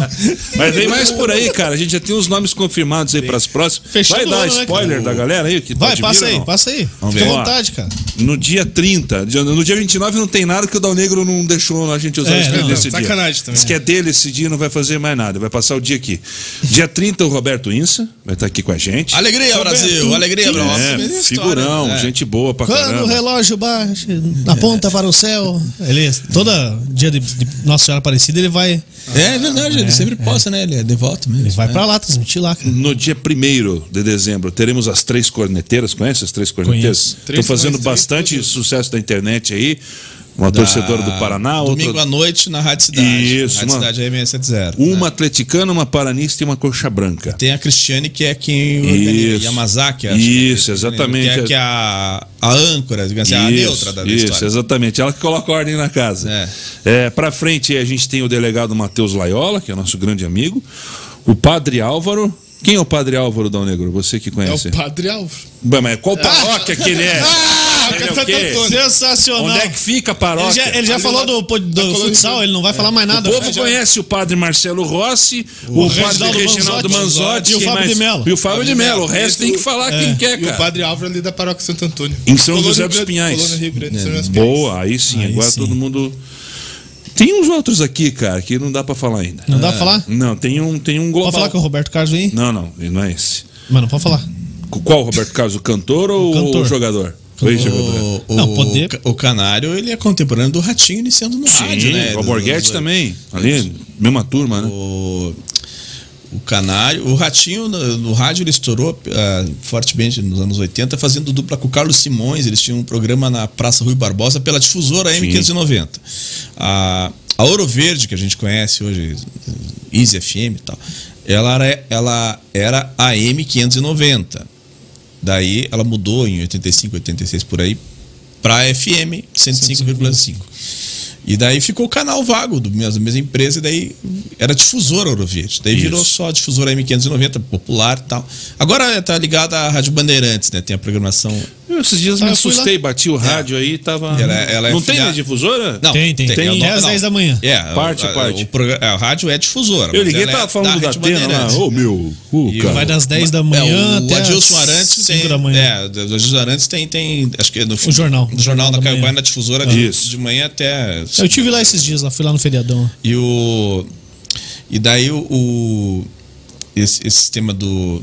Agora me fugiu o que eu tava falando. Da do, Ouro Verde. Da Ouro Verde, da- É. E daí o, o Ratinho começou a fazer com o Carlos Simões na Praça do Barbosa e lotava de gente lá Lembro. que ia pedir remédio. Casa do de Povo. É, depois, é, daí era no, era no centro da praça.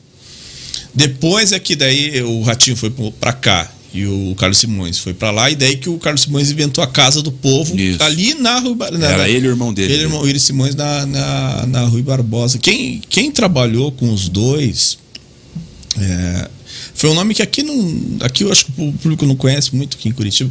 Foi o Edgar de Souza, que nacionalmente, pelo trabalho que ele fez na, em São Paulo, na Rádio Nacional, que depois virou Rádio Globo, ele foi um dos grandes apresentadores de música sertaneja no rádio. Ele voltou pra cá depois, né? É, ele não era de Curitiba. É, mas ele. Ele, Ele, ele veio encerrou, pra cá, né? ele veio pra cá. Eu, eu nunca tive essa informação, assim, mas me parece que foi uma coisa de homenagem do, do- dos irmãos Simões. Foi na assim. Tropical, né? Foi É, na Zé Colibri é, tava lá isso, e aí- na Tropical, aí exatamente. trouxe ele é. junto, aham. A M320 é aquela coisa de ter admiração pelo cara que estava esquecido já, não estava mais lembrado. Mas ele teve o seu auge nos anos vozeirão, né, 70 cara? e, tinha, e daí ele, ele encerrou a carreira, ele, ele ah, Tem trabalhando. a música dele, Repartindo o Boi. Sim. Do... E aí, né, esses radialistas gravavam Música, discos, né? O Altieres Barbeiro gravou, o Barros de Alencar gravou, né? o, o Edgar de Souza, enfim, esses grandes nomes. É, é, Era muito comum que as gravadoras chamassem o, o, o apresentador de rádio de São Paulo dos anos 70, assim, para gravar discos. Às vezes o cara não era cantor, mas ele declamava um texto, via um coro de fundo. Já chamava o povo. É. Já chamava o povo, tal como Marcos Durães, foi diretor de ele foi um grande nome do rádio em São Paulo, aqui ele foi diretor. Foi diretor da 94 FM, que era da Rede Capital de Comunicações e tal. E ele gravou um disco no tempo que ele era locutor famoso em São Paulo. É, era Patrick Meu Amor, que daí ele fala, bueno, ele fala a temperatura, fala aquela voz assim de como é que tá o tempo do mundo em São Paulo, Buenos Aires, tal, voz assim, tal. E daí entra a atriz Maria Isabel de Lisonda declamando um texto. lá. Enfim, é, só para situar que esses locutores de rádio eram muito Faziam chamados. muito pra- isso. Faziam muito isso. é. O... Antes de, de terminar, o papo foi rádio, rádio, rádio. Eu precisava contar duas curtas. Aí. cara. É. Esses- O rádio emociona demais, né? A primeira, o Tusca falou muito de, de PRB2, B2 e clube, e era a rádio que eu ouvia com o meu avô que me influenciou a gostar de rádio. Como se você É, e, tivesse. e- e da turma do bate-papo e tal. é. Muito futebol. E depois de um tempo eu tive o prazer de trabalhar. Não era mais B2, não era mais clube, mas já era 1430. Foi um momento muito emocionante para mim. E outro momento emocionante eu vivi agora, uma semana atrás, mais ou menos. Eu estava na Clube FM e a gente tem entrada de, de clientes por telefone para anunciar produtos e etc. E um dia desses eu passei a mão no telefone. Liguei para o número, né, para fazer a entrada do, do, do Merchan ao vivo. E geralmente era uma mulher, a Mara, falando do Progemex. E a Mara não estava, a Mara tinha feito uma cirurgia. E perguntei quem era. Era o William Barbosa, cara. Fera e eu também. escutava o William Barbosa com a minha avó e com a minha mãe. Eu era um moleque, escutava na, na Independência. O William era, pô, William Barbosa. campeão na manhã, cara. William Barbosa. Impressionante. Era um cara que tinha muita força no rádio, muita, mesmo, muita força mesmo. E isso me deixou bastante emocionado. o WhatsApp cara. dele lá, cara. Vamos Traz ele trazer, aqui, vamos trazer. Ele ele tava aqui. na Rádio Ele, Colombo, ele né? tá pô? na Rádio Paraná Educativa Fera, M630. Uma fera. O William Barbosa na Rádio Paraná Educativa M630 todas as manhãs. Ele, o tempo que ele estava na Rádio Cidade, Rádio 670. Já, a, M7, a M670 já teve outros nomes, né? Sim, Rádio Globo. Globo. E ele fazia o programa matinal lá, às vezes eu ia contar essas curiosidades de artistas, assim, às vezes contava, participava do programa dele lá. Então ele está agora na educativa, na M Educativa 630. Então, mas realmente tem histórias, ele trabalhou em São Paulo, É, na Rádio o Record, Ratinho levou ele pra lá. pra lá, né? Então, e veio do interior de São Paulo, ele teve, ele pegou o, auge da independência, né? Isso. Mário Celso, Luiz Carlos Martins, Antenor Santos. Lembro de manhã, né, muito é, bem de manhã, cara. Era, era o William Barbosa, todo, é, na época do fio de cabelo, do, do Chitãozinho Pirajá, o Choró. Pirajá tá, tá nativo ainda? O Pirajá tá na Colombo. Tá lá ainda, né? De manhã.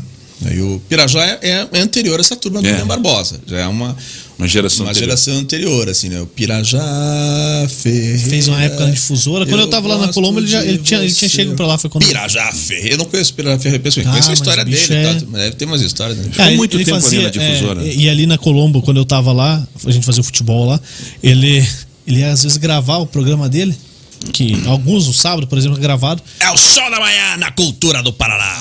Cara, e ele, ele escolhia música por música e é essa que vai entrar, eu vou anunciar essa e não tem que trocar. Não, é o que eu quero. Então, Cara, isso já faz Outra- 10 anos. Outra grande figura do rádio, é, o, tinha o quadro Casamenteiro na Rádio Colombo também. Lembro dele. eu Ele era, ele era Ele tem um bailão. noticiarista. Era, ele tem um Rosaldo Pereira. Rosaldo Pereira. Eu um dia entrevistei ele na CBN, assim, porque eu gostava da história dele, né? Então, e fazia o quadro casamenteiro na, na Colombo das 10 às 11 todos os dias. E daí ele promovia também o sensacional baile em Nome do Amor, todos os sábados e domingos no. Como é que era? Perto no, da estação, ali. é, no, é, no Clube dos Solitárias Solitárias. No Clube dos Solitários das Solitárias, o baile em Nome do Amor, todos os sábados e domingos a partir das 14 horas. E o melhor casal da tarde vai ganhar uma joia de Camilo Joias. Você então manda sua cartinha aqui para a Rádio Colombo e a- participa também todos os sábados do baile. E daí vem as cartas, né? Que era tudo pseudônimo, lembra? É, e todos eram. comece- Eu ficava impressionado. Eu- Mas todas, o Rosaldo, mas todas começam com o prezado Rosaldo. prezado Rosaldo. Aqui, escreve, aqui quem escreve é Rosa Maria de São José. Tenho 58 anos, Oswaldo, sou viúva, mãe de três filhos, mas ainda me sinto disposta a viver os bons momentos da vida. Gostaria de encontrar uma pessoa, um homem, é, bem realizado, bem sucedido, é, que esteja disposto aos bons momentos, viajar, passear, por que não termos um relacionamento? Uma pessoa, claro, de- sem vícios, ó, de preferência cartas, então, para Rosa Maria de São José, tal, aqui na, portaria da Rádio. E daí é, eu soube que as pessoas iam lá entregar as cartas pessoalmente, e daí no dia seguinte eu perguntar para a moça ou para o rapaz que ficava na portaria da rádio se houve procura pelo nome dela, tal, mas e, e aí na CBN, quando eu entrevistei ele, disse que ele o Rosaldo deve ter sido muito padrinho de casamento, né? Eu já mandei 8 mil geladeiras de presente. Vamos mandar umas cartas. Falou ele. É louco. Não, porque todo mundo. é a pessoa se conheceu no programa dele. Ó, faz uma conta aí. Tu mil geladeiras, Fa- faz a Lá conta. pra morar na frente pro mar, já, sossegadão na vida, já era. Aí imagino que, sei lá se o número é esse mesmo, assim, deve ter feito um É. acordo com alguma. Meio, de- de- meio milhão em geladeira. Você é com louco. alguma loja, assim, tipo, ó, o estoque aí, não, e o cara ia comprar os borbotões, tá? Manda o monstruário. Eu- mas é engraçado. E, mas é que muita gente se conheceu através do, do programa dele, do baile dele. Daí as pessoas ficavam grátis e convidavam ele pro Era casamento. o Tinder da época. É, então, mas já pensando aí assim, né? O, chegar na Desapel, né? A mais simpática lá da, da- da- a loja, lembra? Sim. Estante Leleca. Na voz de Elon Garcia. E Tônia Maria. Aí é, chega lá, ô, comprava já, ó, pro ano aqui, vou precisar de mais 100 geladeiras aí. Já- Deixa na permuta aí já. Permuta, tal, é, faz um esquema aí de anúncio da rádio, essas coisas, né? Então, Legal. Desapel mais Pô. simpático. Quantas rádios trabalhou, Tusca? Não, até eu não trabalhei muito, não, porque fiquei muito tempo fora. Eu fiz site de, de esporte, tra- não era meu site, trabalhava no Futebol PR, que é um site esportivo, trabalhei no Jornal do Estado, que depois tornou o Portal Bem Paraná, é, tive o blog no Globoesporte.com, mas isso é meio paralelo à, à rádio, né, a CBN. O, escrevi para o portal Curitiba Interativa, que era mais de artes e tal. É, cheguei a fazer pesquisa de campo para agência de propaganda, então. Já assim, comentou na Fusão TV, jogo amador. Jogo amador. Cinquentinha. É, cinquentinha. O Cuca jogando, o Flamengo É. e Capão Raso. Eu entrevistei o Cuca naquele dia, fiz uma matéria. Aproveitei, né, que tava lá para fazer pra CBN. E muito legal aquele dia, né? Porque aí eu, pra quem não, não sabe o que a gente tá falando, então era o jogo lá no Capão Raso, Capão Raso e Flamengo Santa Felicidade, torneio cinquentinhas, e o Cuca que vai ser campeão brasileiro agora com o Atlético Mineiro, né? Porque ele era técnico do Palmeiras. Cada, quando dava folga na tabela da Série A, Ele vinha. ele vinha jogar pelo Flamengo de Santa Felicidade. Aí os torcedores dos adversários, no caso aquele dia do Capão Raso, achavam que o juiz protegia o Cuca. Ah, mas não pode encostar no homem que já marca falta. Os velhinhos ficavam. Ah, não pode. Não pode encostar no homem que já marca falta. Ô, seu juiz, o que, que é isso? E o, e o juiz estava pitando corretamente. É que o Cuca era caçado mesmo, né? Daí. É, mas, porque. Olha, ó. Ah, mas não dá. Mas era, era, era uma coisa que dava filme, né, cara? Se imaginar assim, o Cuca, que já tinha passado no futebol chinês, tinha sido campeão da Libertadores e da Copa do Brasil pelo Atlético Mineiro, estava sendo campeão brasileiro Tava, com o Palmeiras. auge. E agora vai ser campeão brasileiro de novo, com agora com o Atlético Mineiro. Assim, Jogando bola no jogando Capão. bola no, no Capão Raso, E o no maluco lá Flamengo. gritando, Não, é Capão, lembra? é, É, o Enio. Amendoim, velho. É, O cara vendendo amendoim, o cara. Pô, E, e daí tinha o Laguna, lateral esquerdo, que corria uma barbaridade. O Laguna jogando no, no, no Capão Raso. Capão Raso. No Capão Raso. Pô, o cara tinha 50 anos, 50 e poucos anos, assim, tinha um fôlego aí como se fosse o, o Guilherme Arana, assim, sabe? Era uma Sim. coisa sensacional. É, esses campeonatos do, dos cinquentinhas aí tem dessas figuras, né? O, o Romário foi cogitado pra vir jogar aqui no, no Botafogo, junto com o Túlio. Com o Túlio. Ah, o o Túlio veio. O o Túlio Pantera, veio, o Pantera, o Pantera que ia trazer o, o Romário e aí não deu logo em seguida e aí veio a, a pandemia e daí esfriou. O Túlio veio, eu entrevistei ele na CBN também, em função disso, jogar no Botafogo aqui de São José dos Pinhais. Aí o Túlio estava fazendo uma propaganda de cerveja recentemente, que era da Kaiser, né? Que era ele, o Vampetto e o da Maravilha, né? Ele não lembrou o nome da cerveja, fiz uma. Ele não lembrou. Não, até podia falar, não tinha de não poder falar mais. Você fez uma propaganda de cerveja agora recente, você se contando os caos aí e tal. Você. É muito boa essa propaganda, não lembro agora se era da Brahma ou da Kaiser. Ele gravou um vídeo pra gente depois que o Giovanni criticou o gramado do Pinhão ali. Verdade. E aí eu mandei um WhatsApp pra ele Qual, lá. qual Giovanni? Do Aquele- Curitiba. Do Curitiba. Ah, tá. Aí eu mandei um WhatsApp pro Túlio e falei, ô Túlio, você jogou ali, faz um videozinho pra gente. É. E aí ele gravou o pessoal do Fusão TV. Eu joguei aí no estádio, muito bom, fiz cinco gols. Só reclama desse estádio aí do gramado, quem não sabe jogar bola. Ganhou do panelão, se não me engano. Foi 11 a uns- 0. um- É, isso aí. Eu É, narrei os cinco gols dele. E aí ele falou: Não, eu joguei e fiz cinco gols. Se o cara tá reclamando, que não sabe. Esse Giovanni aí, esse jogadorzinho do Corinthians falou assim, cara. E aí o pessoal da tribuna depois colocou o vídeo lá, tirou a parte que ele falava da fusão, cortou a logo, daí arrumaram. Beleza, deu tudo certo no final. Ficou bom no final. Inclusive, é a primeira vez que eu joguei Olha, Cadê? o pessoal tá ouvindo isso em casa? e adorei. Campo perfeito, Não? não deve a, a gramado nenhum, pelo contrário. Não entra aqui? Campo macio, a bola Ah, solta. Então, ó, esse jogador do Curitiba aí. Ah, o seu Túlio falando. Porque eu tive lá semana passada, adorei a estrutura, o vestiário, campo tá impecável, ainda tava chovendo, hein? Sem nenhuma aposta, drenagem excelente. E claro, ainda fiz cinco gols de quebra. Vou reclamar o quê desse campo? Beleza? Só reclama do campo quem não gosta de futebol e não sabe nada. Valeu? Um abraço, tudo maravilha. o bicho gosta, né, de uma resenha. Nossa. Ô, Tusquinha, Oi. vambora, né? Vambora. O Léo entra na rádio 5 da manhã? 6. Mas eu vou ligar pra vocês quando eu acordar amanhã. Não, pode ligar, meu celular fica no silencioso mesmo. Ah, mas é gostoso fazer Eu esse desativei né? todas as notificações aqui, cara. Esses dias perdi a hora, cara. Pode ligar. Eu fui gravar a tela do celular, aí eu desativei as notificações pra não aparecer nada. Já era. Aí eu, fui outro dia, 9 e 10 da manhã, eu Sem tava alarme. acordando. Que 9 e cacete 10, que E não... desculpa você deu, falou, deu. 9 10. Não acordei? Desculpa.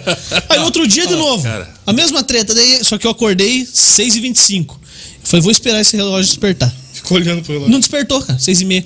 Mas não é possível, cara. Eu arrumei o relógio. Daí fui lá nas notificações, lembrei que tinha desativado elas. Cara, eu vou te- E não, não ativei as do WhatsApp. Vocês podem perceber que hoje vocês mandaram um monte Tá de mensagem. É, eu vou ver duas horas depois, cara. Eu vou te confessar que um dos maiores medos da minha vida é perder o horário pra entrar Eu na rádio. imagino. Eu não sei o que vou falar um dia pro meu chefe falar. Dormi. É. Dormi. É, cara. E o meu chefe tem uma frase que ele usa, né? Ele fala, não me. Não me foda. Vamos embora. Bom, vambora então. Vambora. Valeu? Tusca, foi bom pra você? Foi ótimo. Tusca é antenado, velho. Valeu, Dal Negro. Amanhã, Augusto Canário às nove da noite, é isso? Isso. Então tá bom. Isso aí? Vai vender caminhão, Augusto Canário, aqui também? Não sei. Vai trazer vassoura? Não, ele não fazia o, o- ele fazia um Fazia. da, da Band, né? O Isso. programa de, de quadrinho tinha o, de, de- de caminhão que ele Isso. fazia lá, domingo, sábado de manhã e tal. Né? Da hora. É. Pô, vamos, vamos descobrir amanhã. Vamos. É. Valeu? Amanhã, nove da noite. Se você acompanhou a gente pelo Facebook ou pelo YouTube, curta a nossa página no Facebook, se inscreva no nosso canal no YouTube e siga a gente no Instagram, tudo Fusão Podcast, só pesquisar. Isso aqui, se você não acompanhou ao vivo, se você acompanhou no Spotify, por exemplo, foi gravado e a gente mentiu pra vocês. Valeu? Uma ótima noite, uma ótima manhã, se você tá vendo em outro horário. Enfim, tchau, até a próxima.